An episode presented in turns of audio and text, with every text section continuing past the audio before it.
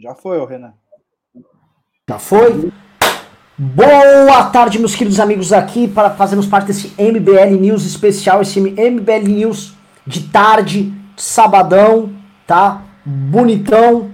Pera, tomei um susto aqui com o meu próprio áudio. Bom, seguinte, galera, a gente vai hoje tratar. O governo Bolsonaro fez 500 dias, então nós, de uma maneira muito bacana, muito correta, temos que fazer uma avaliação dos 500 dias, tá? Levantamos os principais fatos que aconteceram desde, assim, desde a das vésperas do Bolsonaro tomar posse e vamos comentar um a um até chegarmos no dia de hoje para a gente fazer uma avaliação. Seria este o pior governo da história do Brasil? Tá? Muita gente falou ontem, o Carlos Tireas falou, olha, esse tá para ser talvez o pior governo que a gente já teve na história. Não sei, tivemos governos muito ruins. É, consigo dizer que desde uh, da redemocratização, desde 88, é o pior governo, pelo menos o pior governo que eu, eu me conheço como gente, uh, de fato é e gostaria de, de, trazer essa posição. A gente pode debater aqui entre a gente se a gente discorda entre si e tal. Mas fato é, o governo Bolsonaro vem sendo um gigantesco desastre e acho que será bastante interessante a gente comentar. Eu queria antes saber com vocês, a gente começa em dezembro com o primeiro grande fato político do governo Bolsonaro ou já começamos com a posse dele? Renan, telespectadores, obrigado aí mais uma vez pelo convite. Eu acho que a gente tem que começar em dezembro, né? Porque em dezembro ocorre ali um dos fatos que norteou a grande parte das ações do governo, que foi a denúncia, a queixa-crime, a notícia-crime uh, contra o Flávio Bolsonaro, filho do presidente, em um suposto esquema de rachadinha, que teria movimentado, movimentado ali, segundo o Ministério Público, mais de 3,2 milhões de reais, né? E acho que esse foi um episódio muito marcante no governo Bolsonaro, porque é, enfim, as consequências são sentidas até hoje, né? Então, desde a nomeação do Aras, ao tal do acordão, a, as alianças com o Centrão, a perda de governabilidade, a perda de apoio popular, acho que tudo isso a, advém, de, de, certa forma, desse fato que ocorreu ainda em dezembro, que foi a notícia crime contra o Flávio, né? Então, acho que é um bom ponto aí para a gente começar, né? Acompanhe o relator e o revisor. Então, Ravena, vamos começar com o primeiro grande fato, tá?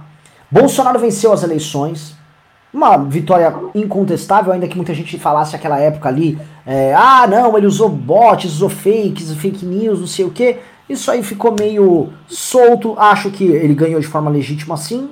E aí vamos para o primeiro grande problema, né? Houve uma investigação que foi parada no período da eleição, que era a investigação ligada à Furna da Onça, Operação Furna da Onça, o desdobramento da Operação Lava Jato, que chegou nas rachadinhas que ocorrem na Alerj, na Assembleia Legislativa do Rio de Janeiro, e chegou numa figura chamada Fabrício Queiroz, que é, uh, estava lotado no gabinete do Flávio Bolsonaro e é uma espécie de um articulador político uh, dos gabinetes da família Bolsonaro e também de milícias no Rio de Janeiro. Né? E aí chegou nele, descobriram que desviavam dinheiro ali uh, dos salários dos funcionários para ele administrar e estamos até agora tentando descobrir como ele administrava isso. A gente sabe que dinheiro fluiu para Copenhagen, a loja do, do Flávio, havia saques e depósitos na boca do caixa. E aí eu pergunto para vocês, então, tá? Primeiro eu vou começar com o Fábio Rapp, nosso grande jurista. Fábio, é uma pica do tamanho de um cometa, como disse Fabrício Queiroz?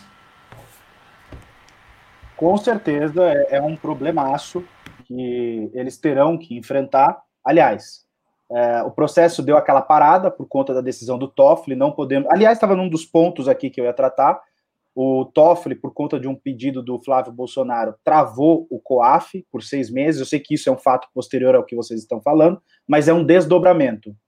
É, a questão da rachadinha, a gente sabe que é uma prática antiga nas assembleias legislativas, inclusive no Congresso.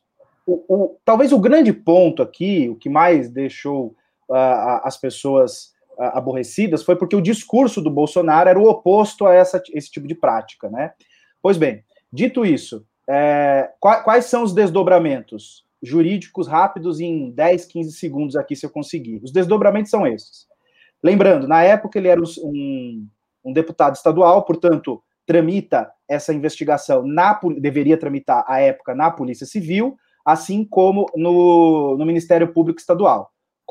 Contudo, em 2018 ele se tornou senador. Agora, para se investigar e não processar, para se investigar uh, um senador da República, precisa do PGR, precisa da Polícia Federal e precisa do STF para investigar, certo? Aí que é o grande problema. Hoje nós sabemos que o Bolsonaro tem um acordo com o PGR, e aqui estou sendo leviando de forma proposital, e também com o Toffoli. E isso amarra essa investigação, que sai das mãos da Polícia Federal, sai das mãos do Ministério Público Estadual por hora, porque precisa da autorização nessas esferas que eu acabei de mencionar. Então você tem uma, um impedimento aí, de uma forma imoral, para prosseguir a, a investigação. Agora, é fato que ele está envolvido. Só que, para relembrar o pessoal, são, na, na época, foi aventado e depois comprovado, são 42 depósitos, salvo aqui, é, se alguém tiver outra informação que eu, eu, dei de cabeça aqui, 42 depósitos numa semana ou, ou, ou num, num, espaço curto de tempo em dinheiro no caixa. Veja, nós estamos falando de um deputado. Ele, ele ainda não era o Willy Wonka, né? Da, da, dos chocolates, então ele ainda não era um empresário de sucesso, que vende mais chocolate na época do Natal e vende menos na época da Páscoa. Vale salientar também. Então, ele teve essa movimentação abrupta aí no seu, no seu, uh, uh, uh, nas suas contas bancárias, e, e, ao que tudo indica, isso é obra da, da famosa rachadinha. Então, se o curso das investigações ele, ele não, não for atropelado, provavelmente ele será é, processado pelo, pela, pela justiça, aí volta a ser processado lá pela, pelo é, Tribunal de Justiça do Rio de Janeiro, porque ele era um deputado, a competência, portanto, em sendo deputado à época, é do Tribunal de Justiça. Eu acho que com o andar da carruagem, com as provas, pelo menos da forma que está posta, algumas delas é, estão postas, provavelmente ele vai ser condenado. Mais uma coisa, lembrando, ele recorreu em várias instâncias. A última que ele recolheu para mérito, ou melhor, no mérito, foi no STJ.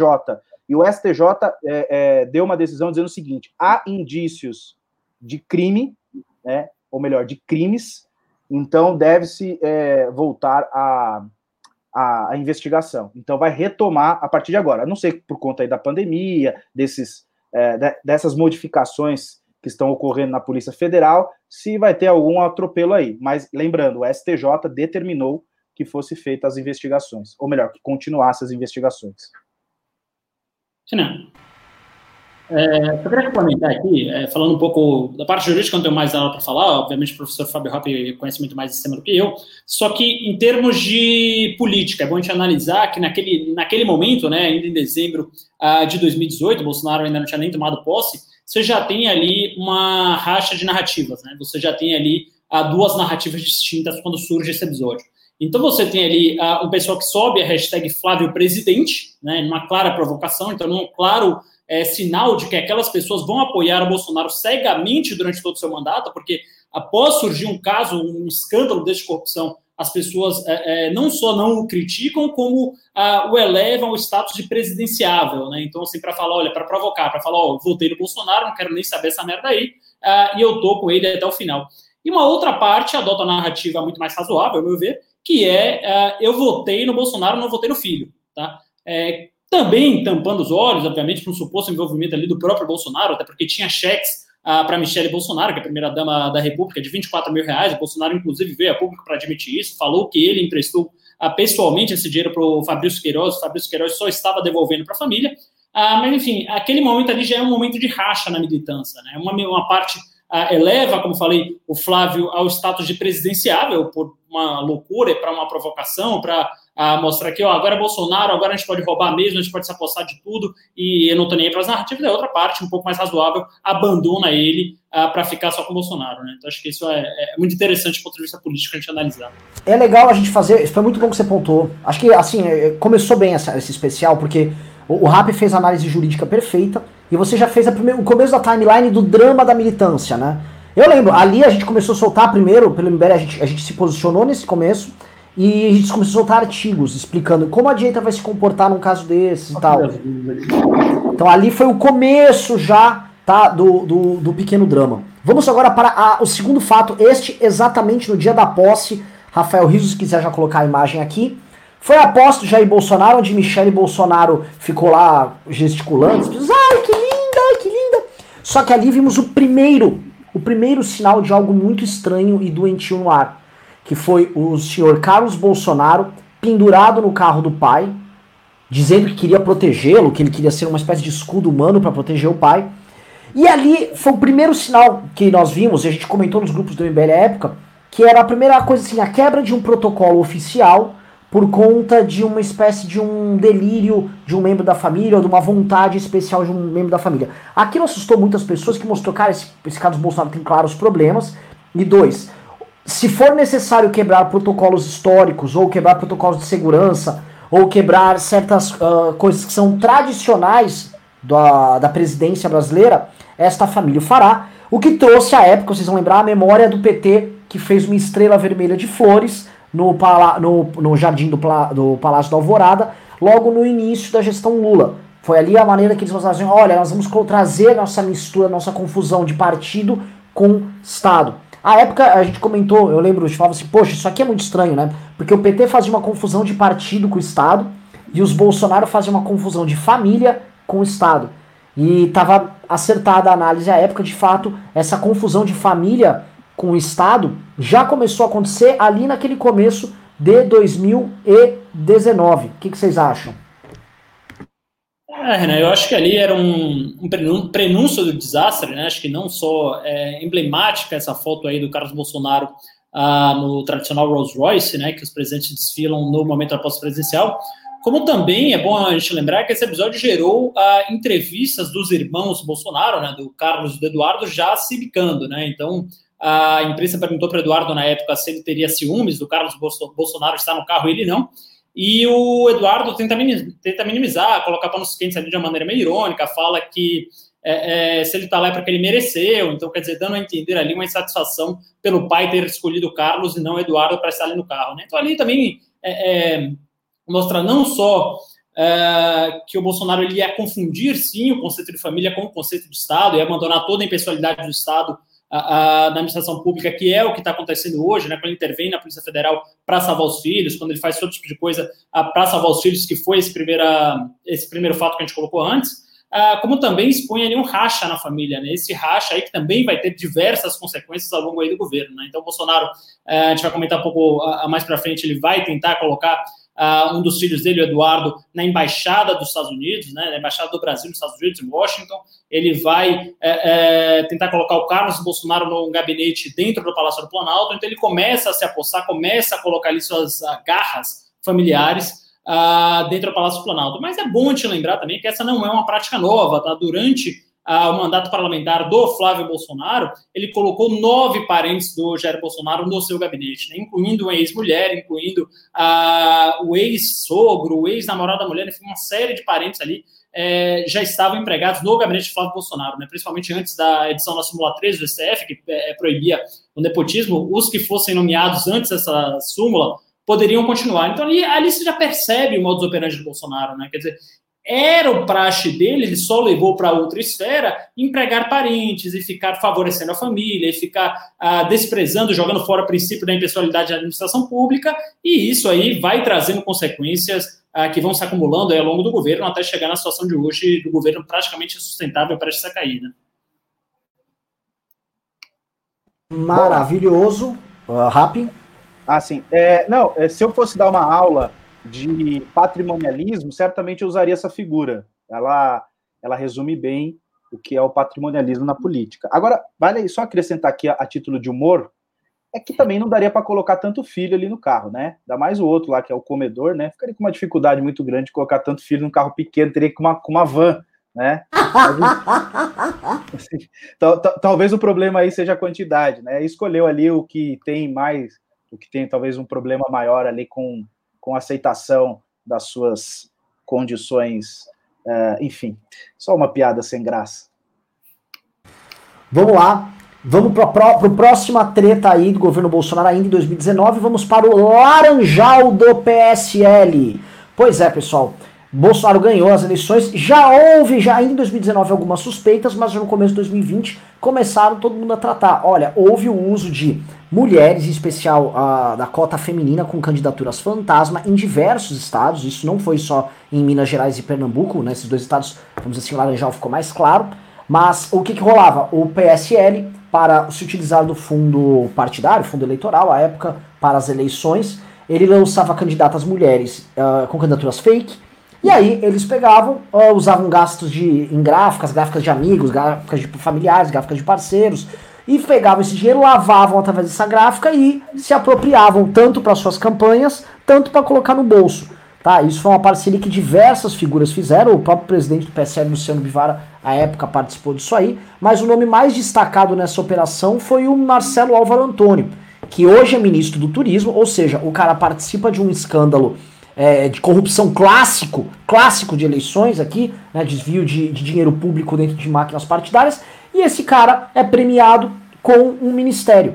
E a gente agora não entende por que, que ele está lá até agora, é um dos ministros mais inúteis. Dizem, né? Ah, não, o Bolsonaro tem uma, tem uma dívida de gratidão porque ele é de juiz de fora e o Bolsonaro, quando toma facada, está no juiz de, juiz de fora. Então, logo, os dois têm uma relação de amizade, mas isso é muito mal explicado. Dizem que ele está lá por duas razões: um, porque ele tem foro privilegiado, é, enquanto ministro, e dois, porque ele sabe demais. E por saber demais, ele tem que ser protegido. Tanto que ele tá quietinho na dele, Bolsonaro também tá quietinho na dele, cada um fica na sua e não se fala mais nisso, tá? O que, que vocês comentam aí do Laranjal? Então, Renan, eu acho que é um outro grande golpe né, que o governo Bolsonaro sofre, principalmente em termos de narrativa, um governo que ah, vendeu a honestidade como a principal arma ali para ser eleito, já no início do segundo mês de mandato, né, foi dia 4 de fevereiro que a Folha revelou ali a matéria que o ministro do Turismo Marcelo Álvaro Antônio estava patrocinando esse esquema de candidaturas laranjas, o governo já sofre um baque de credibilidade. Né? Então, as pessoas normais que votaram nele com a maior esperança do mundo, com a esperança de que ia ser a extirpação da corrupção da política, a esperança, aliás, é, quase que ingênua, mas para essas pessoas, e é uma massa muito grande de pessoas, é, é, já é um golpe muito grande. Né? Então, ele vai lá aí coloca o ministro a, Marcelo Álvares Antônio, a Marcelo Álvaro Antônio, desculpa, que é o ministro cuja deputada do PSL, Ale Silva, falou e mostrou mensagens de que ele teria ameaçado, porque é, falando assim, olha ali, se você contar esse esquema aí, se você abrir a boca, eu vou te matar, vou sumir com você, alguma coisa nesse sentido. É, ela chegou a prestar queixa nesse sentido. E o ministro ele é indiciado pela Polícia Federal cerca de seis meses depois, né, em outubro de 2019. Uh, e, para surpresa de muita gente, nem mesmo com o indiciamento pela Polícia Federal, Bolsonaro dá algum sinal de que vai trocar esse ministro. Né? Então, assim, é de novo um golpe, um baque muito grande nessa narrativa de honestidade do governo, que ocorre aí no, no comecinho do segundo mês de mandato, uh, levando também a credibilidade dele ao chão. Né? E aí é mais um episódio também, só para a gente uh, terminar com essa intervenção, em que uma parte da militância ela vai recrudescendo, ela vai falando, oh, quer saber, isso aí deve ser mentira da mídia, deve ser é, é tudo uma, um papelão para derrubar o governo, e tá todo mundo mentindo, e eu não quero ver nada disso aqui, porque o Bolsonaro é minha esperança. E uma outra parte mais razoável, ao qual uh, nós estamos incluídos, uh, começam a ver com mais ceticismo o governo, né? começam a ser mais céticos em relação à postura anticorrupção do governo Bolsonaro. Né? Fala, olha, é, já temos aqui uma rachadinha, já temos aqui é, uma lavagem de dinheiro, já temos aqui agora uh, um esquema de candidaturas laranjas. Tipo, será que esse governo não é tão honesto quanto se diz? E aí, é, esse episódio todo, esse, é, essa troca de farpas entre uh, pessoas do governo, acaba levando à demissão do já falecido hoje, infelizmente, ministro uh, Gustavo Bebiano, que entra em rota de choque ali com o Carluxo e o Bolsonaro. Né? Então, assim, é uma, um governo que começa muito mal, é um governo que ele traz é, é, muitas esperanças para o povo, traz uma mensagem uh, enfim, de prosperidade, de luta contra a corrupção e de uh, coisas desse sentido, mas uh, já no segundo, no começo do segundo mês, já toma esse segundo baque aí muito grande. Só para completar, o ministro do Turismo, ele não é só indiciado, ele já está denunciado, o que é pior. Ele já está denunciado, tá? Então, ou seja, a, eu me recordo que em, 2000, em 2017, 2018, o que se falava era o seguinte, que um, qualquer servidor ali da equipe do Bolsonaro que fosse indiciado, ele afastaria. Nós estamos falando de denunciado, que seria uma etapa seguinte a esta, ou seja, já há elementos para o Ministério Público que ele é, tenha, de fato, praticado os crimes apontados na denúncia. E vale também, só, só pra, aqui para colocar como escândalo de corrupção é, interno, também tem o caso do, não sei se está na pauta, é, do Fábio da SECOM, que é mais ou menos no sentido, não de laranjal, mas também no sentido de corrupção de pessoas que estão envolvidas, é, é, ou melhor, que, que, estão trabalhando com o presidente e tem aí um claro envolvimento com, com atitudes criminosas, como, por exemplo, desvio de dinheiro. É, no caso do, do Marcelo uh, Marcelo não, do Fábio, eu não sei pronunciar o segundo nome dele. Weingarten. Como? Weingarten. Weingarten. É, os contratos ali é, que o Bolsonaro disse, olha, vamos deixar para analisar isso mais para frente, porque se sabe que esses contratos, eles são contratos eivados de ilegalidade, né? Então, assim, é, é, é um governo que não tem compromisso com aquele discurso de 2018, aliás, que ficou mais forte em 2018, que era combate a qualquer custo contra a corrupção. Isso não há. E estamos ali nesse momento, já no começo de 2019, quando se começa a falar em reforma da Previdência. E aí, por conta da questão da reforma da Previdência, e como a gente falou, com o caso do Flávio começando a andar, as pessoas começam a discutir ali, vocês vão lembrar, a questão da ingovernabilidade de Jair Bolsonaro. Estamos nos aproximando do carnaval, né? E todo mundo fala, ah, mas vai ter reforma da Previdência, mas como? Ele começa a ter seus primeiros uh, conflitos com o Rodrigo Maia. Vocês vão lembrar que já rolava as primeiras farpas, os primeiros ataques ali ao Rodrigo Maia. E as pessoas começaram a perceber que Bolsonaro vinha dando declarações estúpidas e estultas ali na imprensa. E ah, mas às vezes é um jeito dele, ele dar as caneladas. Foi ali naquela época que todo mundo começou a falar das caneladas do Bolsonaro. Ah, ele dá uma canelada aqui, uma canelada aí. É isso que surge o carnaval. E isso que surge a primeira grande polêmica no campo moral e a polêmica ligada ao uso das redes sociais do, oficiais do presidente da República por parte de seu filho Carluxo, que foi o escândalo do Golden Shower, né? Nem dá pra chamar aquilo de escândalo, mas foi o presidente da República postando um vídeo com um teor pornográfico de um rapaz mijando em cima do outro numa, no, durante o carnaval, questionando a imoralidade no carnaval. Só que aquilo também virou um questionamento do próprio fato do presidente da República postar coisas dessa e ainda escrever o que é um Golden Shower né, e ficar querendo polemizar, usar as redes sociais da presidência da República ou do presidente da República oficialmente para entrar num debate de guerra cultural, olavista em especial, muito, muito baixo. Né?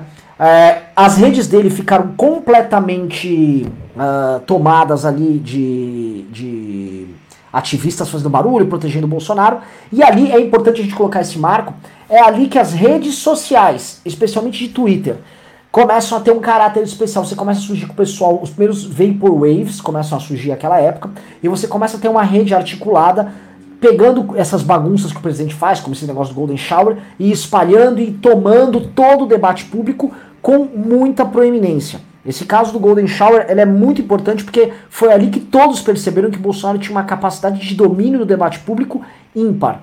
Né? Além de utilizar a besteira como o besteirol como instrumento de guerra. O que, que vocês se lembram aí desse, dessa época? Renan, eu acho que tá, tá boa a ordem aqui, Fábio, para você. Renan, eu, Renan, eu, você, tá? É, então, Renan, uh, isso para mim é a primeira vez que o Bolsonaro utiliza uma ferramenta ali que vai ser utilizada várias vezes ao longo do seu mandato, que é a cortina de fumaça, né? Então, Bolsonaro está ali sob um ataque uh, geral, né, da mídia, da imprensa, das pessoas uh, mais razoáveis, uh, por esses dois escândalos de corrupção que a gente vai falando aí, que, que, a gente falou, tanto a denúncia por rachadinha e desvio de dinheiro do Flávio Bolsonaro, quanto a denúncia da corrupção do ministro do Turismo, e aí ele se vê acuado, né? E quando ele se vê acuado, ele começa aqui pela primeira vez a fazer a famosa cortina de fumaça. Então ele pega e desvia para um tema completamente aleatório, um tema uh, que ele apaixonou também as massas e tenta desviar uh, esse, esse foco de combate à corrupção, esse foco de honestidade, coisas nesse sentido, para um debate muito moral, né? Que é algo que os deputados bolsonaristas fazem até hoje, né? Então, quer dizer, você pega um deputado bolsonarista médio, o que é que o cara faz? Tá? Não estou falando de todos, mas na média é isso. O cara torra todo dia do gabinete, o cara emprega parente, o cara manda é, é, fazer empresa fantasma, manda fazer outdoor na sociedade, enfim, torra tudo, mas fala, olha, é, eu sou contra a, a, sei lá, a doutrinação nas escolas, eu sou contra é, é, ideologia de gênero, eu sou contra a homossexualidade, qualquer coisa nesse sentido. Então, assim, pela primeira vez a gente vê aqui, nesse o que é o Golden Shower, o Bolsonaro querendo desviar absolutamente o foco das coisas importantes para colocar numa polêmica vazia, para colocar numa polêmica, numa polêmica moral, ah, como se ele fosse ah, moralizar o carnaval, como se ele fosse é, é, enfim, trazer os bons costumes de volta para a sociedade brasileira, alguma coisa nesse sentido, né? E também é a primeira vez que a gente tem uma confirmação mais, é, pelo menos assim, um sinal muito mais forte de que quem opera as redes dele não é ele próprio, mas sim o Carluxo Bolsonaro, né? Porque, por mais irrazoável que o Bolsonaro seja, obviamente o é, ele não é tão louco quanto o Carluxo, né? É um louco, ficaria perguntando nas redes o que é a, a, uma prática sexual aí é, muito é, curiosa, muito é, maluca, né? muito a, fora do, do normal, muito excêntrica, né? Então, aí é a primeira vez que a gente vê o Carluxo, a confirmação de que as redes sociais são dominadas pelo Carluxo, e é como você falou aí, aí começa ali a travar-se travar a guerra ali ah, no Twitter. Olha só, é, eu fico espantado, é, e, e, nessa época eu já tinha até feito na, na, um vídeo sobre a questão do Golden Shower é, e a questão do carnaval em si. Um, governante que tem a pretensão de querer moralizar uma casa aqui eu não sei qual, qual expressão que eu uso. Ah, um puteiro. Não se moraliza puteiro. Carnaval, ele tem uma dimensão é, mais promíscua. Não, não, vai transformar o quê? Numa festa religiosa? Vamos colocar o quê? A, a, a marcha para Jesus no lugar do carnaval? Não dá para você moralizar. Isso aí a sociedade convencionou, ponto. Quem não gosta de carnaval, como eu, não, não frequenta, não assiste, etc. Então ele entrou, de fato, e eu concordo com o Marcelo, no sentido de trazer essas discussões morais como uma madeira de piroca, o que, que já era no passado, é, ideologia de gênero, isso tudo confuso, sem, sem qualquer explicação, como se de fato existisse, e pode ter certeza que vai ter gente aí no, no, no chat que vai dizer que existe, como se existisse uma escola que ensina crianças a fazer sexo oral. É, é umas, é umas bizarrices, assim, fala, não, isso não é possível que a pessoa acreditou nessa história. Mas sim, a galera acreditou e uma, e uma elite convencionou em acreditar nisso para justificar o temperamento, a falta de, de liturgia, a falta de compostura de um presidente da República, colocando ele como o diferentão. Ah, é o cara que vai combater o comunismo, essas coisas que são abstratas, que você não pega. Então vai combater tudo isso, é uma madeira de piroca, vai acabar isso daí, vai acabar a doutrinação na faculdade, como se faculdade tivesse doutrinação. O cara chega adulto lá, né? Como parece ter uma seita na, na, na USP, né? O cara chega lá e aí todo mundo uh, uh, uh, organizado com o livro do Capital na mão e vamos aprender e, e falar. baseado do lado, assim, ó, para ganhar nota, né? É, sabe? coisas é umas coisas assim bizarras. Mas a, a, a elite convencionou em acreditar nisso para justificar a permanência de um maluco na presidência da República. E aí a massa, que é desprovida de cultura, pensa: ora, se a elite está dizendo que isso é verdade, assim eu acredito. E isso começou a cair ao longo do tempo. As pessoas foram percebendo: putz, mas mamadeira de piroca? Onde tinha isso daí? Ideologia de gênero? Peraí, não é bem assim. A coisa era discutida nesse campo. Ah, peraí, eu sou contra a LGBT, mas eu sou contra mesmo a LGBT? Peraí, eu não, eu não sou contra isso aí.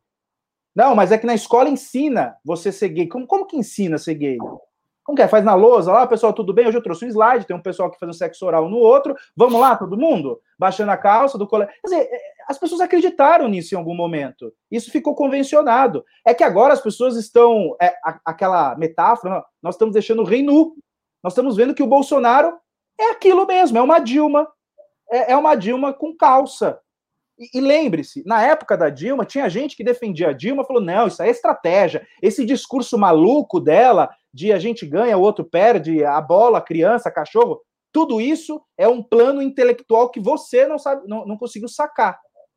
E isso foi transportado para o Bolsonaro no tal do xadrez 4D. Que até hoje. Bom, eu não sei jogar o xadrez 2D.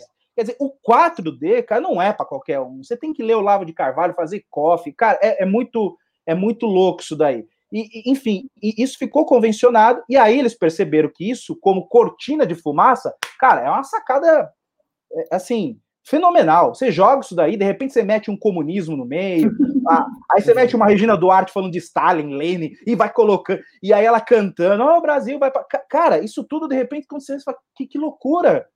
Eu tô no, no, no, manicômio, assim, tem gente. De repente, o, aquele ministro da, uh, da, da educação pega o microfone numa entrevista e joga, você olha e fala: que, que é isso? É! Ei, Bisalto. E eu não entendi o que ele falou. Eu demorei, eu tive, alguém teve que escrever para mim. Falou, não, ele disse. Mas é louco. Agora a última dele, olha, é, nós não combinamos isso. Quer dizer, vamos parar, assim, olha, olha o bando de louco que tá aí, entendeu? Então, assim, é, a, a, a elite convencionou lá atrás, ó, vamos aceitar tudo isso daí, Golden Shower, essas, vamos, vamos, e manter esse cara lá porque ele, ele vai mudar o Brasil. Aí quando eles sacaram que não ia mudar o Brasil, aí essas narrativas começaram a cair. Aí não tem mais uma madeira de piroca. Porque lembrando, o, o, o ministro da Educação não apresentou nenhum projeto contundente para as escolas, ensino de base. Então, em tese, continua uma madeira de piroca, ideologia de gênero na escola, e a escola tem partido, é o PSOL. Dizer, isso tudo continua em regra. E ele nem está preocupado com isso aí. O cara está preocupado com outra coisa. Exato. É, é só como colocar um ponto que é, a gente abriu as guerras culturais aqui, esse tema, através do Golden Shower. É, é impressionante, o Ricardo sempre falou isso, que na questão substancial, onde, por exemplo, ele pode falar, olha, existe uma hegemonia de pensamento, existem os sindicatos de professores ligados claramente ao PT e ao PSOL, corporativistas, então, ele não tem trabalho nenhum. Já, se esse é um assunto importante para a militância, ele não fez nada. O Abraham Weitraub, tanto para implementar uh, melhorias no nosso sistema educacional, quanto para fazer esse combate cultural, que é tão importante para eles, ele não faz nenhum dos dois. Ele lacra no Twitter e ponto. É isso que ele tá. Ele é um homem que ganha o um salário de ministro, tem foro privilegiado, tem uma equipe gigantesca que serve exclusivamente para fazer tweetadas lacrando e imitando para cima dos vagabundos, ou como por exemplo na CNN ontem, ele lá passar vergonha. Vamos sair do carnaval e agora vamos, pra, vamos, vamos chegar no mundo real, tá? Ingovernabilidade. Passou o carnaval, começamos a ter as atividades parlamentares, e aí descobrimos que o, o grupo de heróis que o PSL elegeu, os seus cinquenta e tantos heróis, não eram tão heróis assim. Primeiro, eu nem mencionei antes, em janeiro, alguns viajaram para a China e já foram desancados pelo Lavo de Carvalho, viraram traidores da pátria. Mas tão logo eles assumem o parlamento, e aí todo mundo começa a olhar e olhar. Deixa eu ver o gabinete do Kim. Pô, o Kim, o Kim é um cara sério. Deixa eu ver lá o, o Poit. Pô, o Poit é um cara sério. Deixa eu ver o Alexis. Pô, o Alexis é um cara sério. Deixa eu dar uma olhada ali no Hélio Negão. Caralho, ele precisa de tanto assessor assim? Cara, nem começou os caras fritando verba de gabinete. O que está acontecendo aqui? Todo mundo começou a ficar chocado ali. Os nossos heróis patriotas do PSL não são tão heróis patriotas. A coisa começou a ficar estranha. Mas eles não sabiam nem como usar um microfone no parlamento. Eles não participavam das comissões, passavam vergonha nas comissões, apertavam o botão errado. Chegaram no começo do ano, talvez o, o, Ravena se lembre, não sei se vocês vão lembrar. O Kim dava risada, chorava da risada. Os caras do PSL votaram errado apertaram os botões errados e eles perderam uma votação logo no começo de 2019. Né? Ficou claro, ok, os deputados do PSL são retardados, estamos, aqui, estamos ok com isso, ok? Elegemos um grupo de retardados. Mas na época todo mundo falou, não, mas tem o príncipe, o cara parece o, o, o, o bonitão, todo pá, alto, olhando lá, né, todo altaneiro, né, oi, eu sou o príncipe, tal, todo mundo achava que o cara era muito bom, só falava groselha. Mas tudo bem, porém, pinta o problema, o Bolsonaro quer colocar em votação a reforma da Previdência. Guedes finalmente surge com sua reforma da Previdência, apresenta ela à Câmara e não temos votos. E aí se começa a discussão e começa aquela tensão com a Câmara dos Deputados. Ah, o centrão, ah, o establishment, ah, o establishment, ah, o establishment. E ali a gente tem duas coisas muito importantes que começam a acontecer, tá? É, avança o escândalo do Flávio, a gente tem a Globo liberando muitas coisas. E o Bolsonaro começa a mostrar total e completa ingovernabilidade na Câmara dos Deputados, começa a ser acossado pelo Supremo e começa a surgir pequenos movimentos e grupos convocando manifestações radicais ali. Mas a gente ainda vai tratar dessas manifestações radicais. O importante que a gente começa a ter é a formação de redes sociais bolsonaristas atacando a presidência da Câmara, muito atacando Maia, Bolsonaro não tendo governabilidade, começando a ter derrotas ali na, na Câmara dos Deputados, ele já começou a ter derrota logo assim, os primeiros dois, três meses. E aí, uh, um susto. Como é que o, o, Bolsonaro pretende governar? Os primeiros analistas à época, Reinaldo Azevedo, Carlos Andreas, a Vera Magalhães, começaram a alertar. Não se governa com Golden Shower e uma madeira de piroca. Ele não quer conversar e quer atacar todo mundo. Nós fizemos esse alerta e todas essas pessoas foram absolutamente rejeitadas e tratadas como traidores da pátria. Ali houve um primeiro grande expurgo porque disseram: ó, oh, se você está falando que o Bolsonaro tem que fazer política, Bom sujeito não é. Você é um canalha, você tá ligado ao nhonho. Vagabundo. E aí começou o, o, a, a, política de expurgos, porque na própria ingovernabilidade, quem denunciava que o rei estava nu se tornava o inimigo do Brasil. Lembram-se desse momento? Claro. Acho que é um, é um momento muito emblemático ali, né? Que a gente uh, vê quase com a ruptura ali com a política institucional, a gente vê também o crescimento a da Algeriza ao Congresso, Algeriza aos parlamentares, né, depois ali de uma brevíssima lua de mel, após ser eleito a segunda maior bancada.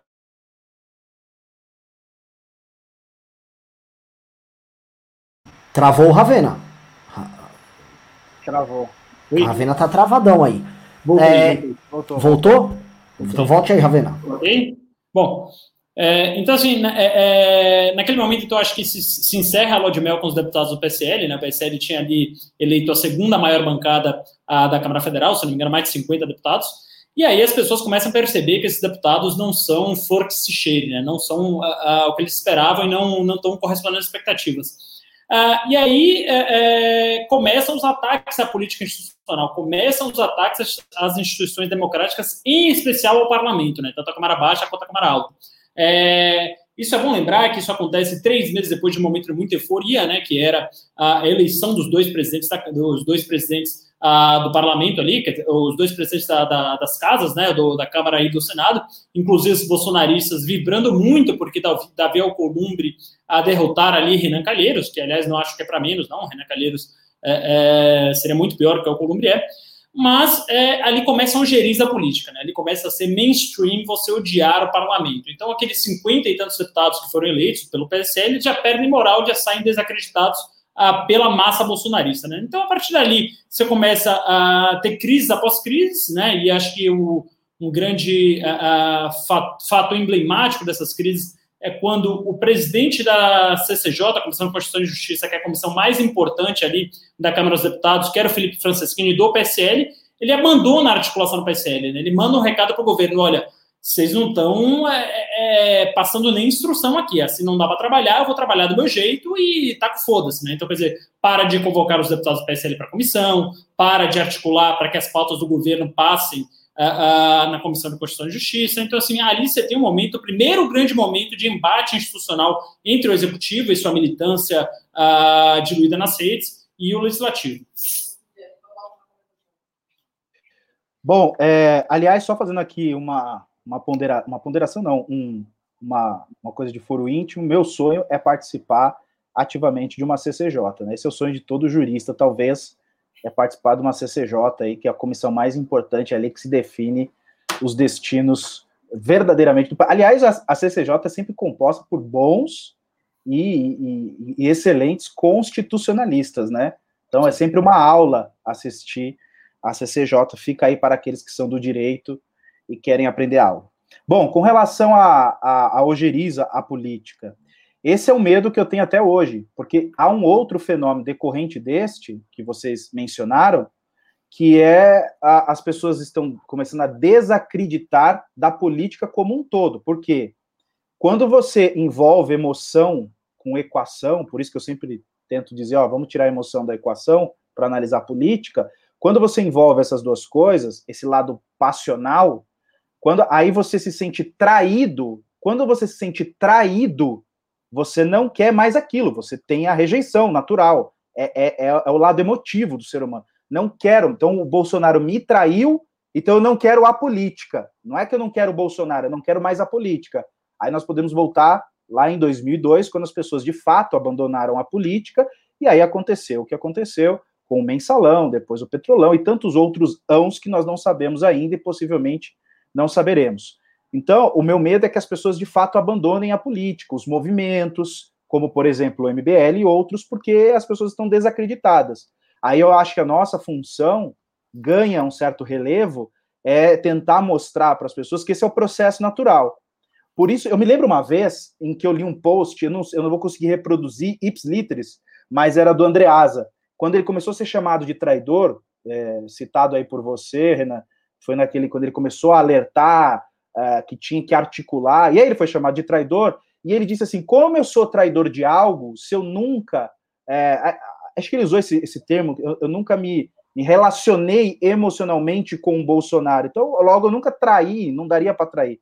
Esse é o problema, essas adjetivações que têm esse cunho emocional. Traição, é, ou você ama o mito, essas coisas são preocupantes, que uma vez o indivíduo traído, desapaixonado, pode ser que ele largue a própria política. Então, nós temos que, é, nesse momento, tentar racionalizar. E aqui eu vou usar algo que eu tenho algumas ressalvas, e aqui citando o professor Luiz Barroso, eu sei que muitos não concordam com ele, mas eu acho que é esse, esse momento é um momento de iluminismo, é trazer os conceitos iluministas para a política, razão. Isso acho que é talvez um dos primeiros pontos a ser tratado. Razão. As pessoas têm que largar essa emoção pela política e começar a tratar com razão. Né?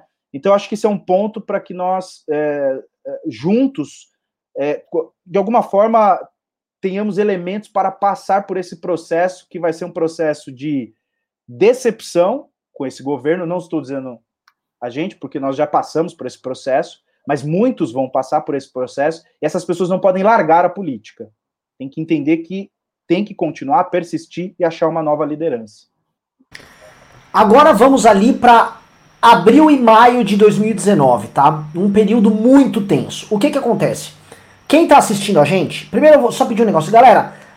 Tá faltando gado aqui. Deem like, tá, tá, tá, tá, tá, tá, tá, tá, com o like pra gente vir, pra essa live chegar no maior número possível de pessoas. Vai vir gado, vocês laçam ele, a gente bane, deixa o gado puto, ele vai ficar digitando com o casco puto pra caralho. É aquela maravilha, aquela delícia que vocês têm. Outra coisa, quer ajudar a gente a derrubar Jair Bolsonaro? Mandem perguntas, são superchats, tá? Superchats são perguntas, a gente lê aqui, chama os pimbas. Então você vai, manda, a gente responde, responde o que for. Hoje é um programa especial, estamos tranquilos em responder para vocês todas as dúvidas que vocês tiverem, tá? Essa aqui é uma retrospectiva, é importante assistir ela toda para vocês entenderem a timeline da derrocada. Como o governo começou com 57 milhões de votos, com tantas expectativas, se tornou um governo à beira do impeachment, às vésperas do impeachment, completamente destroçado, passando vergonha em público, envergonhando o Brasil perante a comunidade internacional. O que aconteceu? Estamos aqui a autópsia dele, baseada numa linha do tempo, tá? A linha do tempo real, desde o começo do mandato do Jair Bolsonaro, tá legal? Então, vamos fazer o seguinte. Chegamos aqui, presta, quem está assistindo presta bem atenção. O livro Tormenta da Thaís Oyama, ele descreve esse momento de uma forma muito interessante, tá? Porque é o momento chave do governo Bolsonaro. Eu vou chegar agora no momento chave. Bolsonaro não entrega cargos para ninguém, nem para Centrão, nem para partidos decentes, enfim, não vou entrar aqui muito no mérito, mas o fato é, o Bolsonaro não quis é, dialogar. Já estava com suas redes sociais atacando todo mundo, do Rodrigo Maia ao Alcolumbre, do do, do STF à direita como um todo. Janaína Pascoal gera alvo, MBL gera alvo, Danilo Gentili gera. Nesse período ali, abril para maio, já tava todo mundo só no alvo da escopeta dos bolsominions ali, tá? O que que acontece ali naquele exato instante? Flávio Bolsonaro começa a estar muito pressionado e aí Bolsonaro é obrigado a, como bom pai, vou proteger meu filho. Onde ele recorre? STF e vai conversar com a STF. Naquele momento as pessoas já estavam percebendo. Bolsonaro tá, tá, tá, convocando manifestação, as redes dele estão convocando manifestação, sim, ele já estava convocando as manifestações para maio, tá? Bolsonaro tá brigando aqui, já vinha zum zum zum de gente falando de intervenção militar novamente, já tinha inúmeros canais de YouTube, eu vou começar a citar aqui, Vlog do Lisboa, Canal Universo, toda uma, uma nata de neocanais ali que começaram a surgir, esses canais de YouTube estavam espalhando que ia ter um golpe militar, intervenção, intervenção, intervenção, sendo plenamente divulgados à época pelo campo da direita e pelos filhos do Bolsonaro e pelas redes bolsonaristas de Twitter, de todo mundo vendo essas conexões estranhas. Ali, o principal articulador político entre redes sociais do bolsonarismo e política, que era o senhor Felipe G. Martins, já estava operando, ele já estava criando a rede Vaporwave, todo mundo começou a ter a mesma estética ali, tava tudo muito estranho. E o que estava rolando? Nesta briga começaram a, a mencionar a hipótese de um impeachment já nos bastidores. Falavam, este homem não tem condição de ficar aí. Este cara é uma, está uma loucura e eles vão cair por conta do escândalo do filho, Flávio Bolsonaro, com Queiroz e com milícias. À época, já citando a possibilidade das milícias estarem uh, envolvidas no caso Flávio, ou seja, caso Flávio Bolsonaro chegar até milícias. Este medo, este pânico de Bolsonaro fez com que ele sentasse no colo de de, de Dias Toffoli e avisasse, Dias Toffoli precisa de ajuda. Ele falou, ó, você vai ter que então sentar no colinho do papai, você vai ter que me dar a PGR, a gente vai ter que dar uma estancada naquela operação Lava Jato, vai todo mundo se acalmar. Aí o Maia também, ó, vamos acalmar o game todo, todo mundo vamos esfriar o jogo, tal, a gente conversa da previdência e o jogo vai seguir. Você, por exemplo, passa para mim, Rodrigo Maia, todas as agendas importantes do ponto de vista econômico, as agendas do Estado, aí você toca a sua guerra cultural, quer nomear teu filho, nomeia aí seu filho para embaixador, e aí nós seguimos as nossas vidas. Fechado, Jair. Ele, porém, não fechou. Que, que ele esperava? Ele esperava organizar uma grande manifestação para apoiá-lo, e esta grande manifestação iria assustar a todos. Ele imaginava colocar milhões nas ruas numa manifestação comparável às manifestações pelo impeachment de Dilma Rousseff. Ele estava muito confiante disso. Manifestação convocada, manifestação organizada. Temos ali uma. O antagonista entra em contato com o movimento Vem Pra Rua. Vem Pra Rua, vocês vão participar da manifestação? Não.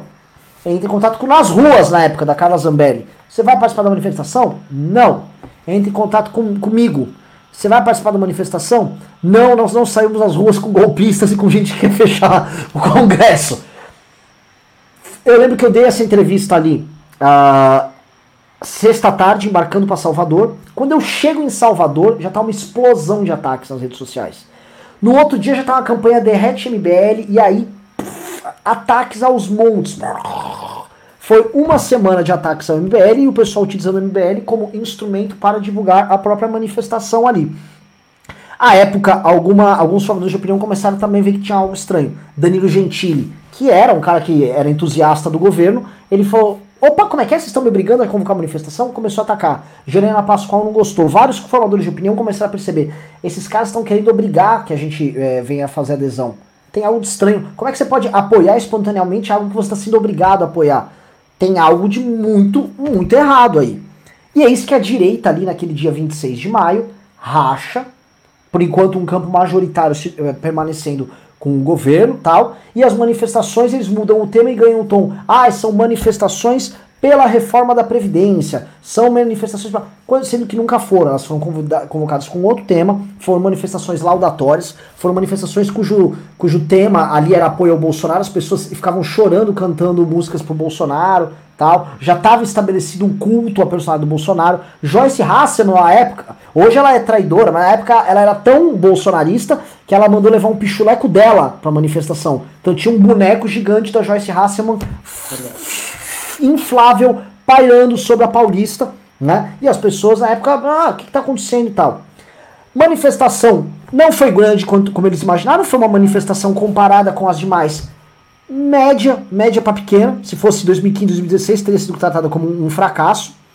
Mas os bolsonaros ficam, ah, foi grande, foi grande, foi grande, foi grande. Mas ela não assustou, e isso que nos interessa, ela não assustou o poder estabelecido. E eis que no dia seguinte, na segunda-feira, temos um, algo muito estranho. O Bolsonaro se encontra com os chefes dos demais poderes numa reunião para eles fazerem um grande acordo pelo país, uma aliança pelo Brasil. Então, se encontraram Dias Toffoli, Alcolumbre, Maia e Jair Bolsonaro, e ali eles firmam o um acordão. E ali eles selam o destino do governo Bolsonaro, que há algumas semanas, na verdade um mês depois, já anuncia uh, Augusto Aras para PGR, Mendonça, André Mendonça vem para ser o AGU, e está desenhado o começo do fim. Ô, Marcelo, deixa eu só é, começar dessa vez, porque eu tenho um episódio que é pessoal e eu acho que ilustra bem. Aliás, dois episódios. É, o que me fez ser chamado a partir disso de comunista. Eu fui nessa manifestação, que vocês não foram, e teve um fato curioso. Eu cheguei, eu, como eu, uh, nas outras que eu tinha ido, eu não subi em caminhão, né? Também nunca tinha sido convidado. E nesse dia que eu estava lá, é, o canal já estava maior, as pessoas conheciam, tal, enfim. E aí dois caminhões me chamaram.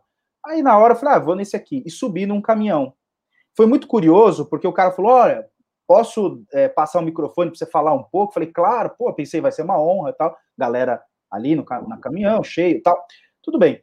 Aí o cara que tá tocando ali o, o, o apresentador do, do caminhão começa a dizer assim, ó temos que acabar com a OB. Esses advogados é tudo bandido. E aí eu falei, nossa, o cara vai apresentar Fábio Rapp, professor de direito e advogado. O que, que os caras vão jogar pedra em mim, né? o cara começou a bater na OAB assim, de forma desordenada, e disse: advogado, todos tinham que ser presos, bandidos, tal. E nessa hora eu olhei para o cara que me convidou e falei: bicho, eu vou embora. Não tem condição de eu ficar aqui. Vocês vão me apresentar como o quê? Fábio, o enfim, engenheiro, porque assim, não tinha nexo. E aí eu saí desse caminhão, não, não falei, obviamente, e fiquei ali chocado com aquilo e fui para o segundo caminhão. No segundo caminhão, e aí que é o ponto curioso, o segundo caminhão, uma das pautas que eles repetiam, assim, de forma constante, era lava-toga.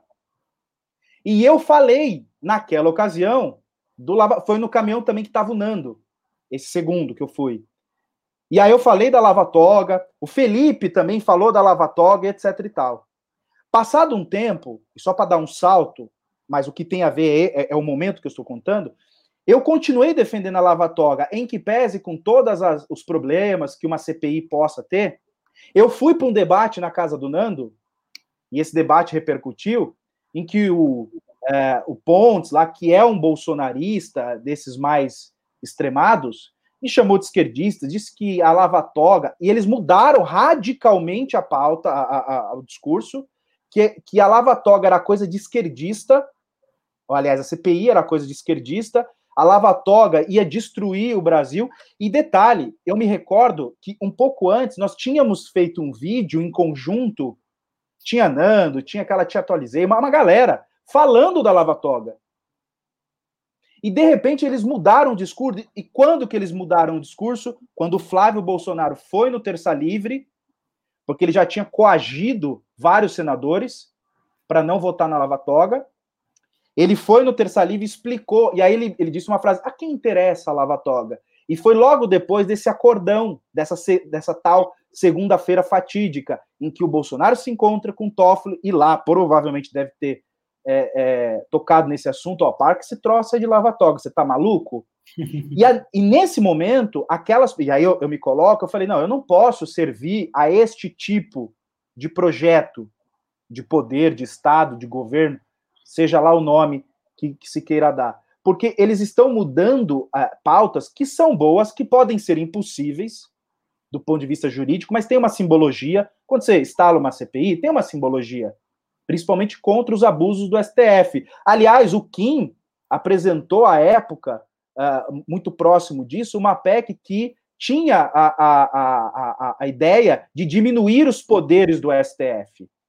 O que também. Então, assim, eu comecei a perceber que o Bolsonaro não estava ali é, com um projeto certo. Ele estava já naquela luta de defender o, o, filho dele, custe o que custar, e perpassava por sabotar a Lava Toga ou qualquer ataque à época contra o, o, o STF. Claro que a gente vai debater outros temas, como, por exemplo, ó, tira é, é, mensagem aí do Twitter, pede desculpa para o Toffoli, essas coisinhas que foram acontecendo ao longo do tempo. Então, eu passei na pele, fui taxado ali xingado.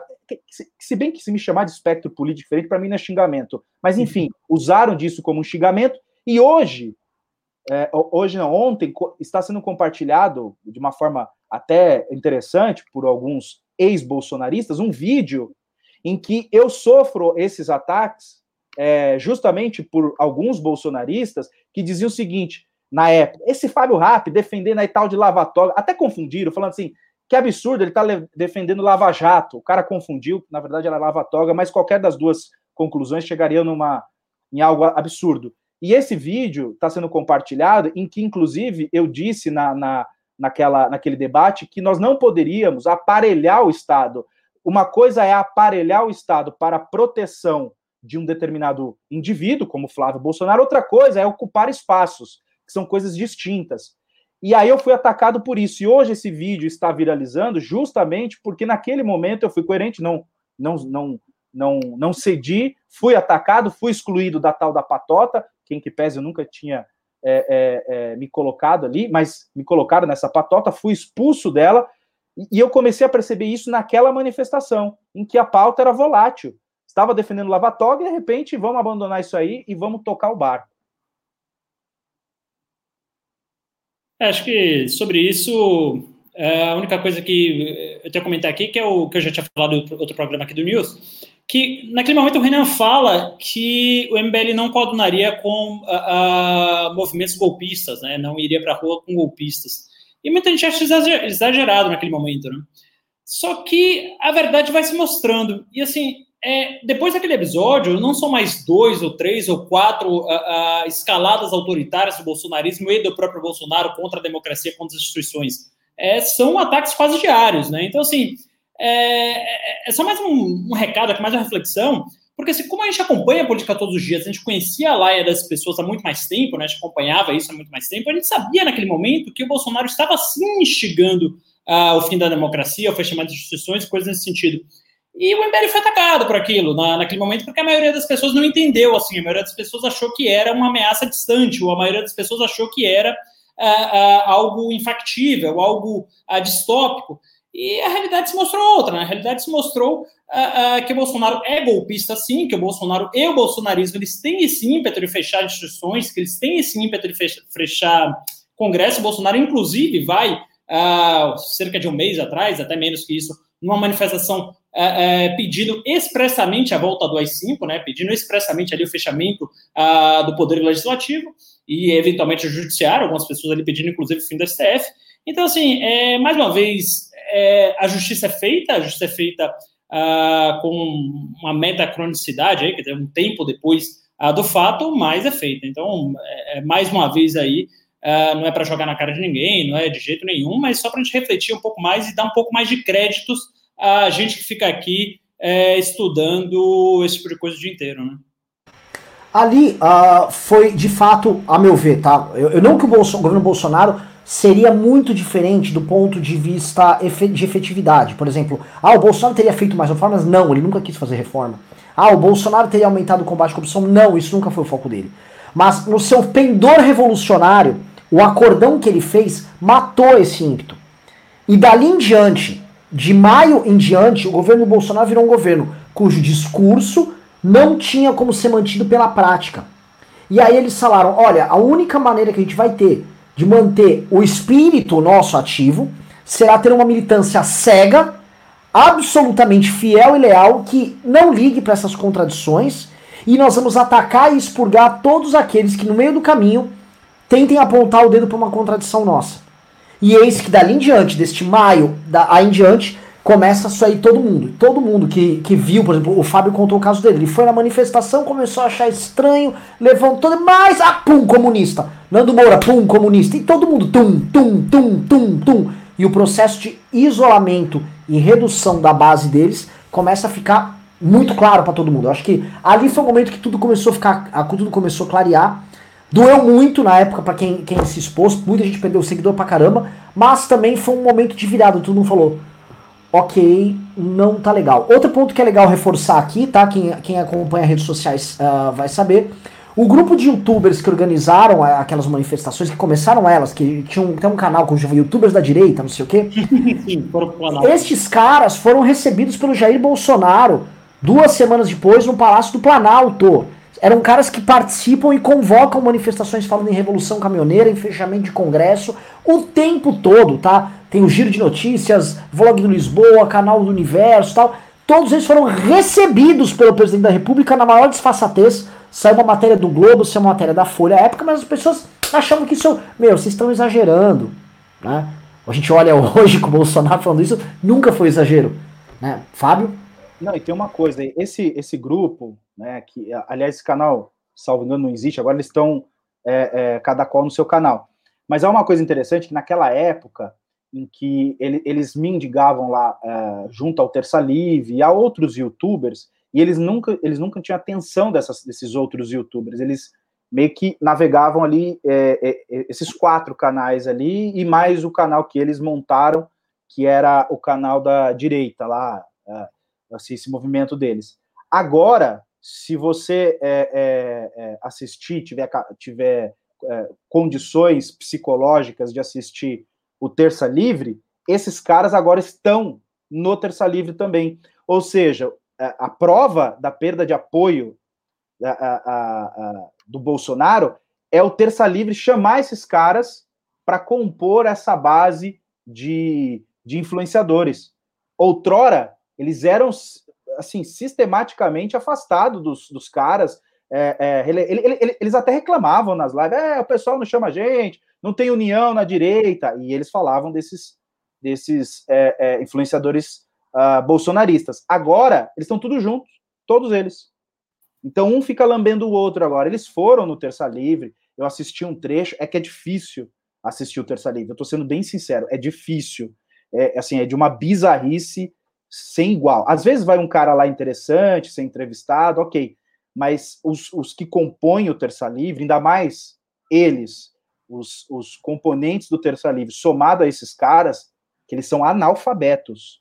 Esses caras, Estou falando porque eu conheço dois deles, eles são analfabetos, assim, eles não sabem nada. Você perguntar o que é conservadoria, essas coisas, mas eles não sabem. E eles estavam ali discutindo assim com pose de, de analista político, falando não, é que agora temos que pensar. No... Assim, cara, vocês não. Vocês, vocês estavam fazendo live até um tempo atrás, falando assim, ó, a chamada extra, tem um carro da polícia, é, da, da preto parado na minha porta, estou sendo perseguido, provavelmente comunistas. Estou falando sério. Estou falando sério. E mais, tem um deles que até ameaçou o meu sobrinho, que foi fazer um trabalho para ele que não ia pagar o meu sobrinho, e o ameaçou. Eu disse pro meu sobrinho: vai lá, mete o. Pode cobrar, e se ele te ameaçar de novo, aí ele vai se ver comigo. É um metido a malandro, um, um cara que é metido, acha que é malandro, porque mora num bairro ruim. Só mora num bairro ruim, não é malandro. Mas enfim, e hoje tá tudo colado ali com o Terça Livre. Isso, isso de fato, rápido, demonstra muito bem como eles reduziram a base e agora como eles estão. É como se fosse um, um filme de guerra da Idade Média, onde só restou o castelo. E aí eles reúnem as últimas tropinhas deles ali no castelo. Vamos tentar se defender, ficar jogando flecha lá para fora. Né? Eles estão tendo que saturar porque eles não têm mais ninguém. O apoio na sociedade civil para eles morreu. Ainda resta alguma coisa de apoio mercenário, nós vamos tratar ainda à frente. Depois disso, tivemos o. Eu tratei da manifestação golpista, do acordão, que a gente mencionou. Aras na PGR. Vocês sabem que o impacto do Aras na PGR, a Fali, por exemplo, o Nando Moura saiu ali no Aras. Ali as contradições ficaram muito grandes o, o Nando foi, ele falou, não, daqui pra cá eu não consigo ir. Mas o Aras da PRR foi uma coisa que foi muito constrangedora, porque vamos lembrar que à época tentaram construir a ideia de que Aras era um conservador. E o Aras, inclusive, assinou uma cartinha em nome da família. Não, eu sou defensor da família. Meu nome é Augusto Aras, eu defendo a família. Fui do PT ali, eu era próximo, Dirceu gostava de mim. Coisas da vida, tá? Passou. O problema é que ele também era muito próximo do Toffoli, né? E aí ele pintou lá, o Bolsonaro falou assim: tinha um papo à época, vocês vão lembrar, que também pediram naquela manifestação do dia 26 que o Dallagnol fosse PGR. A Bolsonaro, que Dallagnol, o que, pô? Ele lá, esse cara aí, vou falar de comunista. Tem outra coisa aí, ô, ô Marcelo. Ele vai ser a favor dessas coisas de meio ambiente aí. Vocês sabem que o PGR se mete muito nisso aí. Tem que ter alguém que segure essa onda aí pra não atrapalhar a gente aqui no Brasil. E tem que se preocupar com a família! E aí, óbvio que o Aras nunca foi preocupado com a família. E a coisa foi tão bizarra né, fazendo essa retrospectiva, que o Aras, quando entrou, quando ele foi indicado pelo Bolsonaro, ele vai para a sabatina no Senado. Vocês vão lembrar bem, na sabatina no Senado, um dia antes da sabatina, ele já vai no PT, o primeiro partido que ele vai, cumprimenta todo mundo, galera, beleza, o PT, tamo junto, Aras. O PT foi o seguinte, ó. Foi uma, uma, uma seda com o Aras na, na, sabatina. E o Aras, com todo o apoio do, do Flávio Bolsonaro, também tá operando em nome dele ali no Senado, ele ele todo, todo pimpão, ele quando foi separado da sabatina, perguntaram para ele, e essa carta que você assinou aqui, homofóbica? Ele, não, assinei sem ler. Isso aí, para, eu assinei lá. Deu uma cagada na carta conservadora que a Carla Zambelli e o bolsonarismo tentaram divulgar, que era o compromisso do Aras com pautas conservadoras. Em resumo, Aras ali cagou geral e mostrou: eu sou o PGR da impunidade. E o fato do Bolsonaro ter colocado Aras, que todo mundo sabe que ó, a função do PGR em uh, levar à frente denúncias, especialmente com quem tem foro privilegiado, é essencial. É um cara que todo mundo tem medo, vide Janot, tá? O, o, você pode ter tanto um Janot, que é um homem bomba, quanto. O, eu acho que foi o Ricu. Quem foi o cara que era o PGR do Fernando Henrique Cardoso, Brendeiro? Que era o engavetador geral da República? É, geral da República, né? Não lembro, cara. Acho que era, era o Brendeiro. Tem, tem, tem, vamos lembrar é, aí, mas. Brendeiro, Geraldo Brendeiro. Então, tinha um, engaveta, tinha tanto um cara que engavetava no Fernando Henrique, quanto um cara que atirava até no presidente, que era o, o Janot. Hoje temos um engavetador oficial, que é o, é o nosso querido Augusto Aras, né? Querem comentar aí? O que, que vocês acham? É, foi, foi também um momento de divisão ali? Eu acho que foi, foi um momento de divisão profunda. Acho que é, houve inclusive ali um reducionismo na época. Muita gente tentou taxar o Aras uh, de petista. Quando, na verdade, o principal defeito ali do Aras ele uh, não ter nenhuma agenda de combate à corrupção, né, que era a principal agenda do Bolsonaro. Então, quando você coloca na chefia do Ministério Público, quer dizer, no cargo máximo do Ministério Público, que é o órgão competente para fazer denúncias ali de corrupção, alguém que não tem compromisso algum com o combate à corrupção, o recado fica muito claro.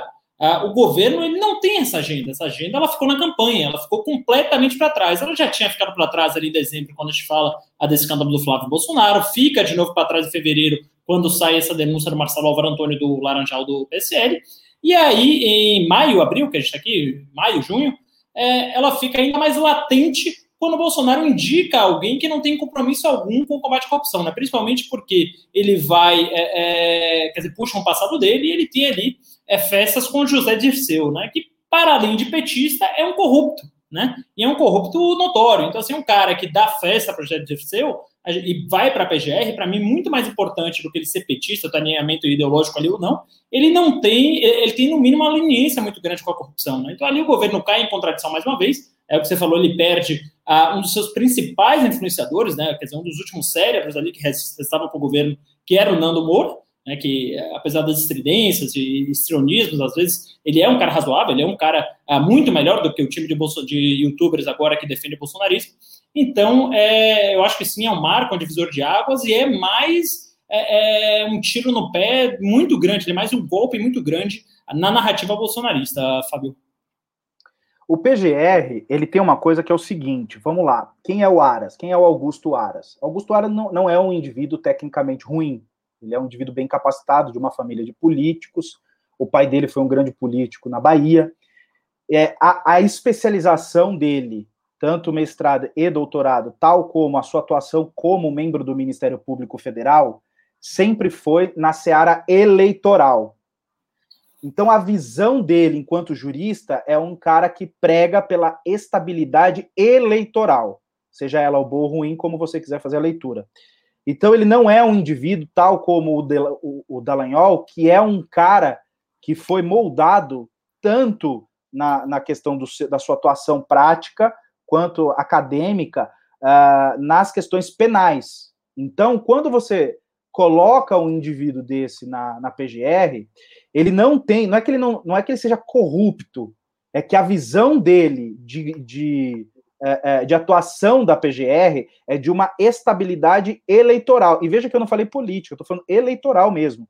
Ele quer é, é, deixar as coisas ali um cenário bom para as questões eleitorais. Então, por exemplo, uma briga, em, é, é, um, uma, uma caça às bruxas contra o PT é ruim, por quê? Porque isso provoca um problema na esfera eleitoral, etc. Então, é, ele tem esse esse esse comportamento e vai ter assim com e vai ser assim com o Bolsonaro. Ele sempre vai olhar para a questão eleitoral. Então, ele é um indivíduo é, com uma capacidade limitada, porque não foi a atuação dele ao longo da carreira dele nas questões criminais. Aliás, eu ouso dizer, ele conhece muito pouco disso, ele não participou de grandes operações na vida é, profissional dele. É diferente desses caras que participaram tanto do mensalão quanto do. participaram no, no sentido de combater, como do, do petrolão. Esses indivíduos, eles, uh, primeiro, é, é, inauguraram alguns institutos novos que são revolucionários para o direito, como, por exemplo, a delação premiada,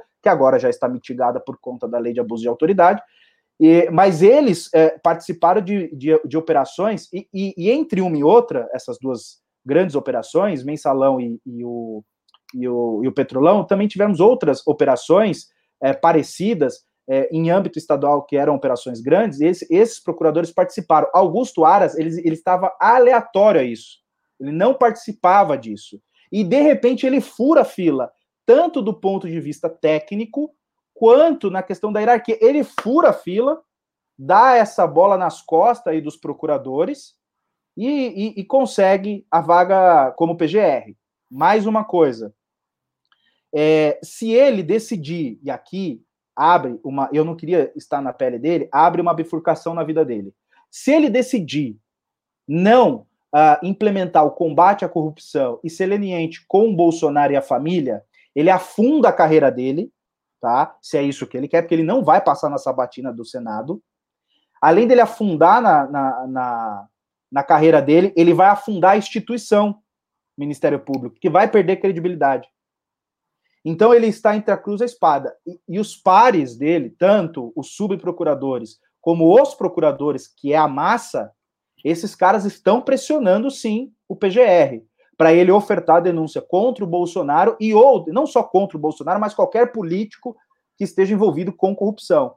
Não ser um cara complacente a essas atividades em razão da, a, a, da, das questões eleitorais. Para ele ser um, um, indivíduo combatente. Então, assim, ele está sofrendo pressão por quê? Porque a, a, é, essa, essa ideia de, de desacreditar os procuradores, isso é uma onda de cima para baixo muito forte. Aí os caras aqui na primeira instância perdem força. Eles perdem a atuação dele. Então, existe essa preocupação. Agora, eu não sei o que está no íntimo dele.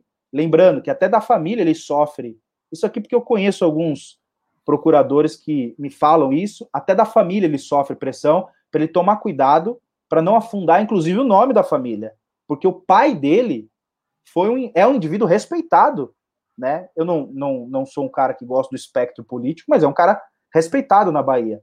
Então, talvez ceder a esse projeto do Bolsonaro é colocar o nome da família, da instituição e a sua carreira. E aí alguns vão dizer assim, ah, que eu estou sendo sofisticado e prudente porque eu estou olhando para a biografia. Eu acho que todo mundo deveria sim olhar para a sua biografia. Pois é, você falou bem, porque se ser prudente e sofisticado é cuidar da biografia, faz é uma bela definição, porque é o seguinte, o que tem gente rasgando biografia para ser imprudente e simplório, talvez seja o contrário do sofisticado, não está no gibi. A começar por Augusto Nunes, o homem que, o homem que tornou, levou o IUPT ao estado da arte. Ah, mas esse Lula, né? Porque o Lula, isso não dá certo. Vagabundo, ah, essas lagostas. Ah, eu gosto do ah dele. É, ah, ah, foda. Vou, ó, o, o Rizzo, manda pra mim aqui os pimbas pra, pra, pra gente dar uma lida aqui. Pra quem mandou já pergunta. Pessoal, mandem Pimba, mandem superchat. Nós não derrubamos o governo se vocês não ajudarem.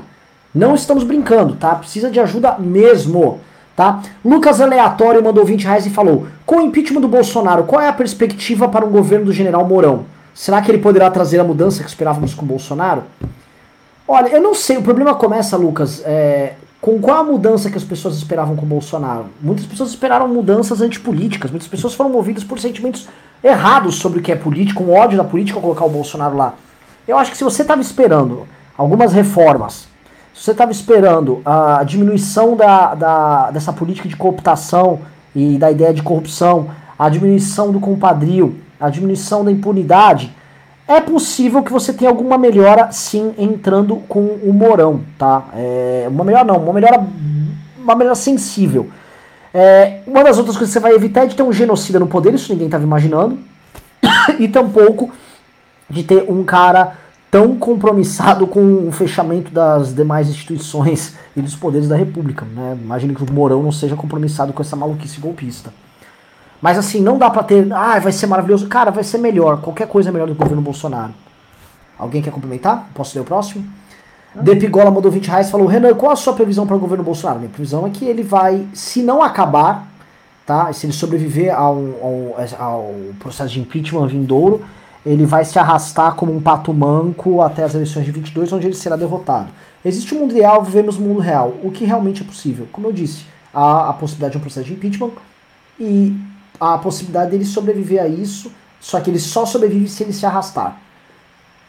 Eu, eu só, só, só, um complemento, eu, eu tinha em uma das lives do, que eu participei aqui do MBL, eu queria me retratar, porque eu, eu, eu tinha dito que talvez o processo de impeachment fosse mais rápido que o processo por crime comum. Eu retiro isso, analisando hoje os crimes praticados pelo Bolsonaro, levando em consideração que o PGR não vai afundar a sua carreira ali, vai ofertar denúncia, creio que vai, de fato, vai andar mais rápido, porque é, o STF não, não vai, passando pela Câmara, obviamente, não vai tolerar a prática desses dois crimes que, para mim, estão claríssimos.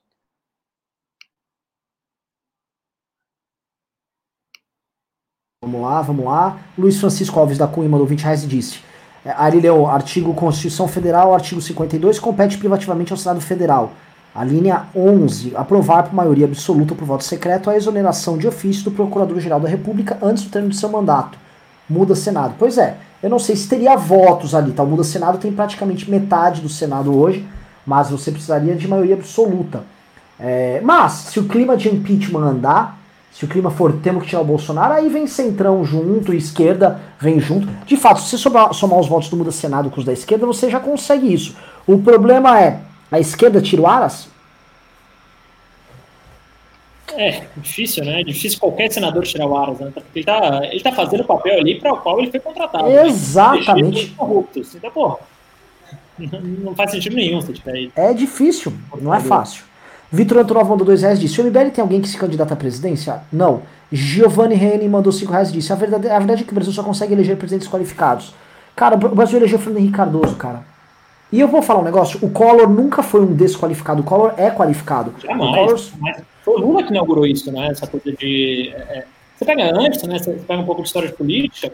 É, o Gênio Quadros, ele também ele era um cara muito rebuscado, tinha português muito uh, uh, correto, tinha uh, essa coisa. O Fernando Henrique era sociólogo, se gabava muito disso. O Lula que inaugurou essa política que o seu representante tem que ser igual a você, né? Antes você escolhia para te representar alguém que fosse melhor que você, alguém que entendesse mais que você, alguém que fosse mais estudado que você, alguém que tivesse ali num, num patamar de admiração, né? E o Lula vem inaugurar essa política de ah, falar problema, tal, de representação, de representatividade direta, né? Porque até ali o Brasil só tinha tido presidentes é, é, é, muito eloquentes, né?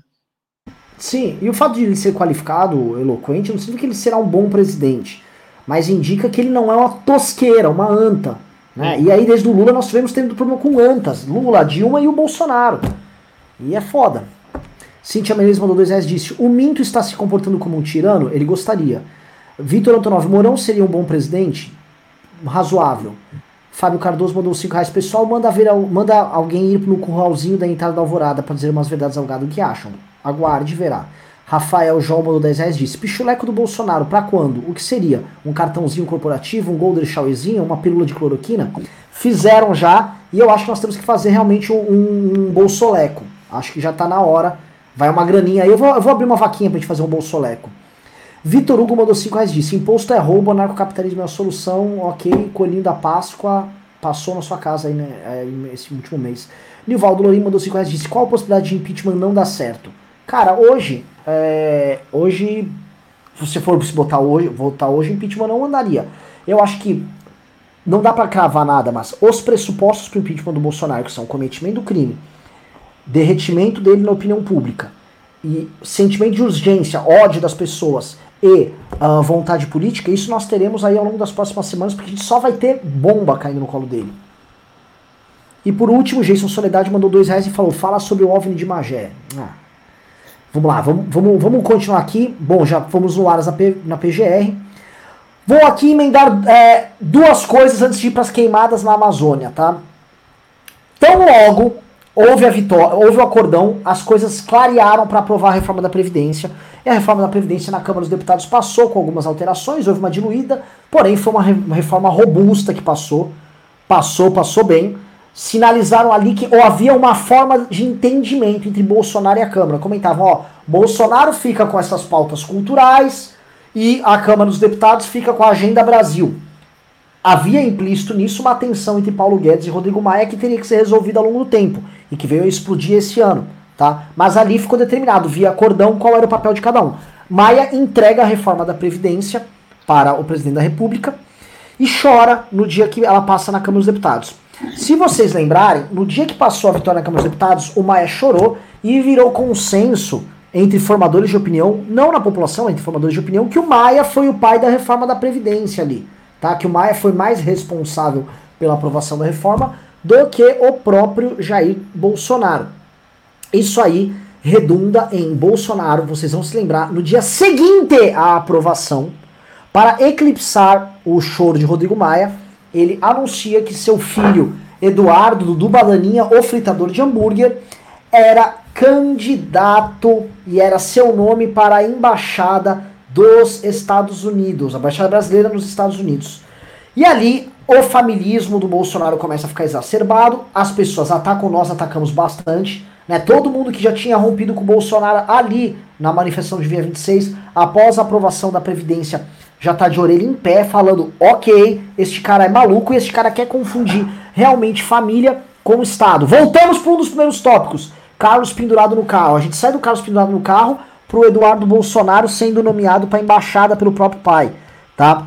É, quando indagado ali na, numa live que tava junto com, se não me com a Damares, sobre a questão de, de proteger os filhos, ele diz a famosa frase que se é para dar filé mignon, ele vai dar filé mignon pros filhos dele, mas a frase é maior, ele diz que se convidar alguém na casa dele, tá? O filhinho é mignon mesmo, ele dá para os filhos e não para os demais. Mostrando que o Bolsonaro não, não, não tem uma das coisas mais básicas, que são uma das características, inclusive do povo brasileiro, mas de diversos povos, que é a hospitalidade. Você vai na casa do Jair, ele vai te servir margarina e pão amanhecido com leite condensado, e o filé mignon obtido ali com suas rachadinhas vai ficar, obviamente, para seus filhões, porque ó, o que interessa ali é para a família. Essa relação que ele faz entre o filé mignon pro meu filho e para as visitas merda é a relação que ele impõe pro resto do Brasil. Ó, Brasil, vocês ficam aí com o resto, cala essa boca que o filé mignon eu tô dando pros meus filhotes ali, tá?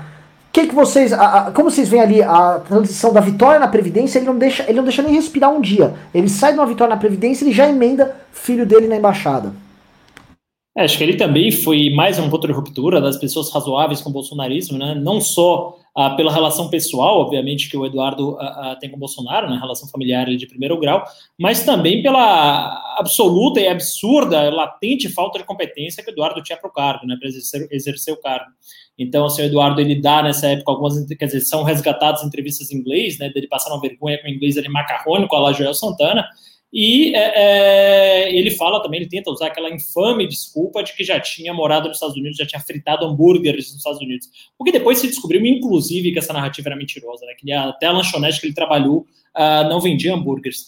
Então, assim, é, é, naquele momento ali que você vê é, o Jair Bolsonaro uh, uh, colocando em prática aquilo que já foi uma praxe dele durante os anos como parlamentar, e já foi uma praxe, inclusive, dos filhos enquanto parlamentares, né, empregar a toda sorte de parentes de primeiro, segundo, terceiro, quarto grau, os amigos e, e coisas desse sentido. E ele começa a trazer isso de maneira mais icônica para dentro do Palácio do Planalto, para dentro da presidência, quando tenta indicar ali o filho embaixador. Né? Então, assim, é, para além da tentativa ah, que já fosse já é moralmente condenável, ainda teve o prejuízo econômico que isso gerou, né? porque ele liberou ali bilhões e bilhões ah, de reais em emendas para parlamentares, né? para fazerem, ah, em geral, obras inúteis, obras de recapeamento em lugares é, é, longínquos, que tem pouca atividade econômica, coisas desse sentido. E ali ele queima uma parte enorme dos cofres brasileiros, dos cofres públicos brasileiros, eu não tenho aqui de cabeça o montante que foi isso, para tentar essa empreitada louca que nem assim os senadores se dispuseram a agraciá-lo e agraciar o filho dele com esse cargo de embaixador do Brasil nos Estados Unidos. Né? Então, ali é realmente mais um ponto de ruptura, mais um ponto que as pessoas razoáveis começam a ficar mais e mais céticas com o governo, e de outro lado, é mais um ponto de recrudescimento daquela base radical. Né? Então, essa base radical ela volta com aquele discurso de: ah, não, o Eduardo ele pode ir porque ele é amigo do filho do Trump, porque ele pega a balada com o filho do Trump, e é, é colocando como se isso fosse uh, qualidade, qualificação suficiente para assumir o cargo de embaixador. Né? Então, é, é mais um prenúncio aí do que é, vinha vindo desse patrimonialismo bolsonarista, Fábio. Não, isso eu concordo perfeitamente. É um patrimonialismo assim, escancarado. Até, inclusive, a, a questão perpassou. É, teve uma consulta à época ao STF se isso era ou não nepotismo. É bem verdade que se você é, der uma lida na súmula, é, não dá para extrair ali o nepotismo para esse tipo de, de, indicação, em que pese é, a, as discussões do nepotismo não perpassavam por essa daí, é, com, da indicação para a embaixada, etc. É, e vale lembrar que o nepotismo, é, a proibição ao nepotismo, é, é oriundo de um ativismo judicial, né? as pessoas recriminam o ativismo judicial, mas é oriunda do ativismo judicial e uma das uma das pessoas que, que um dos juristas que foi mais eloquente à época e que foi talvez uh, o fator determinante para que o nepotismo fosse consagrado numa súmula vinculante foi o atual, na época advogado, hoje eh, ministro Luiz Barroso, né? Que é um indivíduo intolerante a esse tipo de, de comportamento na política, ao patrimonialismo. E ele já tinha dado essa indicação ali é, nas entrelinhas, né, quando ele quando eu dava entrevistas, que ele não ia tolerar essa indicação para uma embaixada, inclusive para uma embaixada tão importante como era a, a, a, dos Estados Unidos. Então, se isso ia ser judicializado, provavelmente, caso ele fosse indicado, e me parece, porque a composição do STF da época da súmula vinculante é basicamente a mesma que está hoje aí, tirando aí o, é, o, a, o Joaquim Barbosa, que, que se aposentou, o Aires Brito e o. uh, o, Pelu, uh, o César, César, ai meu Deus, fugiu o sobrenome, Peluso, né? É, que saíram. O resto é, é, a mesma composição, mais o, o, o Barroso, que foi o, o, o amigo Cury mais eloquente à época. Então, eles teriam maioria para derrubar. Ia ser uma derrota cachapante, né? E, e, aí talvez começaria a briga que hoje já existe, né, por conta das decisões como do Alexandre de Moraes, enfim, do próprio Barroso, relacionado às competências do Estado, já teria sido antecipada à época com essa questão da embaixada. Ele não ia assumir, provavelmente, assim, não, não tinha condições. É por isso que eu acho também que foi que o Bolsonaro recuou, além da, da, de uma negativa do parlamento, havia também essa possibilidade de, se judicializado, cair, porque era o entendimento do Barroso. Barroso, ele é um cara bem duro com essa relação nepotismo, né?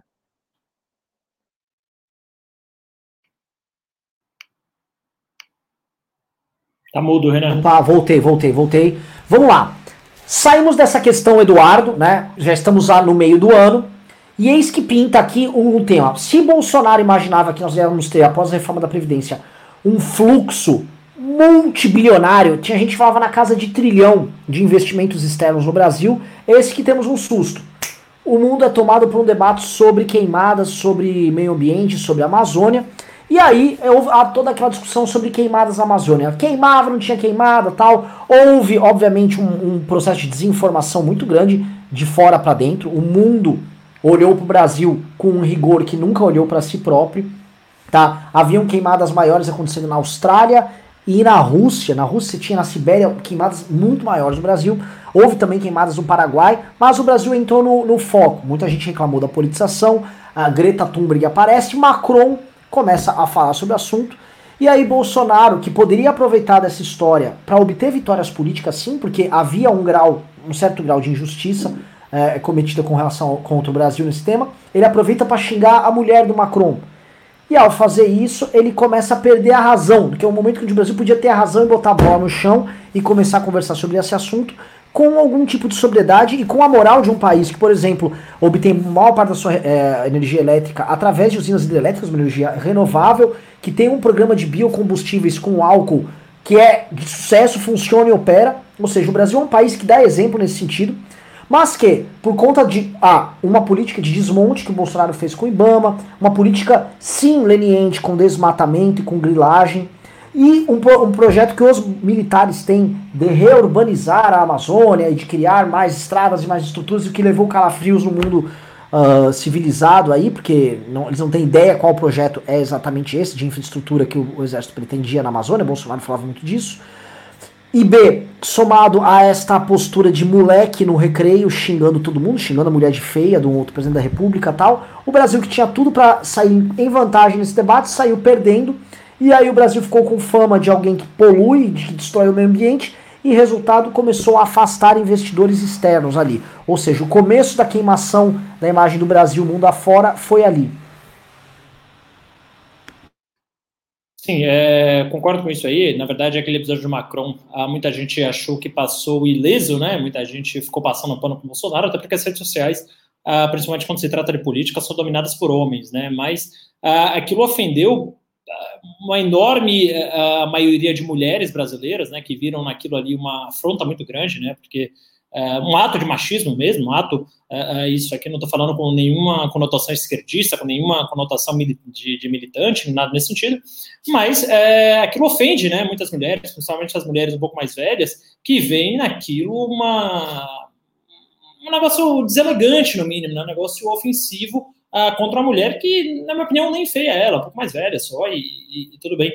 E aí, qual, uh, qual foi a outra questão mesmo que você levantou agora, Renan? Desculpa, eu me perdi um pouco. Foi, não, foi essa questão do, do Brasil perder investimentos ah, externos. Da, e, da Amazônia também, né? Você falou agora. E, e aí, realmente, né, é, você vai também é, é, colocar o ministro da, do Meio Ambiente, o Ricardo Salles, colocando charges ali falando que a Greenpeace está tocando fogo na Amazônia, colocando charges falando que ONGs estão tocando fogo na Amazônia, ah, que não é ah, ah, que não são queimadas naturais ou coisa desse sentido.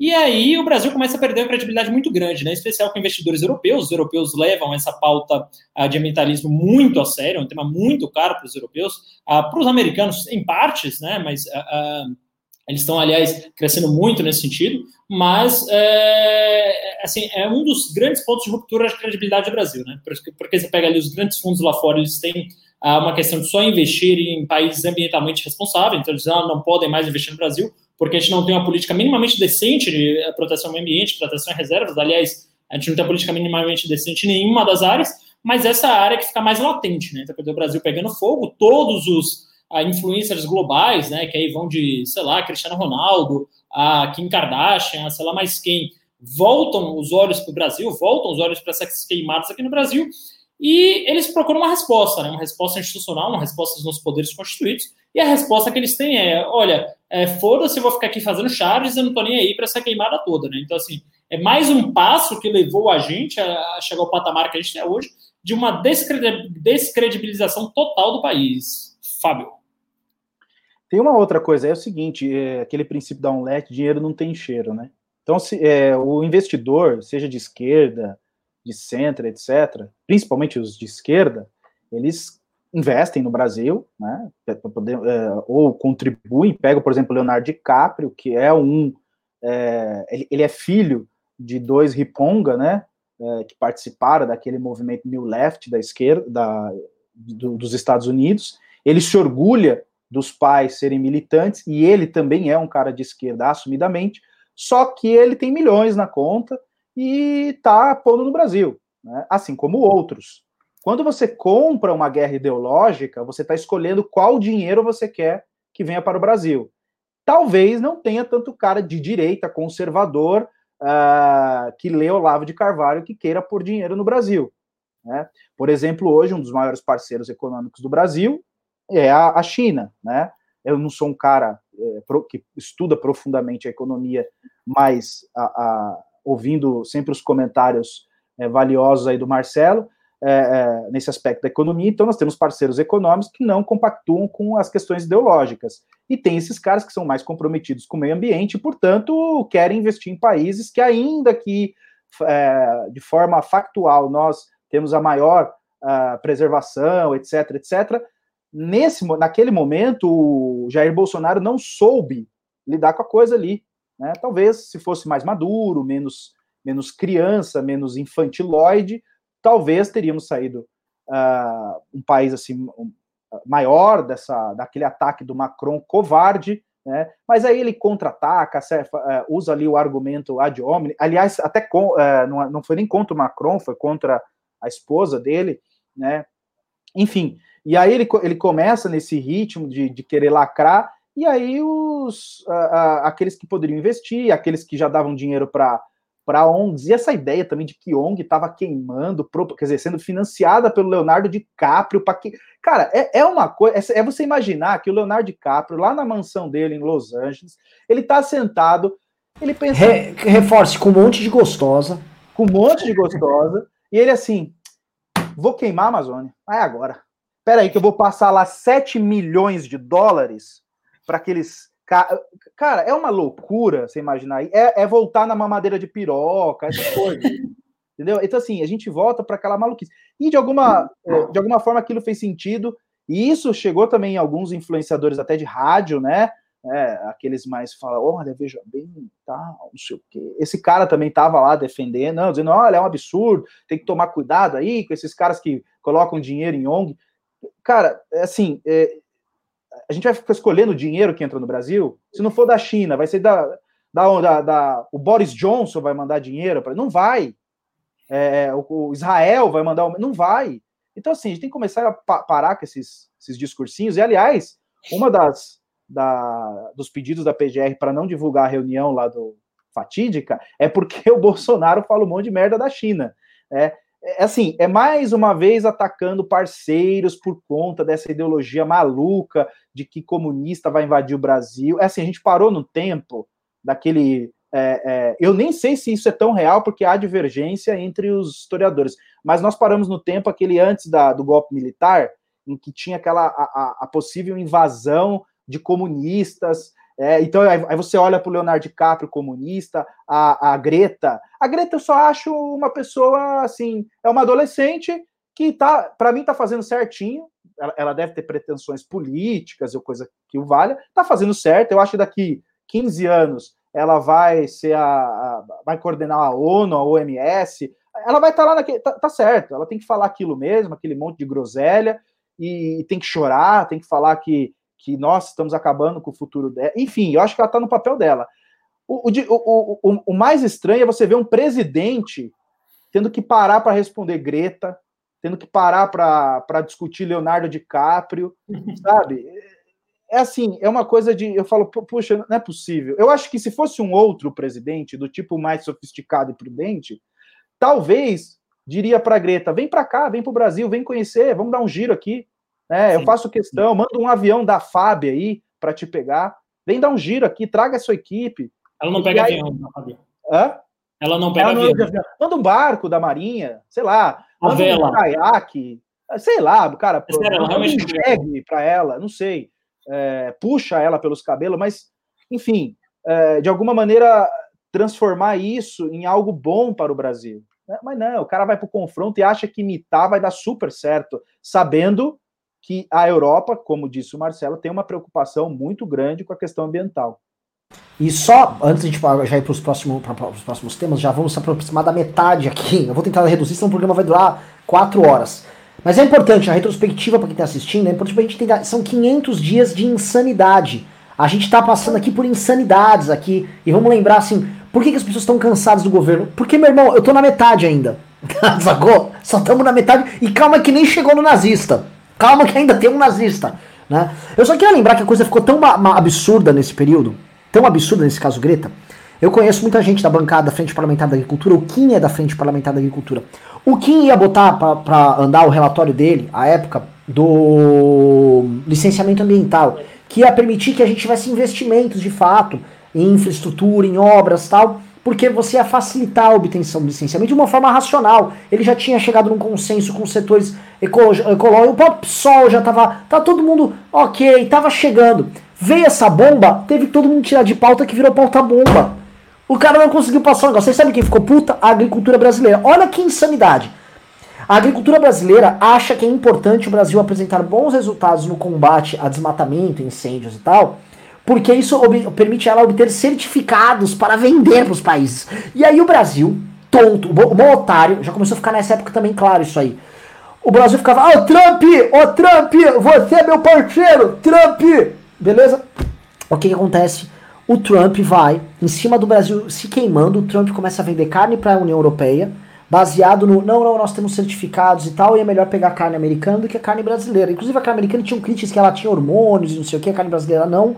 E eles, não, não, vamos pegar a carne americana que os Estados Unidos estão. O Trump começa a dar bola nas costas do nosso parceiro aqui do Brasil, Jair Bolsonaro, né? Então a agricultura brasileira começa a perceber aquela época, tipo, ok, estamos lidando com um doidão e nós estamos nos ferrando aqui. Porque a justificativa do Bolsonaro era vou salvar nossa agricultura destes vagabundos, o que é um mero ideologismo e uma propaganda. Porque na prática, a agricultura lida com esses problemas já há muito tempo e nunca precisou do Bolsonaro fazer essas denúncias para resolver o problema. O Bolsonaro só tornou isso um problema grande. Aí vamos agora para um combo de problemas. Deixa eu só fazer um, uma, uma coisa aqui que me ocorreu. É, a, a Greta, provavelmente, segundo fontes, é, dizem que ela é financiada pelo George Soros, né?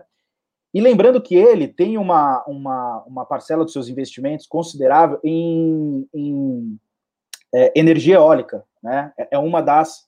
Da, e ele tinha interesse que, que isso fosse feito, que, que, que isso seja feito aqui no Brasil. É, ele, ele teria interesse em investir pesadamente, não que não exista no Brasil, mas investir. E essa, ele poderia, ele, o presidente, poderia ter aproveitado a Greta, falar, ah, vamos dar uma lambida nela aqui, porque você lambe ela e automaticamente você dá a lambida no, no Soros.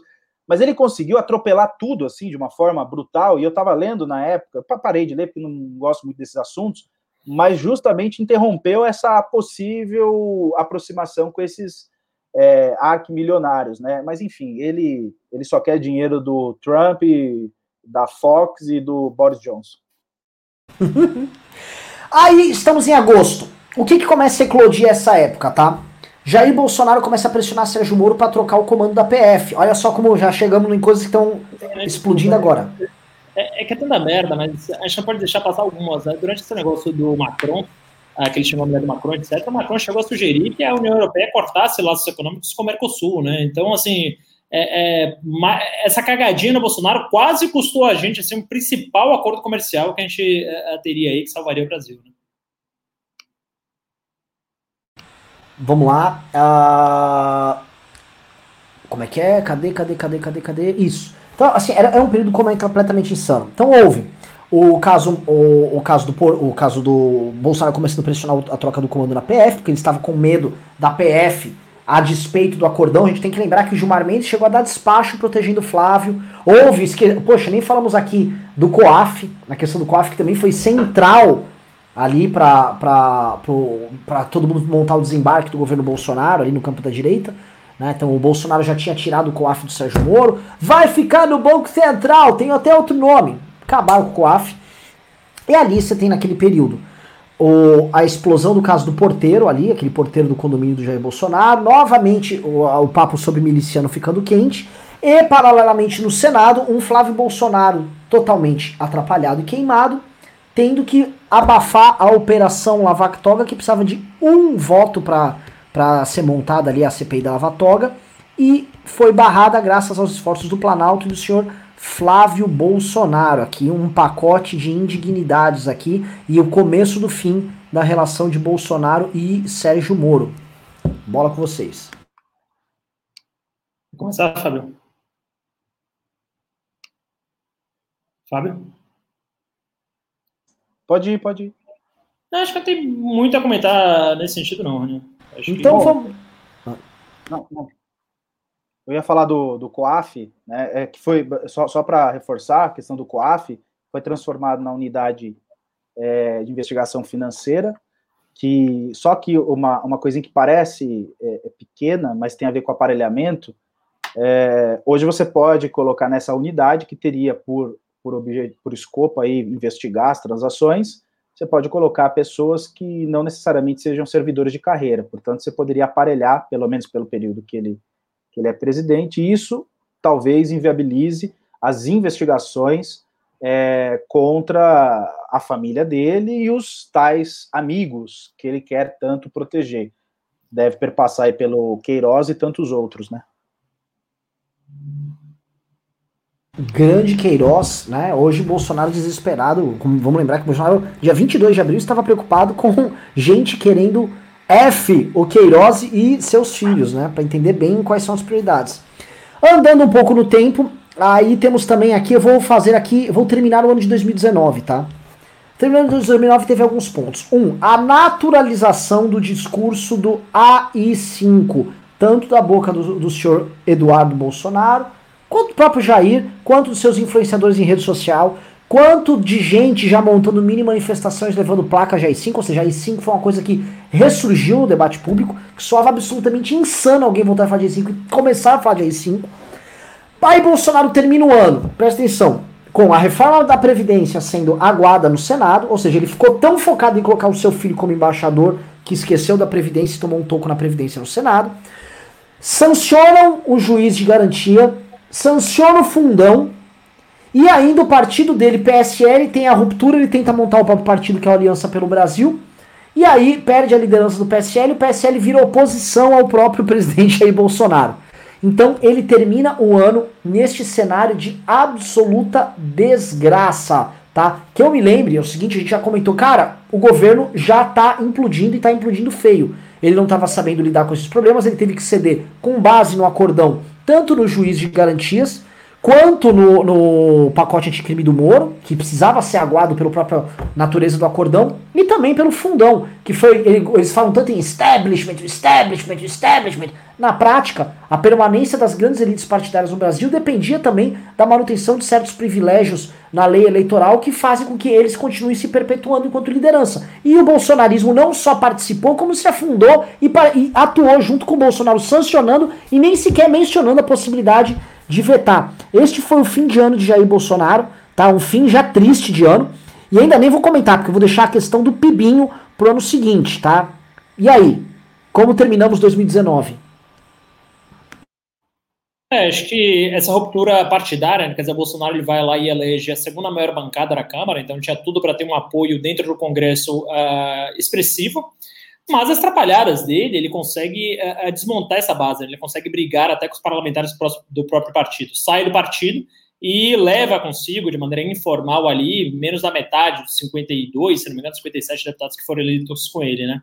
Uh, num suposto ali num partido ainda de fantasia chamado Aliança pelo Brasil, que é, é lançado enquanto marketing, né, com ônibus, uh, com adesivos, coisas desse sentido, com a estética bastante uh, duvidosa, né, um gosto ali bastante duvidoso, aquelas coisas cheias de cartuchos de, de, balas e coisas desse sentido, para reforçar ali mais uma vez, enfim, a masculinidade das pessoas que seguiram e, e que seguem o Jair Bolsonaro. Né?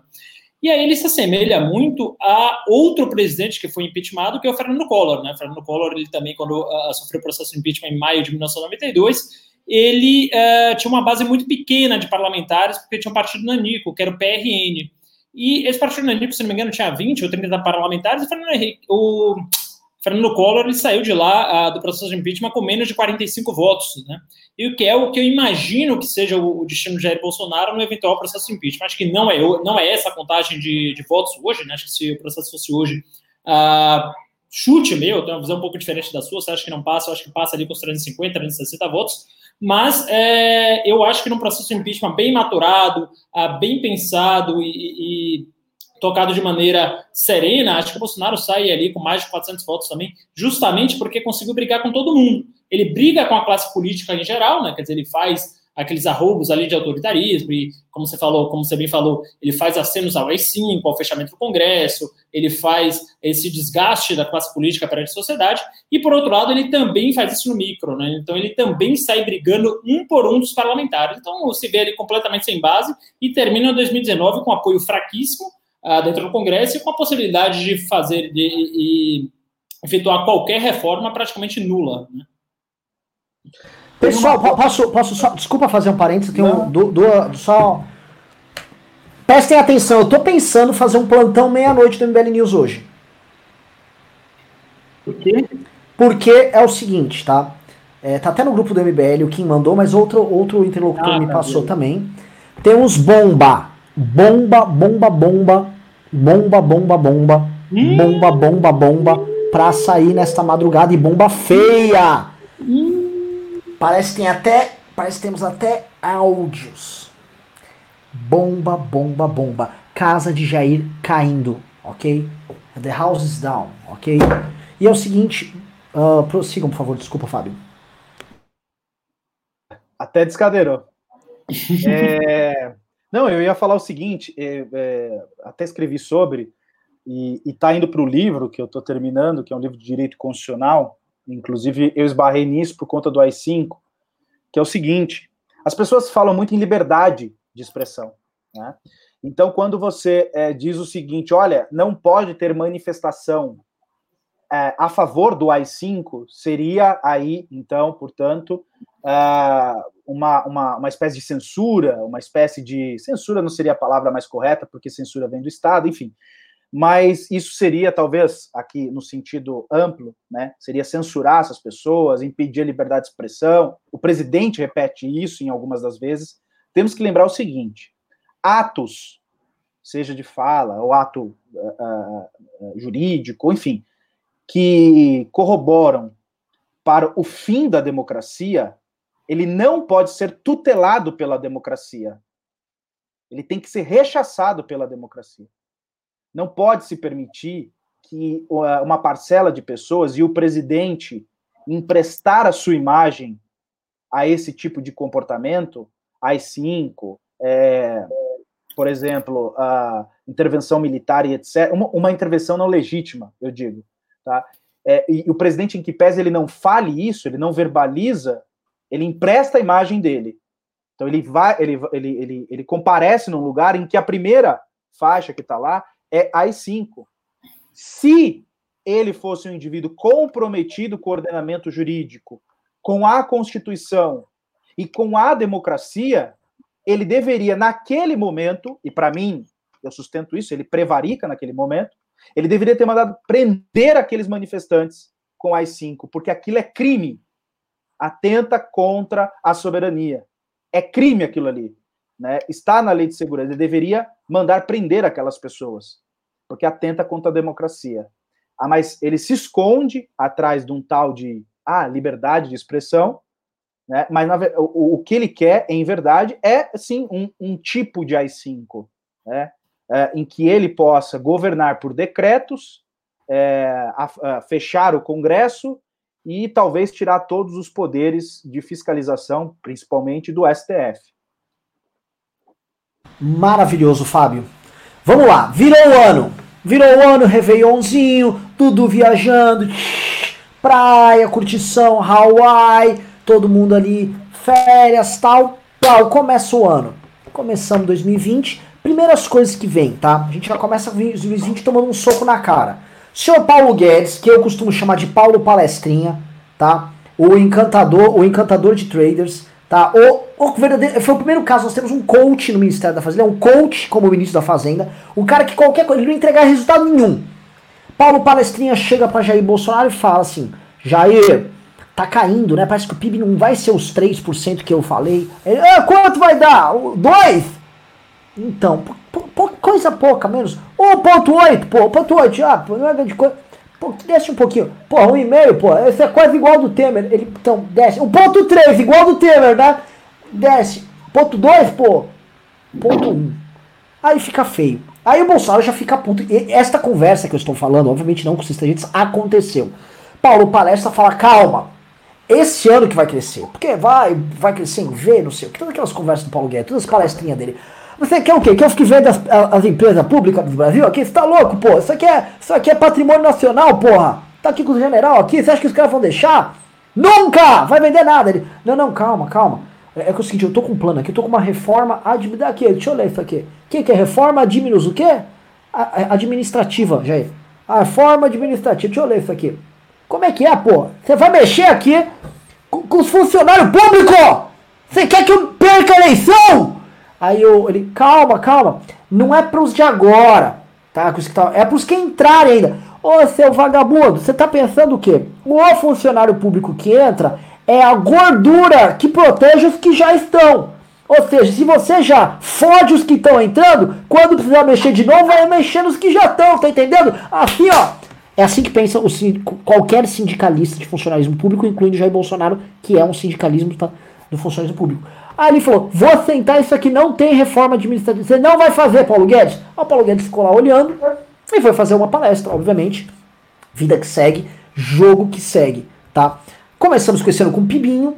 Então, Pibinho de merda, os mercados começam, não, pô, mas ainda vai dar, ele vai fazer uma mágica. Ainda tem Rodrigo, Rodrigo Maia roubando a pauta reformista, trouxe para si a reforma tributária e ele começa a dar o tom do, do que seriam as reformas começa a deixar Guedes de lado, Guedes começa a ficar puto, já começa a ter os primeiros sinais de Guedes não gostando ali do governo, Moro também começa a dar seus primeiros sinais ali de inconformidade, mas quem rouba a cena não é nenhum desses, é o nosso secretário de Cultura, como é que é? Roberto Alvim? Ricardo Alvim? Não é, Como é? é Alvim, tá? Alvim é o nome fantasia dele. É? É o que? Roberto Alvim ou Ricardo Alvim? Sempre confundo. Roberto, Roberto. Roberto Alvim resolve lançar o seu projeto de cultura para o Brasil, resolve fazer o seu libelo. Tá? Vai, vai mostrar ao Brasil o que ele pensa para a cultura. Wagner ao fundo, enquadramento igual Goebbels. Muito patótico, né, Wagner? Hã?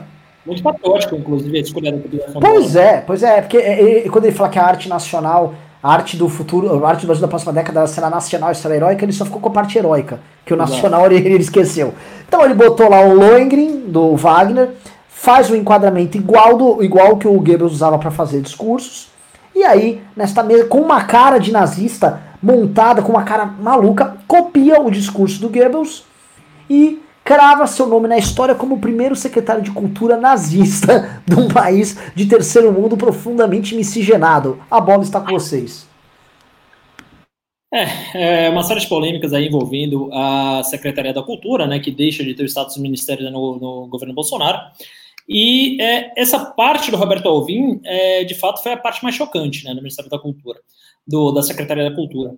É, mas é bom lembrar que o próprio, a, a, própria Secretaria já teve outros escândalos também durante o governo, né? Porque a gente fica focando tanto no, nas uh, merdas macro que ele faz, né? Não tem outra palavra para falar, que a gente esquece que dentro de algumas passas existem algumas subpassas que também ficam fazendo mérito o dia inteiro, né? E o maior exemplo aí é a Fundação Palmares, né, que é um órgão ah, subordinado diretamente à Secretaria da Cultura, cujo rapaz lá, o presidente, cujo nome não me recordo agora, não sei se alguém aí ah, lembra de cabeça, que é um rapaz negro, um rapaz. É, é, é, Sérgio Camargo? Sérgio Camargo, Sérgio Camargo, é.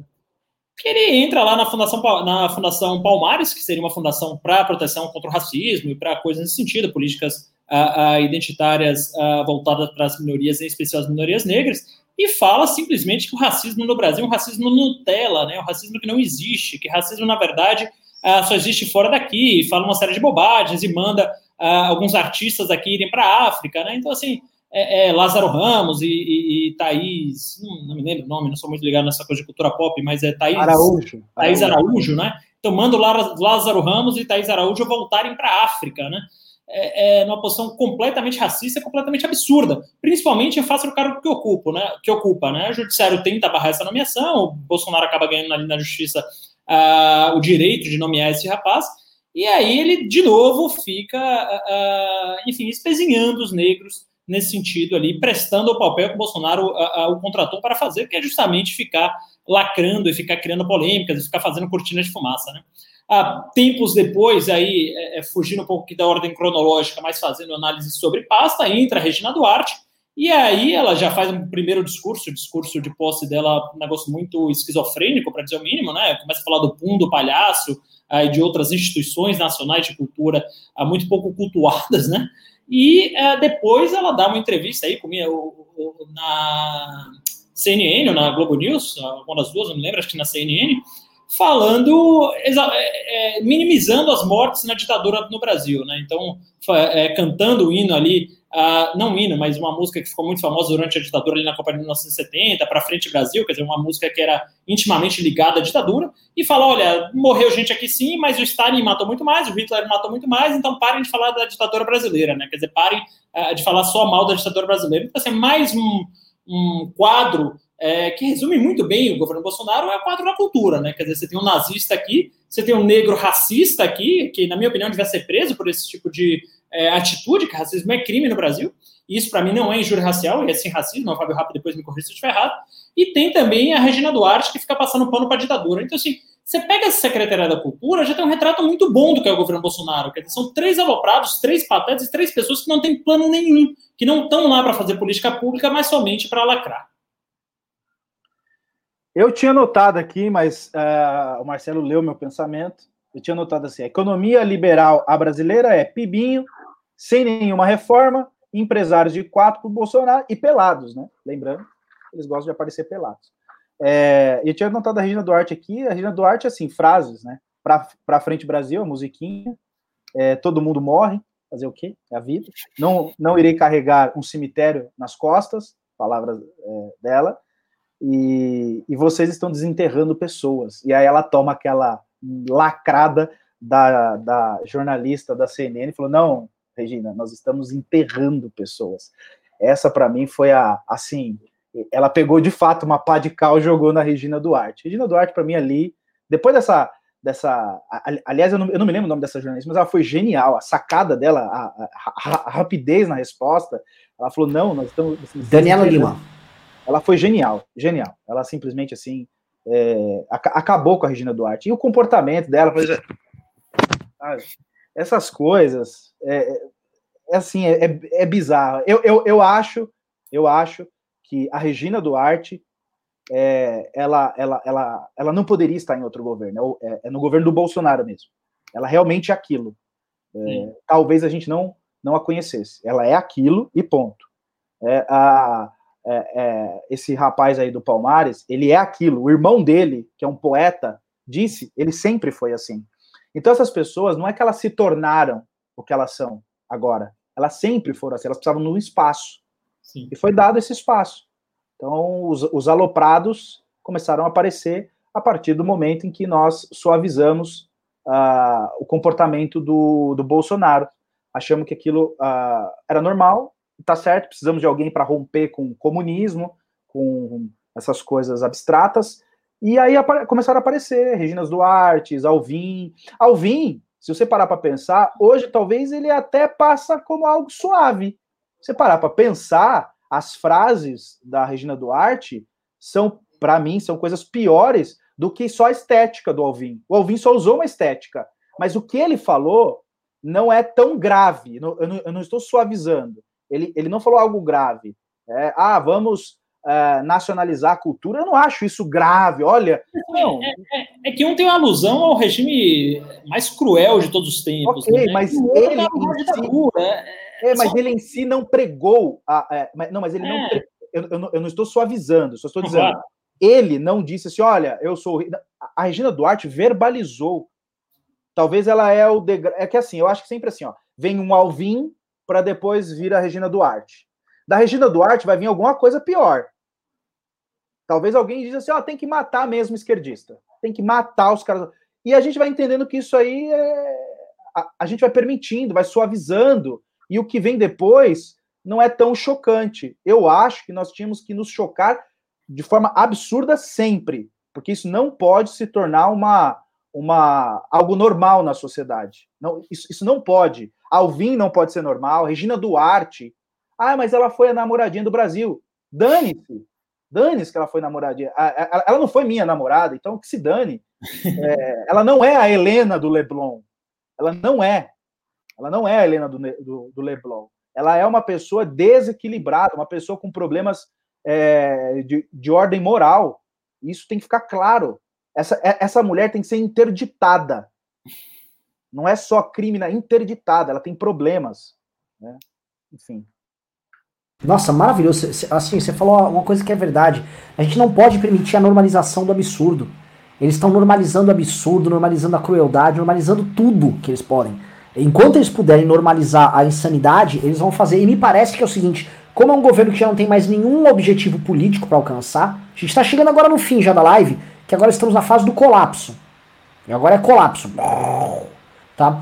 Então, como a, a, estamos chegando agora nesse colapso total da, da, das estruturas ali, é, resta ao governo nada além a normalização e a banalização do mal.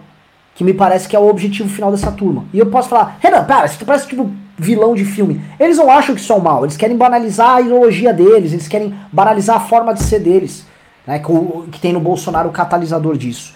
Então nós tivemos aí rompimento com o PSL nazista na cultura, Pibinho, reforma administrativa não andou, e aí começamos o seguinte, tá? Uh, vamos agora para o final. Tivemos aí esse começo de ano, depois do Pibinho, essas inúmeras brigas, e aí o corona começa a se aproximar do Brasil. Em fevereiro, em março, março começa a política de quarentena. O Brasil termina de ser humilhado por Donald Trump de vez, a ponto dele, o Trump só com dó manda o, vem aqui o, Bolsonaro, vem aqui pro, pro America no, no, jantar comigo, aí todo mundo pega corona no jantar, volta pro Brasil coronado, eles devem ter ficado orgulhosos, nossa, eu peguei corona, mano, da delegação americana, não, não foi pouca, não foi qualquer corona que eu peguei, tava na corrente sanguínea só dos melhores, né, Brasil volta corongado, a delegação brasileira. Um chique de corona aqui, né? O da delegação americana e do casamento da Pugliese. Né? Verdade. Não, nosso coronga é premium que chegou aqui. Não é qualquer coronga, não. Coronga VIP, coronga VIP. Aí o, é, ele veio ou de, ou, de, ou de avião, avião da FAB, oficial da presidência da República, ou de primeira classe. É um puta de um coronga. O coronga não vê. Ele, assim, é um coronga chique, folgado, confortável. O que acontece? Nós tivemos dali em diante, tá? A coisa começa a se agravar. Nós tivemos uma convocação de manifestações golpistas para o dia 15 de março. Bolsonaro faz essa convocação duas semanas antes da manifestação. Na semana anterior à manifestação, ele faz um pronunciamento falando que não é para as pessoas irem, mas aquilo serve como um convite para as pessoas irem. Tá? Se hoje a gente ainda está tendo manifestações golpistas, na época já teve, e as pessoas falam, ah, ela vai ser pequena por causa do corona. Hoje, olhando, ela tava com o público real do Bolsonaro. É, aquele, é aquela micharia de gente mesmo, só maluco, só. Ah, eu vou dar uma bomba, tá? Bomba também, segunda bomba. Vai ter amanhã, teremos amanhã, um vídeo com uma participação nossa nessas manifestações, nessa manifestação específica. A gente fez um, um Mamãe Falei, mas não o Arthur, o Merreiro fez um Mamãe Falei nessa manifestação do dia 15. Um Mamãe Falei absolutamente insano, tá? É, das perguntas, por exemplo, ele perguntava ao público se eles topavam reinstaurar a democracia no Brasil com o Bolsonaro como rei. Imagina qual foi a resposta. Tá? Fizemos Mamãe Falei com esses caras, então amanhã, vídeo no ar, vocês vão ver. Assim, ó, O supra suma. E vou dar a dica, tá? Teve uma mãe, falei com o, com o cara do o Roberto Boni do canal Universo. Ele foi vítima de pergunta também, tá? Então, uh, em, em, resumo, tá? Uh, nós temos uh, essa manifestação, ela acontece, o, o primeiro dos Corona Fests acontecem, Bolsonaro vai, tenta participar da manifestação, aparece na carreata, dá reforço à manifestação, a manifestação pedia AI-5, pedia fechamento do Congresso, e ali ao, ao corte que o Felipe Neto menciona, né? Que foi o corte que ele fala: olha, a partir do momento que o presidente participou de uma manifestação que pede intervenção militar e fechamento do Congresso, não dá para as pessoas ficarem no muro, tá? E esse corte, várias pessoas utilizaram aquilo lá como nota de corte. Eu fiquei sabendo que o Moedo usou aquela data como data de corte para apoiar o impeachment do Jair Bolsonaro. Ali, a gente já tava rompido, a gente já tava só na metralhadora aqui, brrr, atirando e tal. Né? Hã? Verdade. Mas calma que tava em março. O que que tem daquele 15 de março, do Corona Fest, até uhum. hoje, é uma sequência. Crise do coronavírus que vai desde a gripezinha, a cloroquina, aí lutar contra os governadores, tudo isso que a gente já sabe. Ascensão do Mandetta, queda do Mandetta, aliança com o Centrão, queda do Moro e agora queda do Tais, tá? Sei que assim, a gente não precisa se alongar muito, porque são temas que a gente vem comentando ao longo dos últimos dois meses diariamente. Mas aí eu, eu olho o seguinte, tá? A gente tá agora com, com o final, o final aqui desses 500 dias, e eu pergunto para vocês, há uma aceleração no processo de degradação do Bolsonaro, né? Agora, quando eu cito essas últimas coisas, é como assim, ele... A gente falou no dia 26 que o Bolsonaro estava participando com influenciadores de manifestações com fins golpistas. Hoje ele participa todas as vezes que pode de manifestações que pedem fechamento do Congresso. Ele evita não participar de nenhuma, ele tem que participar de todas tá? Ele tem uma milícia organizada por aquela lunática da Sarah Winter andando por Brasília gritando AU e batendo no peito e falando em fechar o Congresso. Ele tentou montar um acampamento. Essas pessoas circulam por Brasil, Brasil, essas pessoas estão armadas no acampamento. O presidente da República não só permite, como apoia essa loucura. O presidente da República, de acordo com os áudios que serão demonstrados provavelmente segunda-feira, os vi, o vídeo, no caso da reunião dele no dia 22 de abril, ele fala em usar as Forças Armadas caso sofra impeachment, ele fala em dar um golpe de Estado. Ele entrega o governo inteiro pro Centrão, ele troca de ministro da Saúde como quem troca de roupa, como se fosse a coisa mais normal do mundo no meio de uma pandemia. E estamos aqui vendo a aceleração e o fim do Bolsonaro. Agora, eu, eu quero uma reflexão, que acho que é essa reflexão que eu queria fazer com vocês, tá? Estamos aqui no ponto culminante de tudo isso. A gente viu, quando a gente olha nos 500 dias do Bolsonaro, ingovernabilidade, foi uma das coisas que a gente percebeu. Acordão com centrão e desespero, e a gente vê isso refletido no Aras tentando passar pano para ele, ele correndo com o Toffoli, Toffoli no Roda Viva passando pano para ele. Ele falando que é nova política, mas aos poucos e cedendo pro velho establishment e agora pro bom e velho centrão, sentando no colo do centrão. Golpismo, na cara dura. Familismo, proteção aos filhos. É, vamos dizer assim, a, o Carluxo pendurado no carro no dia 1, que é um ato muito mais simbólico do que qualquer coisa, culminando com o Bolsonaro falando em trocar PF e perder Sérgio Moro em nome da proteção à sua família. Né? Então, assim, eu acho que é, é, é, agora aqui no final é como se você pegasse todos os elementos errados que a gente analisou nesses 500 dias, nessas duas horas de 11 minutos que a gente está fazendo análise do governo e falasse, está tudo dando merda ao mesmo tempo e agora. É como se aqueles problemas todos eles falassem, vamos nos encontrar. É aquele momento no filme, aquele momento do ápice, do clímax do filme, onde todos os personagens do filme que têm suas histórias laterais, elas se reúnem e elas se concentram num ponto só e elas explodem, pum, para o momento final, para o fim do vilão, né? Então, acho que a gente está assistindo agora, é, é, é, o grande momento, é a apoteose do bolsonarismo que se debate, como o Arnold Schwarzenegger no, no filme Exterminador do Futuro 2, quando ele se ele, ele joga aquele cara, o outro, o outro ciborgue na, no, no metal derretido ali, ele fica blá, blá, blá, é o Bolsonaro, é ele tá se debatendo ali, blá, blá, blá, blá, blá, blá, blá, e, o, e nós assistindo isso, todo mundo assistindo isso de camarote, vendo o presidente da República se debatendo e ele morrendo. Nós estamos tendo brasileiros morrendo fisicamente, mas temos a instituição presidência da República simbolicamente sendo morta aos olhos de todo mundo, diante da própria inoperância, diante da própria, do próprio autoritarismo, do próprio patrimonialismo, do próprio familismo, ou seja, de todas as principais características nefastas que nós juramos combater e que ele supostamente jurou combater, mas que ele era apenas a representação mais pura e absoluta de tudo isso aí.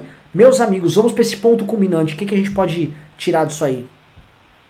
É, eu acho que, é, primeiro, é, acho que é muito bom, porque finalmente é um governo que acaba, né? Um governo uh, que só vai cometendo besteiras desde o primeiro dia. Se parar para pensar que a gente está na live de 2 horas e 10 minutos, peguei até uma pauta aqui para a gente usar nessa, nessa live, acabamos não usando, mas que o governo tem uma crise em média a cada cinco dias, né, durante esses 500 dias, portanto, estamos falando de 100 crises institucionais.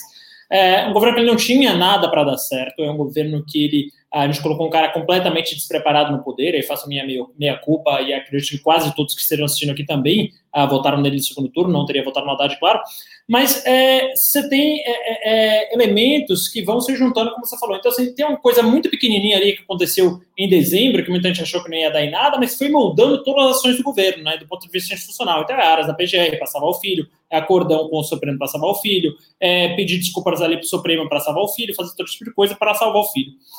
Você vai ter ali também essa incompetência latente ah, em todos os ministérios, né, inclusive da economia, que fica aí prometendo milagres, fica ali dando uma de empreendedor de palco, de Belpes, que tem uma hora que a paciência acaba. Então, esse momento acho que chegou muito recentemente, ninguém acreditava mais ah, no Guedes, até ele e, e aí ele chega para colocar pá de cal no seu legado e fala que o Brasil vai crescer 2,5% apesar do coronavírus. Né? Então, assim, a partir desse momento, as pessoas ah, olham para o Guedes e param de acreditar, quer dizer, ele perde o resto de credibilidade que tinha, porque ele existia uma ala guedista ah, do governo, que seriam os Faria ali, que acreditariam que o Guedes seria a salvação do governo, e essa ala também vai derretendo. Você tem a ala ah, que estava ali pelo combate à corrupção, que acreditava que, apesar de todos esses episódios aí que a gente narrou, o Sérgio Moro daria a conta do recado e faria com que o combate à corrupção fosse efetivo no Brasil, e o Sérgio Moro desaba e com ele, com ele também vai uma parte do apoio popular do governo.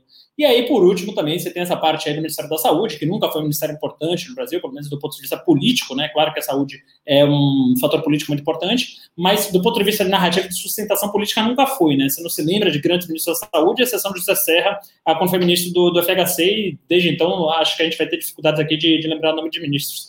E aí ele pega, é, e para colocar pá de cal em todo o seu mandato, ele tem a pior gestão do mundo no caso do coronavírus. Né? O Brasil é o único país do mundo que as mortes continuaram a crescer depois do 50 dia de pandemia. Então, assim, é, todos os outros, todos os outros é, 190 e tantos países da ONU foram melhores no combate ao coronavírus do que o Brasil, e o Jair Bolsonaro continua aí no papo de gripezinha, disso, daquilo, e a gente está tendo hoje quase mil mortes por dia, né? Foram 5 mil na última semana, então isso também vai tirando o apoio popular dele das pessoas normais, das pessoas não ideologizadas. Então, assim, é uma tempestade perfeita, apesar de ser alguma coisa muito previsível, dada a absoluta incompetência, falta de capacidade técnica, falta de caráter do Jair Bolsonaro, mas é uma tempestade perfeita que se encontra todo nesse tempo, e aí agora é, é uma questão de, acredito eu, poucos meses para o governo realmente ser deposto aí pelo Congresso.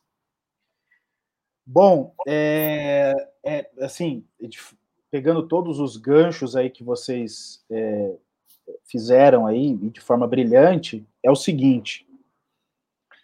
É, eu, eu, vou fazer de, de trás para frente, que eu acho que eu, eu, eu, tenho. A minha memória é melhor de trás para frente. Olha só, nós temos nesse exato momento é, uma, o, o, Bolsonaro dizendo que vai à TV, dizer é, ser contra, agora de uma forma mais ampla e contundente, contra o isolamento. Portanto, ele vai pedir que as pessoas saiam às ruas. Nesse momento em que ele diz isso, ele não tem um ministro da saúde, ele tem lá um interino, então ele não tem um ministro da saúde. Ele derrubou dois ministros da saúde, né, dois ministros técnicos que estavam seguindo as orientações. E veja, não são dois ministros brilhantes, não são dois técnicos brilhantes, são dois médicos conscientes. Eram dois médicos conscientes na gestão. Estavam seguindo aquilo que, fora o Osmar Terra Plana e aquela senhora que é médica também, que parece que tem alguma. Eh, deve sofrer da mesma moléstia que a Regina Duarte, né, fala umas asneiras assim, que é assim, você fica é, é, é, estarrecido, Aí você tem a crise com o Sérgio Moro, e o Sérgio Moro é uma crise interessante. É, alguns disseram, e aqui alguns, é, algumas pessoas que, que eu participo de grupo disseram assim, pô, mas você não acha que foi é, desleal que o, é, que o uh, Sérgio Moro fez? Veja, sim, acho. Mas desde que nós estivéssemos em um cenário com um governo que não usasse dessa mesma é, é, ação, atitude, como método para dialogar com os outros agentes políticos. Então, o Sérgio Moro, aí temos que lembrar, ele, ele reage a uma agressão. Não, ele, ele não vaza a conversa antes, ele reage.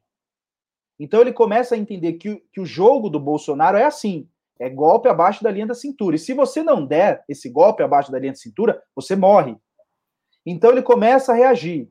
E isso abre uma porteira porque outros aliados, é, ali, aliados nem tanto, mas que estão percebendo que serão a, a, a, a bola da vez, talvez daqui a um tempo, possivelmente estão começando a se armar.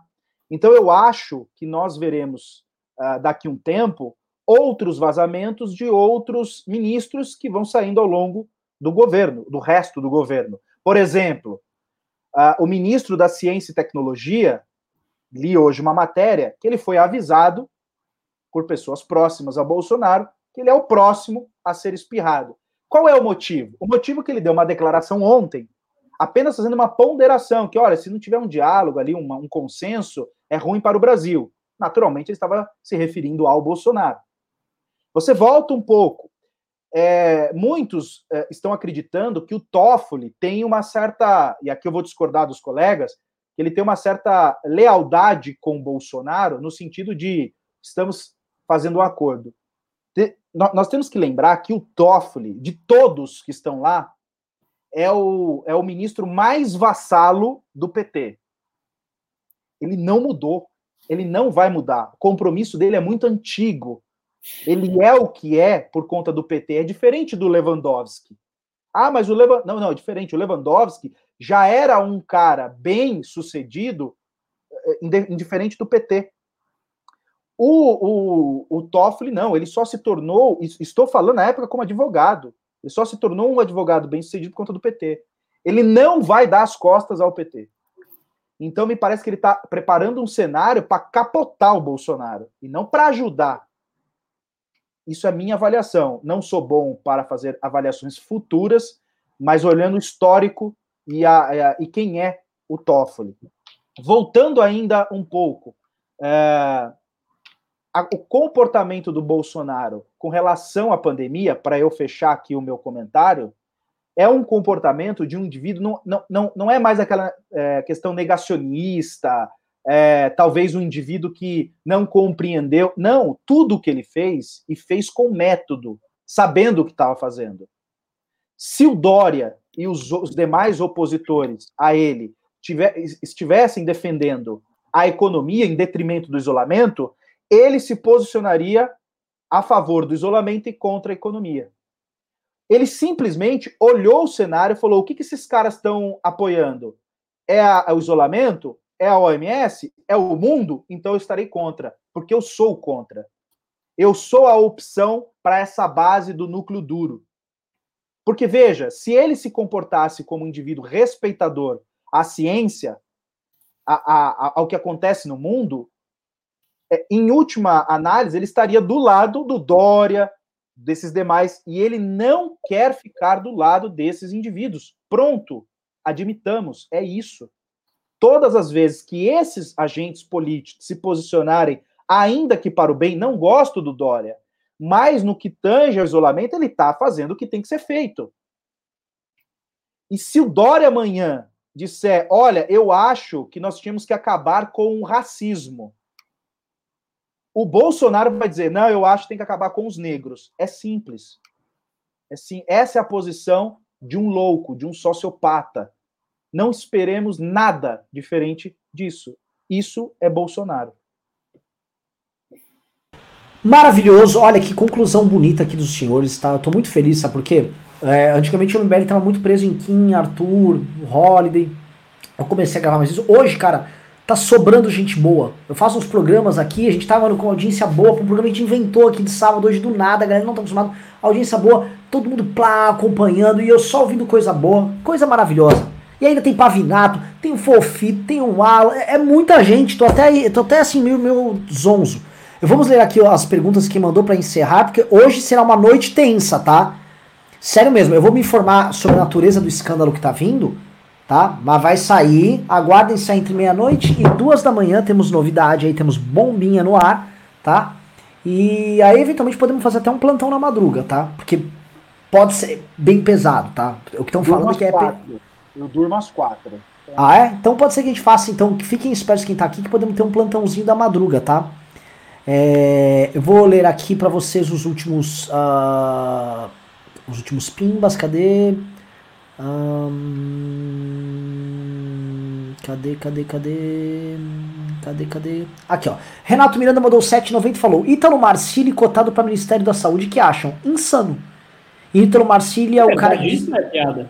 Não, não, ele já está cotado mesmo. Não é piada. Tipo, era uma piada tipo Paulo Cintura que a gente tava falando. Mas não, ele tá cotado mesmo. Lembrando que ele foi um cara responsável por colar um cara com pedofilia, fazendo ele contratar é, prostitutas que tinham cara de criança. Então me parece um cara muito, muito bom aí na, na arte dele. Ronaldo Helman dos Santos mandou 5 reais e disse: Será bom ou ruim politicamente termos eleições esse ano? O que, que vocês acham? Cortou para mim. É, eleições este ano, bom ou ruim politicamente? Acho que tem que ter, acho que tem que ter. É, acho que dá pra fazer, tem outros formatos, dá para fazer em quatro dias, por exemplo, como é a proposta do Barroso, mas acho que tem que ter eleição, é, muito, é fundamental para a democracia, acho que dá para fazer sem aglomeração.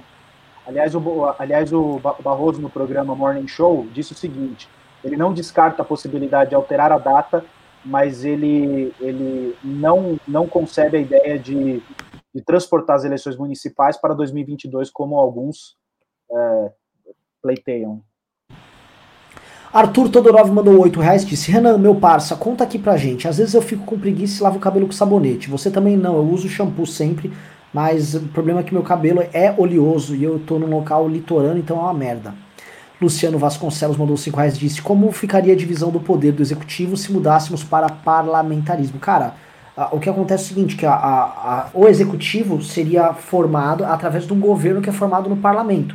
Ou seja, a função que nós temos do presidente da República, em grande parte, seria tocada pelo, pelo primeiro-ministro, que aí ia operar como um ministro de Estado, um chefe de, chefe de governo, e o chefe de Estado, que seria o presidente da República, ele poderia ficar no Palácio da Alvorada, mas ele não teria os seus ministros, ele teria ter um conselho, aí você tem vários formatos, você varia de país para país, a França é um modelo, Portugal é outro, é o semipresidencialismo, você tem outros modelos como a Alemanha, que já são uma linha diferente e tal. Mas, uh, em geral, é isso. O, o chefe de governo é montado numa coalizão no parlamento, eles montam o ministério ou o secretariado, e o chefe de Estado ele tem funções mais diplomáticas, ele pode. Aí depende do grau que você quer ter. Você pode ter desde um, um chefe de Estado fraco, como por exemplo o presidente na, na Alemanha, a um muito ativo, como é na França, né? Que é um você imagina um chefe de Estado Bolsonaro. Nossa, posso falar se ele fosse só o chefe de Estado quieto, né? Podia ser até ah, melhor, mas. Eu ia ficar é. falando mal da, da China, da. É verdade, né? Verdade, verdade. Esqueci desse ponto. É, verdade. Hum, William Rodrigues mandou dois reais disse: Enéas Carneiro, o melhor presidente que não tivemos. Nem a pau, graças a Deus jamais tivemos é, é, nessa. Assim, parem! Uma das coisas que o MBL sempre errou, a gente ouvia as pessoas falando isso e falava: é, é, tal. Para! O Enéas era um maluco, era um lunático autoritário, tinha um projeto insano de Brasil. Vá ler as propostas do Enéas, você vai sair assustado. E ele sempre publicou, ele sempre deixou claras as propostas dele. Lógico, o Ené. Ele era um cloroquina. Total, total. Tava todo mundo tomando cloroquina feita pela indústria nacional do Enéas. E produzindo a bomba atômica dele lá. O Enéas era um maluco. O fato do cara ter estudado não significa que o cara é bom. São certas coisas assim que, que é foda. Anderley Pastrello mandou 10 reais e disse: Alguém sabe realmente o que o Moro pensa? Onde vive? O que come? Como se reproduz? Ele tá falando Moro, né? Moro, Moro, Moro. Moro, eu posso dar um. É, ele falou Mouro. Eu acho que é Mourão. É Mouro ou Mourão? É, se for Moro, eu. Bom, se for Moro, é o seguinte: eu tenho um colega muito próximo, a vizinha da turma do Moro, de, de juiz. Eles, eles trabalharam muito tempo juntos. E eu perguntei, eu, eu, eu cheguei a perguntar logo quando o Moro uh, anunciou a demissão. Eu perguntei para esse colega, eu falei assim, cara, é, você acha que ele é um indivíduo é, é, que pensa nessa questão política, eu falo, ele falou assim para mim, ó, Fábio, ele está se defendendo, é, ele tinha realmente um sonho de ir para o STF, isso não é mentira, isso é real, isso, isso estava nos planos de vida, e, infeliz, e ele detectou isso lá atrás, que não ia acontecer mais, e, e ele começou a perceber que talvez a partir daí é, ele ia se enrolar, e ele tem um comprometimento com a biografia, ele é um cara, aliás, isso é muito, isso é muito próprio da magistratura, Eles são vaidosos, o que eu não acho ruim. Eles são vaidosos. E essa vaidade, realmente, ele tinha medo de, de colocar, a, enfim, é, isso, é, é, enfim, apagar a biografia dele. E ele ficou com medo e ele começou a, a se a partir disso, como qualquer jurista, né, que deixemos claro, todo mundo, todo jurista precavido numa relação, até com cliente, ele sempre guarda tudo. Porque ele não sabe o que vai acontecer amanhã. É possível você tomar uma bola nas costas e às vezes a única defesa que você tem é aquilo que o indivíduo. Então, não vejo isso ruim. Mas ele é um indivíduo realmente pacato, é, não tinha pretensões políticas até isso acontecer. A partir disso, não volta mais para a magistratura. Aliás, ele me falou algo, não sei se faz sentido para vocês. Talvez ele não venha como o próximo presidente da República, mas apoiando o próximo presidente, porque ainda ele quer entrar no STF. Né? Isso a gente conversou. Eu acho que é muito mais a cara dele o STF. Eu acho que o, o, as vicissitudes de uma atividade política, o Moro teria que catalisar um movimento político, ele, tra tra tra ele teria que tratar de temas que não são muito habituais a ele, ele teria que fazer alianças que não são muito no estilo dele. E ele pode manter o perfil Moro e o estilo Moro intacto, coisa que já nem tá. Assim, ele rachou um pouco do cristal aí, ficando com o Bolsonaro, mas ele pode manter a essência disso enquanto um nome pro STF, um cara que vai continuar a luta contra a corrupção, manter a lógica dele ali, né? Que, enfim, é, é, era o que ele imaginava que seria natural junto ao, sendo, sendo o ministro do Bolsonaro e depois sendo nomeado para o STF. Luciana Lulu do Diário do 10 reais disse: alguns partidos estão em cima do muro referente ao impeachment do Bolsonaro. Com a demissão do Tait e batimento de recorde de mortes, isso pode mudar a atitude deles? Sim. Sim. Já está mudando, tá? A questão é a seguinte: a gente tem que montar um aparato. O que, que eu estou pedindo doação para vocês? A gente está montando agora um placar, de, tipo, placar do impeachment, tá? Pra gente começar a cobrar, a gente vai ter que cobrar parlamentares a gente vai ter que ir atrás dessas nomeações do Centrão, a gente vai ter que ir para cima do Aras, vamos ter que cobrar os parlamentares dos partidos que vinham estar aliados conosco no impeachment. O Partido Novo já tinha que estar endossando impeachment, o Cidadania tinha que estar endossando impeachment, o Podemos tinha que estar endossando impeachment. Já! Esses três. Fora os de esquerda, que a esquerda já está falando impeachment e o PT agora entrou com o processo de impeachment, ou seja, o PT já não pode mais falar contra. Tá? Se a gente já pega esses três aqui, eles não têm bancadas grandes. Se você somar a bancada, não dá 30 deputados. Só que é muito representativo porque eles têm muitos deputados formadores de opinião pública. Aí viramos o PSDB. Ó, quero uma declaração do PSDB. Vem rápida do PSDB. Até por causa dessa briga do Dória e tal. Temos o PSDB, aí já estamos falando aí de mais de 60 deputados do campo do centro-direita. Já tem o PSL com pelo menos 30 deputados que são anti-Bolsonaro. Já estamos falando em 90 aqui só desse bloco da centro-direita. A gente precisa fazer esse, a gente precisa chegar nesse 100. Quem pega um Kim, pega uns do PSDB, pega uns do PSC, pega uns do Avante aqui, ali e tal, você vai chegar a 100. Isso mais os da esquerda que dão 150, a gente já está falando em mais de 250 deputados favoráveis ao impeachment, faltando 92 para a gente chegar no número. Esses 92 a gente vai encontrar no resto, no resto todo. Tem um mar ali de partido para a gente procurar o resto e dá para catar esses votos. Que já tem que mostrar, tem pujança, tem, tem força aqui, a gente vai ter os votos. E a gente precisa começar, nós como sociedade civil, virar estes votos agora. São estes 100 votos do centro, da centro-direita, que junto com os votos da esquerda farão a maioria, os 250 votos, que hoje barra tudo na Câmara dos Deputados, ou seja, o Bolsonaro não tem maioria, nem maioria simples para passar mais nada, e que também seria a base para a construção do processo de impeachment dele. Elton Ribeiro mandou 5 dólares e disse: Bolsonaro e Maia têm um acordo? Se sim, qual é o acordo que eles fizeram? O que um tem para oferecer para o outro?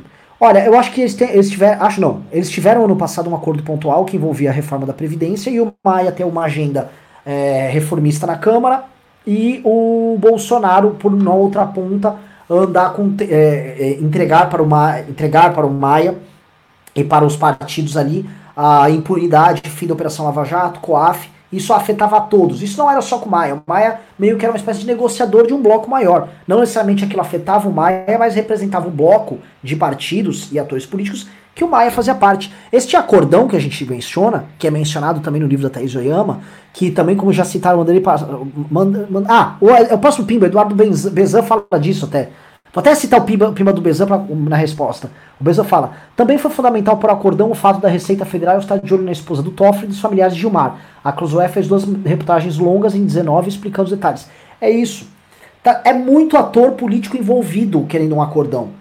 Você tinha do PT ao PSDB, ao MDB, ao DEM, ao próprio Maia, a caras de partidos do Centrão, a ministro do Supremo, todo mundo queria dar uma bafa geral. Tá? Isso não significa que virou todo mundo aliado ou que eles não podem se bater. Todo mundo continua se batendo ali. O jogo continua aberto. Só que você vai firmando acordos pontuais no jogo.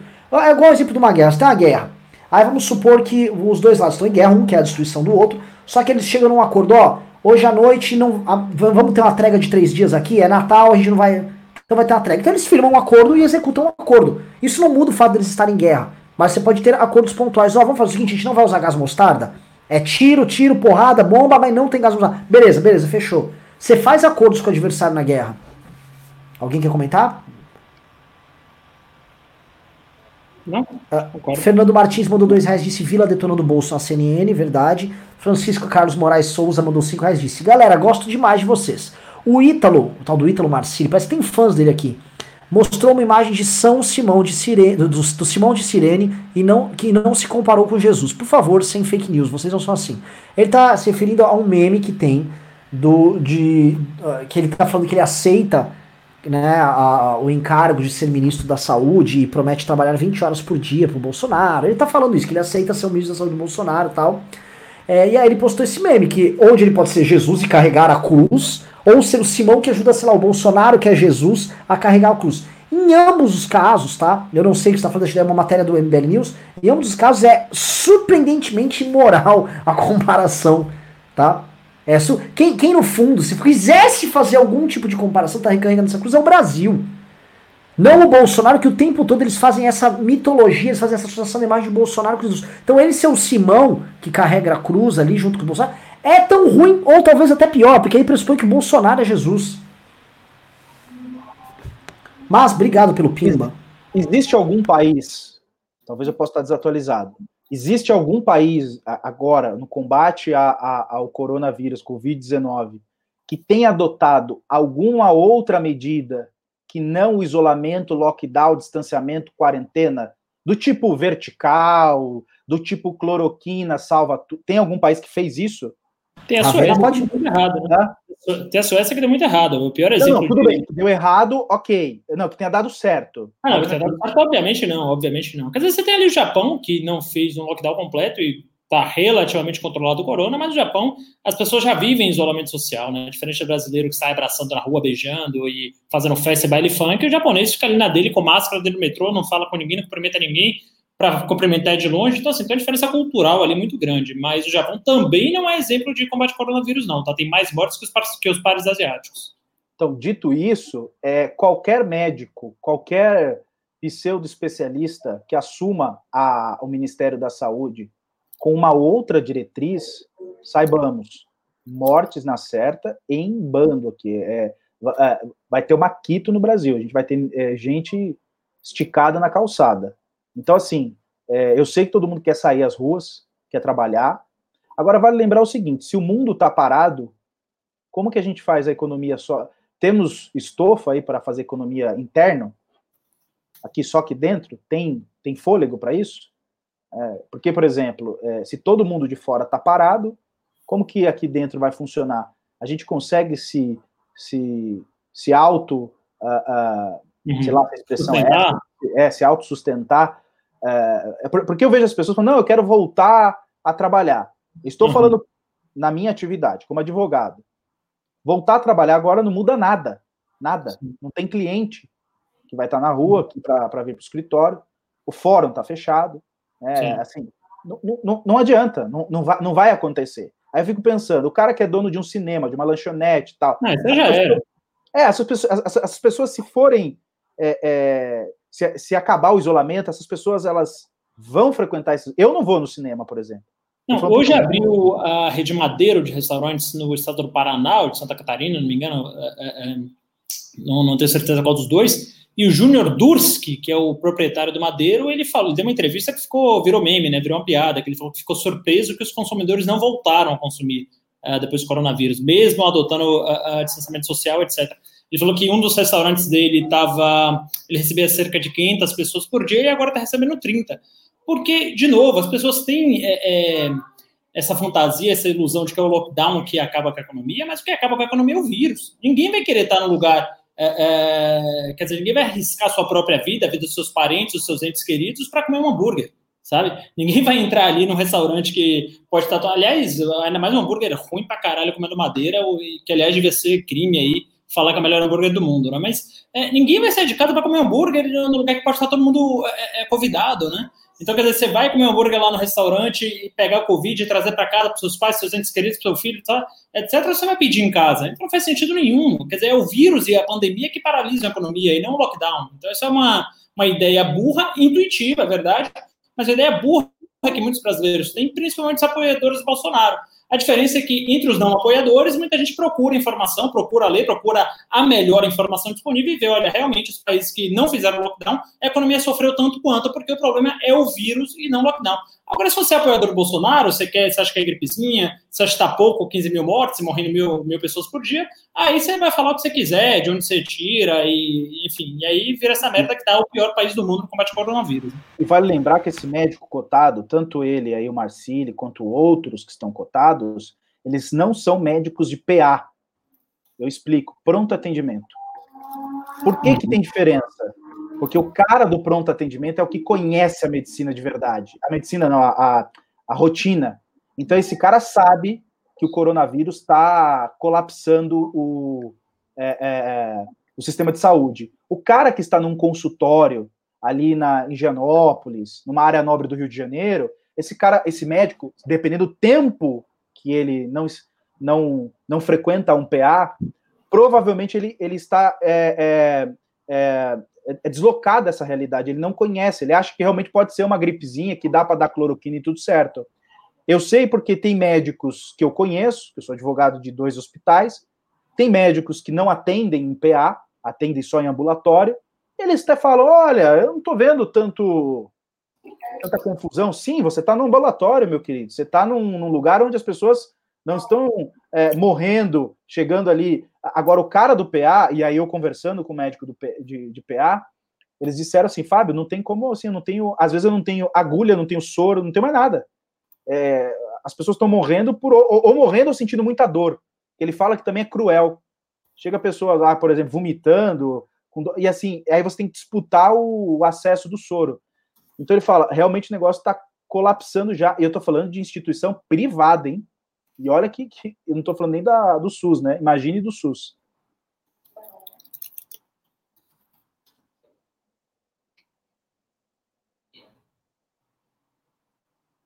Renan paralisou?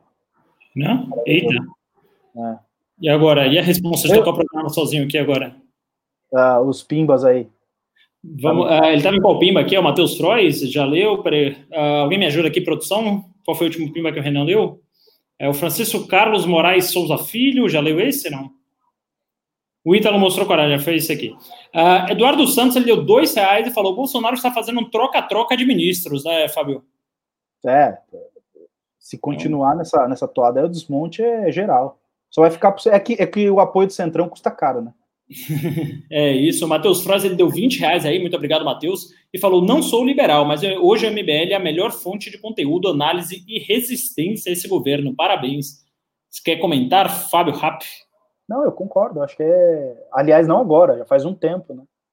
Sim, sim, também acho, e aliás, acho que o MBL está na sua melhor forma, na sua melhor fase, a defender a democracia, valores liberais, a, o liberalismo político, econômico, Acho que o MBL hoje apressa um papel essencial à democracia brasileira.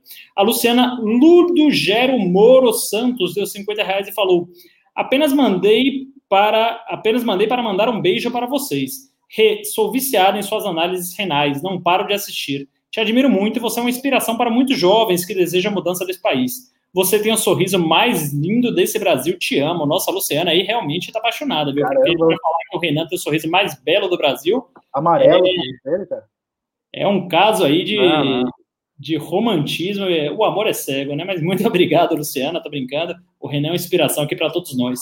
É, o Flávio Lerner, ele doou cinco reais e falou: o governo Bolsonaro, sem dúvida, é o mais tosco e incompetente mas o PT é mais perigoso. A psicopatia, o aparelhamento e a corrupção são mais sutis. Mas tem que Você lembrar acha? o seguinte: o, o, Lula, o partido PT, não entrou roubando milhões.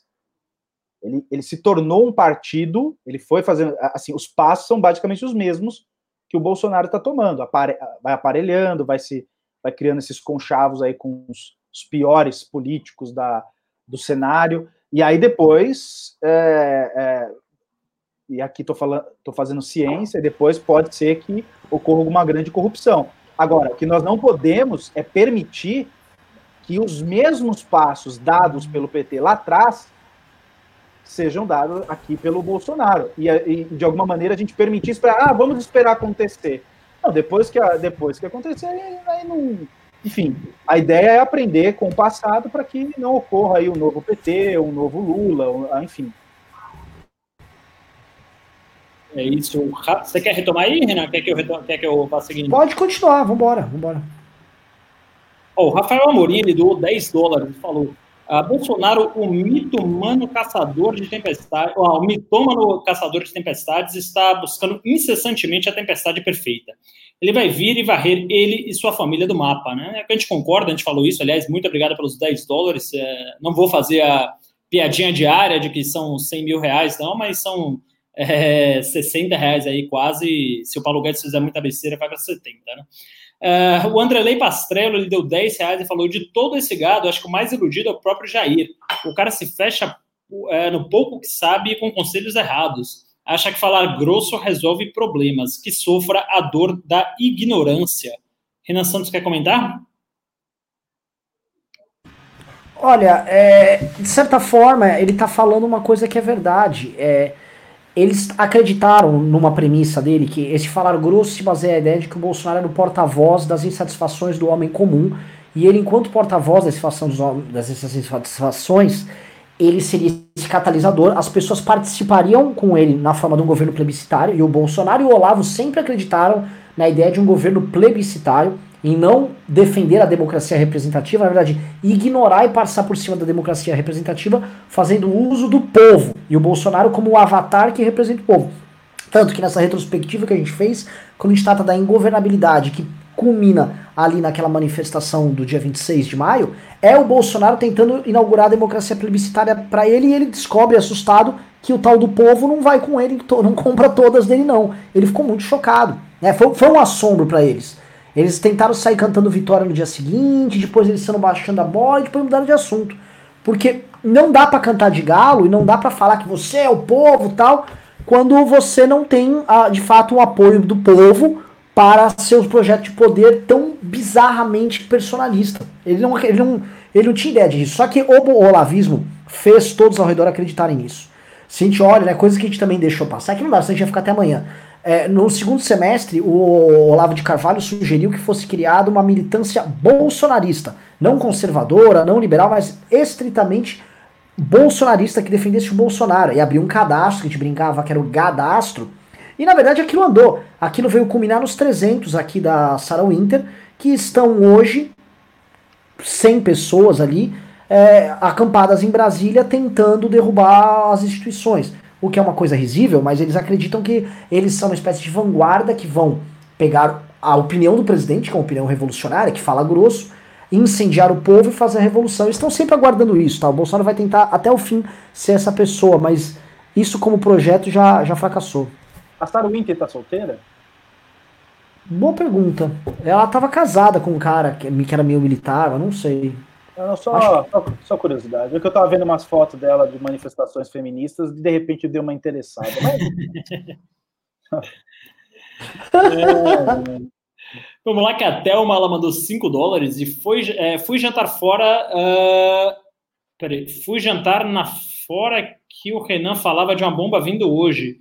Fiquei curiosa, que bomba é essa, Renan?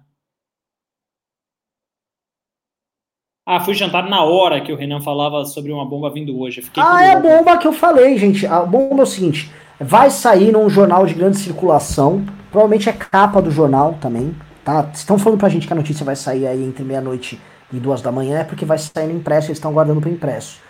Então uh, vai sair uma bomba aí, nós saberemos da bomba logo mais, tá? É uma bomba que atinge diretamente o presidente da República e, atinge, e é ligada aos escândalos que ele está muito preocupado, tá? Não sei qual dos desdobramentos dos escândalos é, mas é uma bomba que vem grande. Vamos lá, o Anderley Pastrello dá mais cinco reais, muito obrigado, Anderley. Uh, Anderley. E fala Mourão, corretor do cacete, mas valeu a explanação do Moro. É, então, sobre Mourão é isso, a gente não sabe, ele já deu entrevistas falando que é liberal na economia, né, duas entrevistas nesse sentido, uma para Portal IG e outra para Globo News, se não me engano. Uh, só que a gente sempre fica com o pé atrás, porque os governos militares, eles sempre uh, o desenvolvimento em grandes obras públicas, né, grandes obras públicas no Brasil, a gente sempre sabe uh, que quase sempre são sinais de corrupção e desvio de verba, atrasos, uh, ineficiência, coisas nesse sentido. Então, vamos esperar, mas certamente será um governo melhor do que o atual, até porque para ser pior tem que se esforçar muito. Uh, o Everson uh, Correia, ele dá 10 reais e pergunta quais as, quais as principais consequências do Brasil no momento em que saiu da lista de países em desenvolvimento para entrar para OCDE. Uh, quais as principais consequências do Brasil? Não, sinceramente, acho que prática não sei se tem tanto. A OCDE ali é um grupo dos países desenvolvidos, é um grupo que uh, enfim, adota práticas liberais, práticas de responsabilidade fiscal, acho que o Brasil uh, tende a querer se enquadrar mais e mais e mais nessa agenda, né? Mas acho que é mais um negócio simbólico do que um negócio, do que consequências práticas. O Leandro, ele do R$ 37,90, obrigado, Leandro, e pergunta, ouvi placar? É isso, Renan? Placar, exatamente. Placar do impeachment. Placar Vamos... do impeachment tá indo no forno aí. O Marcelo é, tá... Moura, dá... você quer falar mais sobre isso? É, eu quero falar, gente, manda dinheiro, eu preciso de dinheiro. Eu preciso de... Vocês querem derrubar o governo como? Eu tenho aqui duas mil e tantas pessoas na live. 2.400 pessoas. Aliás, a audiência, mano, estável na live hoje. 2.400, 2.300. Preciso de grana! Grana! Grana! Eu quero derrubar o presidente. Me ajuda, porra. Me dá essa chance, caralho. Dá essa chance pro MBL. A gente quer derrubar o presidente. Grana! Vocês dão pimba, ajuda. Tão... Vocês são maravilhosos. Entendeu? Lembre-se daquela coisa, quando você está no escritório, sempre peça um favor para aquela pessoa que está mais ocupada, que a desocupada não vai fazer nada. O que é o seguinte, vocês já estão ajudando pra caralho, pra quem? Eu vou pedir pra vocês. Eu não vou pedir para quem não ajuda, porque esse cara já não me recorro. A gente já aprendeu muito tempo. Que quem não ajuda, grande desemprego, não ajuda piroca nenhuma. É o cara com 10 aí, com vintão, preciso. A gente está fazendo quatro sites grandes para fazer pressão no cara. A gente está montando toda a estrutura de trabalho. Preciso de grana, por favor. É isso aí. Uh, o vocês pensam? O Marcelo Valente Moura do R$ 14,90. Obrigado, Marcelo. E pergunta: vocês pensam em propor parlamentarismo em 2022? Você sabe que assim, a gente tem no nosso conjunto de propostas do MBL, mbl.org.br barra propostas, o parlamentarismo é dela. É, tá? A gente defende um modelo de parlamentarismo ao modelo parlamentarismo estilo alemão, tá? Então não é o de semipresidencialismo, é um parlamentarismo parlamentar mesmo, a figura do presidente é menor. Uh, mas uh, não sei se é o momento agora. Pode ser. Acho que essa pauta tem que entrar. Tão logo nós tenhamos o impeachment, acho que precisamos começar a falar de que o nosso presidencialismo baseado em figuras populares, talvez ele não funcione, ele é inoperante. E precisamos discutir uma grande reforma política, tá? Que enfrente as máfias partidárias, enfrente esses privilégios partidários, porque de certa maneira não está funcionando e não é visto como legítimo. Não adianta a gente ficar achando que a gente vai viver na República do Ciro Nogueira e do Roberto Jefferson para sempre. Isso não dá. Também já, assim, o Bolsonaro é um problemaço, mas a gente esquece do outro problema, que é o problema que a gente sempre estava enfrentando. É ridículo, aliás, o Bolsonaro ser nosso inimigo hoje, porque não era para ele ser nosso inimigo. É, nosso inimigo era para assim, ó, nós tínhamos que estar sendo aquela força que nós éramos na oposição ao Temer pressionando Lava Jato, vamos trocar esses vagabundos que estão aí, pressiona, pressiona. Eles são os caras para você mexer. O Bolsonaro entrou lá e se tornou um problema tão grande ou pior do que os caras. Então a gente deixou de focar no inimigo real para focar num novo inimigo. É, é, bizarro. Vamos lá, que já estamos aqui em 3 horas de live, né? Pelo amor de é, Deus. O Vitor Soares ele deu 10 reais e fala: Boa noite, tenho 22 anos e me sinto extremamente traído após o meu primeiro voto presidencial Estou com febre agora nove dias seguidos onde moro e não faz teste por perto. Além de traída, me sinto humilhado. É, Cara, acho que é o depoimento mais pesado que a gente recebeu. É. Cara, tá febre há nove dias no meio da, da epidemia de corona, a chance de você estar tá com Covid é alta, cara. Puta, cara, vê o que você tá. Você nem devia me mandar esse dinheiro aí, velho. Vê aí como a gente pode te ajudar, meu. De que cidade você é. é manda aí pra gente que cidade que você é. A gente tem núcleo do MBL, a gente vê como te ajudar de alguma maneira, cara. Pelo amor de Deus. E o Bolsonaro é um vagabundo traidor mesmo. É, manda aí no falecom.mbl.org.br. Se a gente tiver alguém de núcleo a, a do MBL próximo a você, a gente pode tentar ajudar. A Vitor, obrigado pelos 10 reais. O Renato Miranda, ele dá R$ 7,90 e pergunta: cadê o Pedro Deirro? Cadê o Pedro Deirro? O Pedro não gosta de participar de live, acho absurdo. O Pedro é inteligentíssimo, cara. Eu não, eu não consigo entender, é um desperdício. Verdade, né? Desde que começou a quarentena. A Luciana Moro Santos, ela dá mais 5 reais e fala: Meninos, como faço para participar do MBLGBT?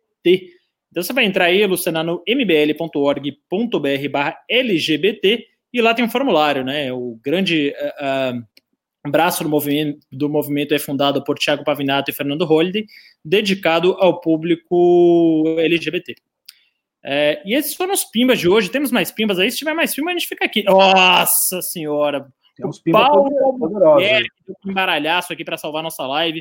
Uh, não para salvar, na verdade a live está sendo muito boa. Ele deu 200 reais e fala: Renan Mercenário, só quer grana mesmo, risos. Então, muito obrigado aí, Paulo Albuquerque. É, é, é fico até sem palavras para agradecer um pimba desse tamanho, dessa. Uh, desse volume, no meio da pandemia, no meio do momento onde está todo mundo sentindo uma crise, é, sua ajuda é de grande valia para esse movimento. Muito, muito, muito obrigado, Paulo. Uh, o Rogério Borba, ele dá mais 10 reais aqui e fala colaborando com um bom combate. Muito obrigado, uh, Rogério. Uh, de novo, a doação de vocês é essencial para esse movimento e essencial para derrubar o Bolsonaro. A Andréa Fialho, ela dá 7,90 e fala Força MBL. Muito obrigado, Andréa Fialho. Muito obrigado mesmo. O uh, que mais aqui que a gente tem de pimba? É isso aí por enquanto? Não, peraí. Teve aqui da Marisa Riga em ienes, uh, de 3 mil ienes, e fala Força MBL. O Rafael Amorim dá um pimbaralhaçaço. Ele dá aqui quilos e quilos e quilos de bolívares brasileiros, né? 49 dólares. E fala: quando a gente cumpre a meta, dobra-se a meta. Muito obrigado, Rafael. Muito obrigado pela sua doação. Aliás, muito obrigado a todo mundo que está doando. Todo mundo Caramba, tá doação. Tá caralho, caralho. Caralho, eu vou fazer o seguinte, eu vou, eu vou fazer o seguinte, eu vou cobrar nosso desenvolvedor ao vivo. Ao vivo, ao vivo. E, Fique, continua lendo os pimbas aí que eu tô ligando nele. Tá, tá. E muito obrigado aí todo mundo que tá doando nessa essa missão tão importante aí que, é, que a gente tem agora, que é derrubar esse presidente uh, é, psicopata que está no poder, esse inapto, esse inepto que está no poder. E a doação de vocês é muito importante para fazer isso acontecer, né? E para fazer isso acontecer, nada melhor do que contratar quem tem experiência em derrubar presidentes, no caso o Renan Santos, nosso líder supremo do Movimento Brasil Livre. Uh, Diz que é Dirceuzinho de, da, da Vila Mariana. Da Madalena. É que é o seguinte. É, é, eu sempre Olha. falo isso porque é o seguinte: quando eu falo que eu sou o Dirceuzinho, Caramba, os caras sabem. aqui, hein? Mais um? Não, gigantesco. Nossa! O, mano, o Amazing voltou! Nossa, olha. olha não, pera, calma, calma, calma, tem um Monte aí, tem um monte, cara. Calma, calma, calma. O Alfa deu 50 reais aqui falou: sou doador recorrente. Acho que vocês não dão devida atenção aos doadores recorrentes. Aí, Daria para exprimir mais grana de nós. Obrigado aí, Alfa, mas o objetivo não é exprimir mais grana, não. O objetivo é só. Ninguém aqui enriquece a MBL, muito pelo contrário, ninguém nem tira dinheiro aqui do MBL, é tudo voluntário. Sério? É, o objetivo é, é somente. Não, não, ah, cara, é não, não, mas, mas essa é a coisa mais bizarra, assim, só, só comentar um negócio, nenhum dos porta-vozes... ganhar hoje? Putz... É isso? Nada... É que você era o desenvolvedor, entendeu? Você era o desenvolvedor. tu tava tentando te ajudar. Três horas de programa de graça, que a gente não vai ganhar nada, mas para retribuir também, eu vou pedir só para a gente ganhar seguidores. Ó, ó, ó, atenção, atenção. Tô ao vivo aqui com o Vitor. Vitor! Oi, fala. Você tá ao vivo no MBL News, tá? Então, está ao vivo, tá bom? Beleza. É o seguinte, eu pedi pra galera pimbaralhar pra, pra gente ter grana aqui para ajudar nos nossos sites e tal. Dentre eles o placar, o centrômetro. Me dá o prazo, que assim, tá entrando grana aí pra você lançar a bagaça. Tá, vamos então decidir assim 10 dias pro mapa e 15 dias pro centrômetro. Muito tempo, pessoal. vou tomar esse culacho aqui da galera. 15 dias, 15 dias o Bolsonaro pode estar tá preso. Dá, mas tem, tem uma galera já vendo isso. Couto, você tá ao vivo, não me faça passar vergonha, velho. Não farei. Serão 10 e 15 dias. 10 e 10. 10 dias e 10 dias aqui. A gente pode tentar, mas não dou certeza. 10 dias e 10 dias. O povo, o povo quer saber. Em 10 dias nós temos dois sites para acabar com o bolsonarismo. Tá fechado? Vamos correr atrás. Não, não. Correr atrás. Mano, quem corre atrás é o Usain Bolt. Tá fechado ou não tá? Tá, fechou. Então tá fechado. Então tá aqui, compromisso aqui. É isso aí. Então em 10 Cobrem o news. Tem Já vamos 2.100 ter- testemunhas. Se precisar processar ele, tem 2.100 testemunhas. 2.200, hein? 2.200. É, então já temos aí o compromisso aí que uma das ferramentas mais importantes para derrubar o presidente na era digital, que é o placar do impeachment, será feito aí em menos de 10 dias, né? Parabéns aí, culto, obrigado a todos que estão doando e vamos tirar esse psicopata do poder. Ah, o Romeu de Luca, ele deu 6 reais aqui aproximadamente, R$ 5,86 e falou, Bolsonaro cancelou o pro- pronunciamento, será medo de panelaços, Renan? Tem panelaço marcado e tem e tem outro negócio, outro barulho, outro áudio que ele ouvirá aí nessa madrugada que vai deixá-lo muito mal. Então o Bolsonaro deve estar tendo que rea- reajustar a- a- as estratégias, eu Eu imagino. tenho certeza que a GSI está assistindo agora o MBL News, porque essa, a o gabinete de segurança, é, segundo análises de alguns especialistas, é uma agência que só faz pesquisa via Google. Não, o que eu fiquei sabendo, eu conversei com um cara que é um, um ator político importante lá em Brasília, um cara setorial, atua eh, no, da indústria e tal. Então ele, ele anda no Planalto, Congresso e tal. Ele falou, Renan, eu quero fazer um call com você, mas eu tô muito preocupado que com certeza vocês estão, obviamente, monitorados dos pés à cabeça. Eu falei, cara, vocês estão monitorando, eu tô ferrado, porque assim, eu não tenho muitos aparatos de defesa, né? Mas eu falei, não, assim, eu quero ver, eu quero ver, que compra um celular novo, não sei o que, que eu quero conversar. Eu falei, matar nesse. Eu falei, cara, os caras estão atrás de todo mundo que quer derrubar eles. E vocês falaram publicamente que vocês querem derrubar eles. Eu falei, ah, tá bom. Então é o seguinte, a gente tá meio que visado, mas acho que isso dá até um charme. É, vamos lá para os pimbas aqui. estamos em- pimba, hein? Tá subindo pimba aí, hein? O Vitor Silva ele deu 10 reais e falou: Renan, aprenda a pedir dinheiro com o pastor Valdomiro. É Valdemiro, tá? Não fale o nome do pastor Valdemiro Santiago errado, porque ele é presidente da Igreja Mundial do Poder de Deus. E, e você também lave a sua boca, Marcelo. Ele não é pastor, ele é um apóstolo. Apóstolo. Vamos, vamos, vamos passar aí, que daqui a, daqui a quantos segundos esses cortes já estão aí? Como é que você respeitou o apóstolo Valdomiro? Você é louco? Colocar ele como, como, como pastor? Não, daqui a pouco vem aquele monte de pastor chato, fica enchendo o saco. Vocês estão falando mal dos evangélicos. Tem que falar, não, a gente não tá falando mal de todos os evangélicos, é só dos pastor picareta. Não, mas o Valdemiro é um grande. É, é, é, é aquela coisa toda, né? O Renan tá tendo calafrios. Aí o Rafael Amorim, ele doou 50 dólares e falou: Show me the money. Muito obrigado aí, Rafael Amorim. É, só pelos 50 dólares aí, quem ficar doando em dólar, eu vou fazer a piadinha. Obrigado pelos 450 reais. Ah, só, só, É, só uma, só uma. Olha, é, isso, isso daí é uma falácia que o, que o MBL ah, ah, tem algum problema, porque o pastor ah, Iago, que é um dos caras mais geniais que eu Sim. E aí, aí nós temos sim que combater os péssimos pastores e Claro. enaltecer os bons pastores. Porque Tem o é assim pastor Nicodemos também, que é da mesma denominação do, do Iago, né? Que é a presbiteriana, que também é um pastor muito sério, é um cara muito bom de teologia, o cara entende ah, do que tá falando, mas sem pastor picareta, o cara que vende uma semente de feijão para curar Covid é Assim como picareta. tem padre picareta, eu sou católico, e assim como Sim. tem padre picareta, como tem bispo picareta, Sim. Como tem médico picareta, como tem. Tem em todas as profissões. como tem presidente picareta. Sim, como tem presidente picareta, por aí vai. É, o Paulo Albuquerque deu mais 200 reais. Muito, muito, muito obrigado. Paulo, sério, sério. vou- não sei, não sei, não sei o que falar. Obrigado, Paulo. E ele fala: vai seu, vai seu xarope, toma para o pichuleco. Esse é o placar velho aí que você quer. É, não entendi exatamente aquilo que ele falou, mas é com certeza para apoiar a nossa luta aí, apoiar o pichuleco, apoiar o placar do impeachment. Muito obrigado, Paulo. Muito obrigado mesmo. E se vocês ficarem dando esses pimbas de 200 reais aí, de 50 reais, 100 reais, 50 dólares, que são 800 reais, a gente vai ficar aqui até meia-noite respondendo, né? Já. Vamos emendar com o áudio. Aí. Hã? Vamos emendar com o áudio lá que vai ser divulgado. Vamos emendar aí. com áudio e vamos aí. O Alfa deu 50 reais. Aliás, nossa, eu tenho que fazer um negócio pro Kim que ele me pediu, mas tudo bem, o Kim pode esperar. É, o Alfa deu 50 reais aqui, sou doador recorrente. Ah, não, esse aqui já leu. O Romeu de Luca deu 6 reais, já leu. O Alessander Mônaco deu 300 reais. 300 reais e falou: tamo junto, hashtag amazing. Muito obrigado, Alessander. Desculpa, falei Alessandro, né? É, muito obrigado, Alessander. É, você sabe que você mora nos nossos corações. É, infelizmente, não tem mais o cenário de Alessander Mônaco aqui para apresentar o News em função da pandemia, mas está sempre nos nossos corações aí. Muito obrigado pela força que você dá ao movimento.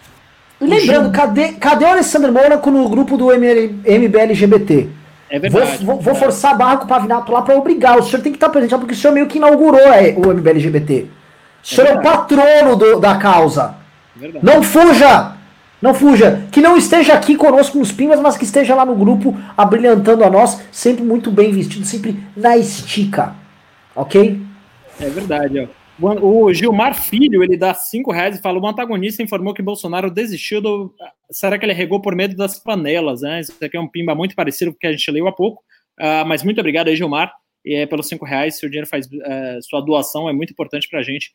O Leandro, ele. A Leandro O, não tem sobrenome aqui, ele doou 55 reais. Fala: montem um placar, mas essa é para cerveja. Muito obrigado aí, Leandro, 55 reais uma cervejinha na pandemia não faz mal a ninguém. Eu tô aqui na Bahia, por incrível que pareça, no pico do inverno tá 34 graus à noite. Então, cervejinha gelada aqui cairia bem. O Paulo Tomás, ele deu 20 reais e falou doando pela primeira vez. Muito obrigado, Paulo. Espero que seja a primeira de muitas. Espero que saia satisfeito uh, com a sua doação, se a doação vai virar, que é ação política e bom combate político para a gente trazer um Brasil melhor para todos, né? Por mais clichê que isso possa soar, é esse o objetivo final de qualquer movimento político. Na Toca do Rato, deu cinco reais e falou: é só isso que eu tenho, galera. Espero que ajude. Abraços. Muito obrigado na Toca do Rato. Qualquer doação ajuda, a gente dá atenção aqui. É, não somos comunistas, mas damos atenção quase igual a todos os primos. Claro que quando o primo é maior, a gente vai dar um pouquinho mais de atenção ali, mas é, a gratidão é enorme por cada pimba. A Simone Saksowski, provavelmente uma judia polonesa, é, Ashkenazi deu 50 reais aqui e falou: ah, prometo que vocês conseguirão retirar o Bolsonaro do poder. Aí, muito obrigado e parabéns. Muito obrigado você, Simone, 50 reais. Ajuda muito a nossa luta. E vamos aqui ler a ordem. Realmente está vindo muito pimba aí. A gente vai derrubar o Bolsonaro. A gente vai trabalhar todos os dias para derrubar o Bolsonaro. É, agora virou missão de vida. É, eu já falei aqui do caso que meu pai estava com suspeita de Covid. Naquele dia que meu pai foi internado com suspeita de Covid, foi para UTI. Eu falei, cara, a partir de agora vai ser minha missão de vida derrubar Bolsonaro. Eu não vou fazer mais nada na minha vida se não derrubar Bolsonaro. Meu pai já tá bem, o pessoal que fica me perguntando aí, já saiu, já tá no quarto, já tá tudo ok. Mas a missão continua e vamos lutar junto esse bom combate. A Mel deu cinco reais aqui e falou: Estou enviando só cinco reais porque estou até agora esperando meu auxílio emergencial. Muito obrigado, Mel, pelos cinco reais e espero que é, é, seu auxílio caia. Enfim, espero que dê tudo certo aí. A Luciana Moro, ela dá 20 reais e fala mais uma doação para vocês. Não me importo em contribuir. Como faço para mandar um presente para você, Renan? Ah, você quer responder, Renan? A Luciana é sua fã, falou que você tem um sorriso mais bonito do Brasil quando você estava é. fora. Não, não, olha, pô, Luciana, pode elogiar outras coisas, mas meu sorriso não dá para elogiar, não. Tanto que o meu, meu apelido na escola era Boca de Piranha, tá? É, é, nunca, nunca foi meu forte, não, mas agradeço demais mandar um presente Pô, manda pra sede do MBL. Você tem meu Instagram, eu te mando lá o endereço da sede, você manda. Agradeço é demais. Na Vila Madalena. Na Vila Madalena. É... Dois novos membros aí. Não sei se aparece. É... Peraí, não. O Alessandro Mazei, ele dá 10 reais e fala: Renan, chama o Nando Moura para essas lições. Está na hora de se unir contra o mesmo inimigo. O Nando é o seguinte, cara. O Nando não gosta da gente, mas tudo bem. Ele tá, no mesmo, tá na mesma luta. Eu já chamei. O Nando, que quando quiser vir, pode vir quando ele quiser. Tá convidadíssimo. É um prazer. Agora, ele fala mal da gente, tudo bem, não, tá, tá bom, bom. Tá bom, tá bom. Tá bom, ele é igual o Ikki no Cavaleiros do Zodíaco, entendeu? É aquele cara que não gosta de andar em grupos. Não gosta de. Tudo bem, eu tô aqui todo ceia. Vamos lá, galera, meteoro neles. Lança da meteoro no inimigo. Agora, tá convidado, tá? Assim, publicamente tá convidado. Ele vai vir? Não vai. Então, vou fazer o quê? Importante é o seguinte, ele tá na linha certa, a gente convocou o panelaço agora há pouco. Ele tava convocando o panelaço também. Porra, tamo todo mundo puxando. É uma pena, todo mundo tá falando, pô, Nado tem que vir, não vir. Se ele não quer, não, eu não quero nem constranger ele. Nem quero encher o saco, ele tá, ele tá operando bem, deixa ele trabalhar bem. E lembrando que ele era o maior apoio que o Bolsonaro tinha. O, o, o Bolsonaro perdeu uma perna com a saída é verdade. dele. É verdade, concordo, concordo inteiramente com isso aí. O Nando Moura, aliás, ele era tão relevante, muita gente acha não só o youtuber, que foi lá para a posse de Bolsonaro, para a festa de posse, junto com pouquíssimas pessoas, poucos deputados, ele estava ali. O Alessandro Mazei, ele deu 10 reais. Ah, não, peraí. Não, tem o Rafael Amorim, que deu mais 10 dólares. Muito, muito obrigado, Rafael, 10 dólares, é, 60 reais aí, muito obrigado. Ah, sou desenvolvedor de software no Vale. Se precisar de ajuda para acelerar esse negócio, acho que consigo engajar mais gente. Muito obrigado, Rafael. Uh, acho que a gente vai, a produção vai entrar em contato com você para ver uh, uh, se há como operacionalizar isso aí. O Alessandro Mazei, ele dá 10 reais e fala: Renan, chama o Nando Moura para. Ah, já leu esse. O Leandro Coller dá 20 reais e fala: Por isso que eu falei para comprar Claro, Renan. é, ele tá falando para comprar um celular da Claro. Ah, tá. Bom, é isso aí. O Lucas Vulgão, ele dá 20 euros, olha só, 20 euros também é uma fortuna aí. Ah, 20 euros dá o quê? Mais de 100 reais, né? Bem mais de 100 reais, deve dar uns 130, 140 reais. Depois da Globo levantar ações contra o Bolsonaro na GSI, não se torna óbvia a interferência na PF? Qual a linha de defesa do criminoso nesse caso? Obrigado pelo trabalho. Acho que essa é uma pergunta para o nosso professor de direito, Fábio Rapp. Repete aí para mim. Repete aí para mim. Depois da Globo levantar as ações do Bolsonaro na GSI, não se torna óbvia a interferência na PF? Qual a linha de defesa do criminoso nesse caso? Obrigado pelo trabalho. Aí que tá, não tem defesa. Não tem defesa. Ele, aliás, aquele depoimento que deu no curral lá, que o cara agora tudo como é depoimento. A fala dele para mim já é um depoimento. Ele falou, ó, PF. Aí o cara fala, Polícia Federal. É, é, é mas é, é, é, ele não tem. É, ele, ele, ele quis trocar uh, uh, o comando da Superintendência do Rio para proteger os filhos. Agora é uma decisão, veja, os juristas sérios, tá, que não estão comprometidos com o Bolsonaro, todos são unânimes em dizer tem que ofertar denúncia.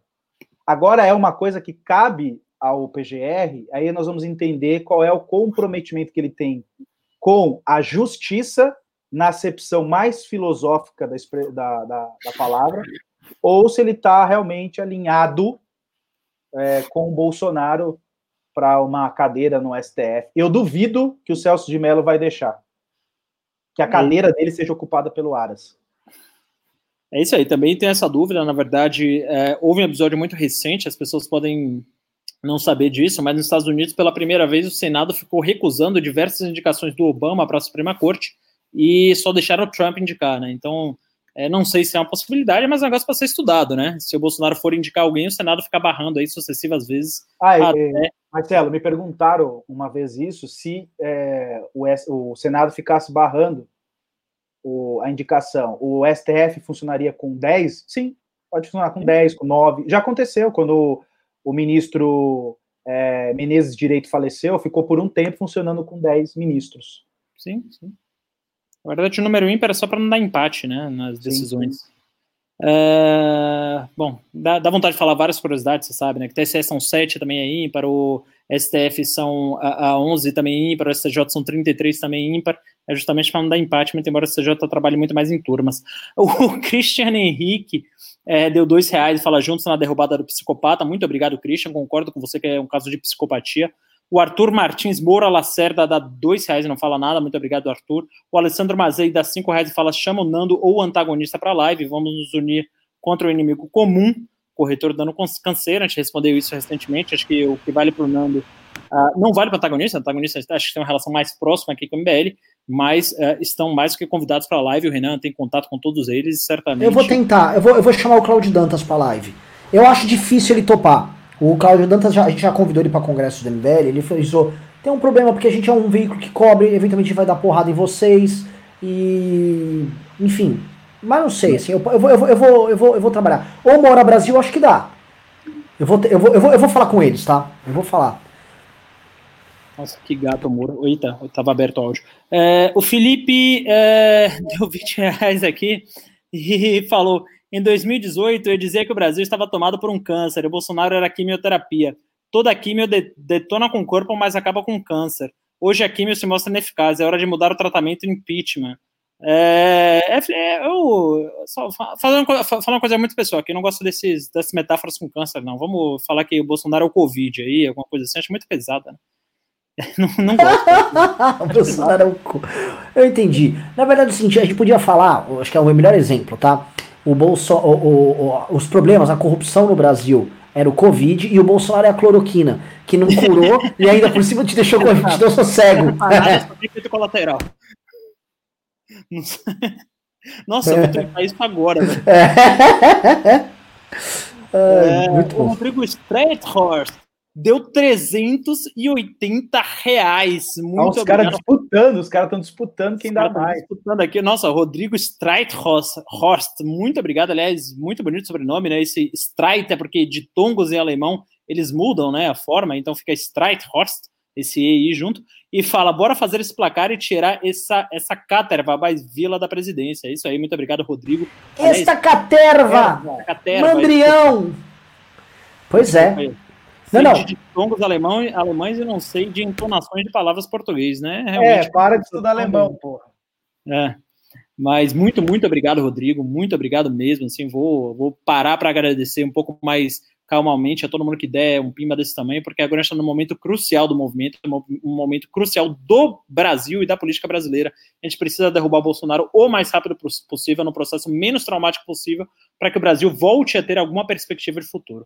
Uh, o Marcos Maia deu dois reais e falou: cada um ajuda como pode. Muito obrigado, Marcos. Muito obrigado mesmo. A gente sabe que nem todo mundo tem condições, principalmente em meio à pandemia, dar pimbas muito grandes, então a gente valoriza todos os pimbas é, igualmente. A gente pode dar um pouco mais de atenção para os pimbas maiores, porque isso é, é, é, inerente à lógica do programa, mas a gente valoriza cada pimba que vocês derem, pode ser de dois reais, pode ser de 400 reais, todos são muito valorizados pelo movimento, principalmente nesse momento tão delicado uh, para o futuro do país.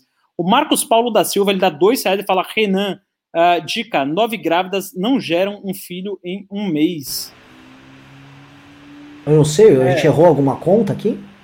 Acho que deve ser por causa Não do... sei, mas, enfim, é uma lógica boa. É, é uma analogia boa para algum caso, não sei qual, qual caso que ele está falando, mas é uma analogia boa. O Gui C, uh, ele dá 20 dólares aqui, não fala nada. Muito obrigado, Gui C, 20 dólares aí, a uh, mais de 120 reais. Muito, muito, muito obrigado, Gui. Aliás, é, volto a falar o discurso. É, essas doações são importantíssimas nesse momento que a gente está vivendo. É o momento chave do Brasil. Eu acho que é o momento mais decisivo da política brasileira dos últimos anos e a gente tem que ser bem sucedido. Não tem outra alternativa.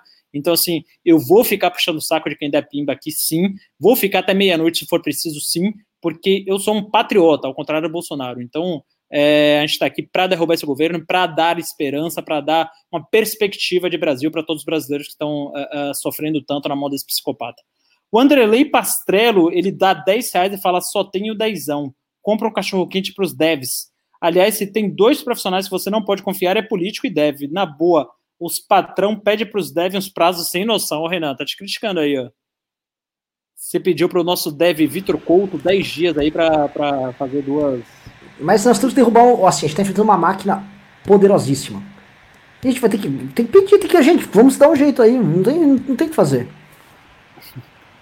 É isso aí, os Pimbas não param de chegar. Muito obrigado a todos vocês que estão doando. Vocês estão fazendo história com esses Pimbas. Vocês estão participando da história, que vai ser a história mais bonita, da, vai ser a maior virada da história do Brasil, tenho certeza, quando esse Bolsonaro sair do poder e a gente conseguir implantar uma política séria e fazer do Brasil um país sério, um país confiável, um país com perspectiva de futuro, um país com programas de, é, políticos, com programas de governo em todas as áreas, educação, a economia, saúde, etc. E tenham certeza, tenham certeza que vocês estão fazendo parte dessa história ao darem as uh, suas doações aqui, seja de 2, seja de 10, seja de 100 reais, ou 100 dólares, ou 500 reais, enfim, qualquer doação é muito importante para nós, especialmente nesse momento. O Guilherme Renault, ele dá 19 reais e fala princípios uh, acima de pessoas sempre. Parabéns pelo MBL. Vamos derrubar esse Luiz 14 estelionatário. Grande abraço. É, Guilherme, eu vou, vou fazer aqui uma vênia, né? vou fazer aqui uma sugestão tétrica que outrora virou um meme, mas esperava que o Bolsonaro fosse o Luiz 16, não 14, tá? É, o Leonardo Cruz, é bom que os bolsominions não vão nem entender a referência, não sabem nem o que eu tô falando. É, o Leonardo Cruz, ele dá cinco reais e fala, vocês acreditam que o governo pode começar a esconder novos casos de mortes por Covid-19 para enaltecer as novas políticas do Ministério da Saúde? Leonardo, eu acredito que não, porque esses números são computados ah, nos estados, né, nas secretarias de saúde dos seus estados, e o Brasil ainda tem uma federação que funciona relativamente bem, né, então não tem nem como o Ministério da Saúde a tentar fraudar esse tipo de número. Claro que seria da vontade dele, né, o que a gente tem aí é um governo que ele tem vontade de implantar até o Ministério da Verdade, se pudesse, quer alterar até o passado. Então, é, se tivesse nas mãos do Bolsonaro, eu não tenho dúvida alguma que isso aqui aconteceria. Opa, mas alterar o passado eles estão fazendo mesmo, né? Tá para falar aqui, eu não gosto de falar com pessoas que são amigos nossos, mas é, é importante a gente falar. Eu já tô combinando com o professor João César outra live com ele, fazer um MBL News especial com o professor João César com a presença de todos vocês. Não sei se vocês assistiram, foi eu, antológico. Eu queria, eu queria, participar de uma com ele, porque eu então, sigo ele há algum tempo e gosto muito da, das ponderações em que pese estejamos em. A, a, aliás, a gente já trocou uma ideia no, no Insta. Eu gostaria de participar. Ele é muito bom, cara, muito bom. Me ele publicou.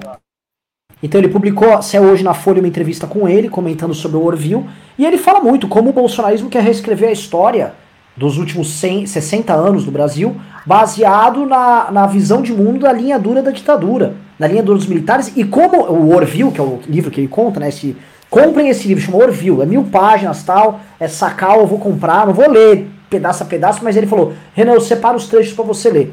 Disse que é o seguinte, até o nome daquele documentário do Brasil Paralelo, eles tiraram de lá, é, entre livros e armas, lá, entre uma, uma, desses documentários, 64, entre não sei o que, não sei o que, Disse seguinte, toda a narrativa que o olavismo trabalha, toda a narrativa que essa turma trabalha, que eles estão tentando reescrever a história do Brasil, é baseada na, né, no Orville. A live que eu fiz com ele, ele conta isso, a entrevista hoje na Ilustrada da Folha vai nessa linha e mostra muito bem o que o olavismo quer fazer. Ele quer tentar instrumentalizar o presente contando o passado. Né? Ele quer fazer com que as pessoas tenham uma abordagem diferente sobre o poder, sobre as instituições republicanas que nós temos, reescrevendo o passado recente. Ah, é teoria das tesouras, que é uma mentira. Ah, eu vi lá que, pô, não sei o que, eu via ter um golpe comunista, então na verdade os militares traíram também a Revolução Popular, e aí fica todo mundo achando que tem que ter uma Revolução Popular agora com o Bolsonaro. Prestem atenção, você assistir aquele livro, filme lá de 1964 do, do Brasil Paralelo, o final do filme ele te encaminha para isso. para você adotar a linha deles. Ó, não confie nesses militares positivistas, tipo Mourão, e, e, e misture o povo com o bom, a ala boa das Forças Armadas para quebrar esse sistema, porque essa Constituição de 88 ela já nasceu falha. Né? Tá complicado, a gente tem que tomar cuidado. Deixa eu só falar uma, uma questão aqui. A, a minha ideia de montar o curso de política foi justamente por é, ter participado, é, de ter visto as coisas do Brasil Paralelo. E veja, tem professores ali que eu conheço, são bons, mas as aulas que eles dão não são, não, não tem a mesma repercussão que alguns revisionistas é, e alguns conspiracionistas. O cara que mais é enaltecido pelo Brasil Paralelo, que é uma pena, e estou falando aqui, é, é o, o, Olavo de Carvalho, que é um conspiracionista, um cara que tira umas teses de lugar nenhum. Se, se você vai buscar, chega uma hora que para, não tem mais, não tem raiz, não tem. Ele escreve um, os dois livros deles mais famosos, que é o, é, o Idiota e o Imbecil, né? é, não sei se necessariamente nessa ordem, mas, enfim, de idiota para imbecil, de imbecil para idiota, eles não tem, é, você lê o livro, é, não tem conceitos, natureza, não tem nada. É, é assim, são palavras, é, são frases de efeitos colocada e ordenada, bem escrita, é bem verdade, mas assim não tem, não tem lastro. Se você vai procurar, mas de onde ele tirou isso daí? Não tem. É, é, inclusive a teoria da, da das tesouras é, é algo assim absolutamente bizarro. Se você pegar um comunista, aquele cara que estuda o comunismo mesmo, aquele cara que você fala, pô, esse cara aqui é comunista, ele, ele dá risada, ele fala, cara, vocês são loucos de acreditar, achar que os mencheviques e bolcheviques em algum momento se uniram para fazer essa transição. Você é louco, cara. Deixa eu contar um negócio. O, o Olavo fala que o Lenin dizia, o Lenin inventou a estratégia das tesouras, que o Lenin mencionava a estratégia das tesouras como um caminho ali entre menchevique e bolchevique, é uma mentira, é uma farsa, assim, grote... nunca houve, o Lenin nunca falou isso. O Bolsonaro pegou uma invenção, atribuiu ao Lenin, e aí ele está recontando a história do Brasil baseado nisso, isso é uma farsa. Não há nenhum, nenhum historiador sério ou jornalista que se, que, que se propôs a escrever sobre o comunismo que tenha, que tenha mencionado isso, assim, ainda que, olha, o A, não, muito pelo aliás, tem um livro que eu recomendo, que é um livro, O Comunismo Brasileiro, que é fazendo uma alusão àquele livro do comunismo, o livro negro do comunismo mundial. Esse aqui é o brasileiro. Esse cara aqui, Gustavo Marx, é um historiador e é um diplomata desse do tipo maluco, nem ele ousou a, a, a, a sugerir essa tese maluca. para justificar exatamente um projeto aí do, do Bolsonaro. Então, assim, nós temos que ouvir, e veja, o, é, o, o, esses professores que são mais alinhados à esquerda, é, a gente pode discordar deles, mas dizer que esses caras não estudaram, que esses caras não sabem o que estão falando, não dá para você aprender marxismo com Mises, não dá para você aprender marxismo com, com Hayek. Marxismo se, se aprende, e, e aí para você discordar, é com Pachucanes, é com a escola de Frankfurt, é com é, Gramsci e esses uh, estudiosos atuais do marxismo, né? Exemplo de um cara que você deve gostar muito da USP, que é esse cara aqui, o, o Alisson Mascaro, né? Que é um dos marxistas mais proeminentes do Brasil. Você quer aprender marxismo? Lê esses caras. Não essas, esses invencionismos aí que esses caras pregam, porque aí você não consegue nem combater as ideias, você passa vergonha discutindo com um cara de esquerda. Ele chora de rir. Aliás, eu acho até que eles gostam que a gente continue é, assistindo esses documentários malucos e falar que tem que mencheviques e bolcheviques um dia sentaram e se alinharam. É bizarro, é, não, é bizarro. E isso é meu, além dessa teoria conspiratória, houve também a teoria conspiratória da do como é que é? Os 10 mandamentos do Lenin, como é que é o nome? A é, o Decálogo de Lenin. Decálogo de Lenin, que é tipo, acuse-os do que você faz, não sei o que. É mentira, nunca houve Decálogo de Lenin. Esse Decálogo foi também uma invenção antissemita que fizeram, que eram os acabou protocolos. Sair, acabou, acabou, de sair uma matéria aqui, me mandaram, ó. Polícia prende dois apoiadores de Bolsonaro que fizeram manifestação contra o ministro Alexandre de Moraes. Quem são? Alguém famoso ou não? Deixa eu ver aqui. É, Antônio Carlos Bronzeri e Jurandir Alencar viraram réus por ameaça, difamação, injúria e perturbação do sossego. Continue apoiando o mito. Hum, bom. É, complicado, né? Complicado. É aquele tiozinho lá que apareceu falando que não tinha Covid. Seus ratos, saiam daí. Acabei de ver é. ele. Ah, ele? Ai, meu Deus do céu, tadinhos, né? Tá, eu fico com dó, velho. Eu fico é, com dó. É, é gente instrumentalizada, velho. Acho que o cara tem, tem direito a ser babaca, velho. Acho, é, acho excessivo. Acho excessivo. Eu, eu, eu posso falar quem me mandou aqui? Claro. É porque é uma pessoa que é, é, já é um adversário em Fernando outro... Moura? Não, não, foi um adversário em outros momentos, mas hoje é um cara que também está é, tá apanhando muito, que é o Diego Rox. Então, eu queria mandar um abraço, Diego porque ele é meu amigo, gosto muito dele, e é um cara que mora na Itália e viveu esse furacão que teve na Itália aí, do Covid, e foi um dos primeiros caras, olha, se não o primeiro, a falar, gente, fique em casa que o troço é bizarro. Ele estava na Itália, ele mora lá, então eu queria mandar um abraço para ele, porque ele é um cara assim, é, é, eu sei que ele é um cara de bater forte, mas ele é um, tem um coração assim, sem igual. Eu gosto dele. Bom, vamos aos pimbas aqui, que ainda temos muitos, muitos e muitos e muitos pimbas. É... Eu, tô bem cansado, para ser sincero. Não sei se rola uma substituição daqui a pouco. Eu Já também. Três horas e meia aí de programa. Não entendi. Renan, tá mudo. Vamos ler os pimbas e terminar o programa? Acho que não tem muito pimba Cara, tem, mas vamos lá. É, o VLD deu 10 reais e falou: gente, só posso doar 10 pratas, mas é de coração. Assisto MBL todos os dias, obrigado pelo conteúdo. Renan, adoro seu look e cabelo bagunçado. Beijos para todos. O Renan ele invoca um fetichismo das pessoas, né? Negócio... Estranho, né? Eu sou, eu sou mega feio. É, então, acho que. Ó, semana poder, Renan. É, acho que é isso que encanta as pessoas. Uh, Alessandro Mazei, ele dá 10 reais e fala: Renan, faz um diário do estilo Pingos nos Is com os principais assuntos do dia para competir com a Jovem Pan Passador de Pano. O MBL vai atingir essas camadas mais baixas. Alessandro, sugere aí como seria um diário no estilo. A gente tem o MBL News, né? Que a gente faz todo mundo, todo dia, no mesmo horário e tal. É... Mas se diz o quê? Numa rádio, a gente tem que comprar um horário, né? Aí precisaria de uma graninha. Precisaria.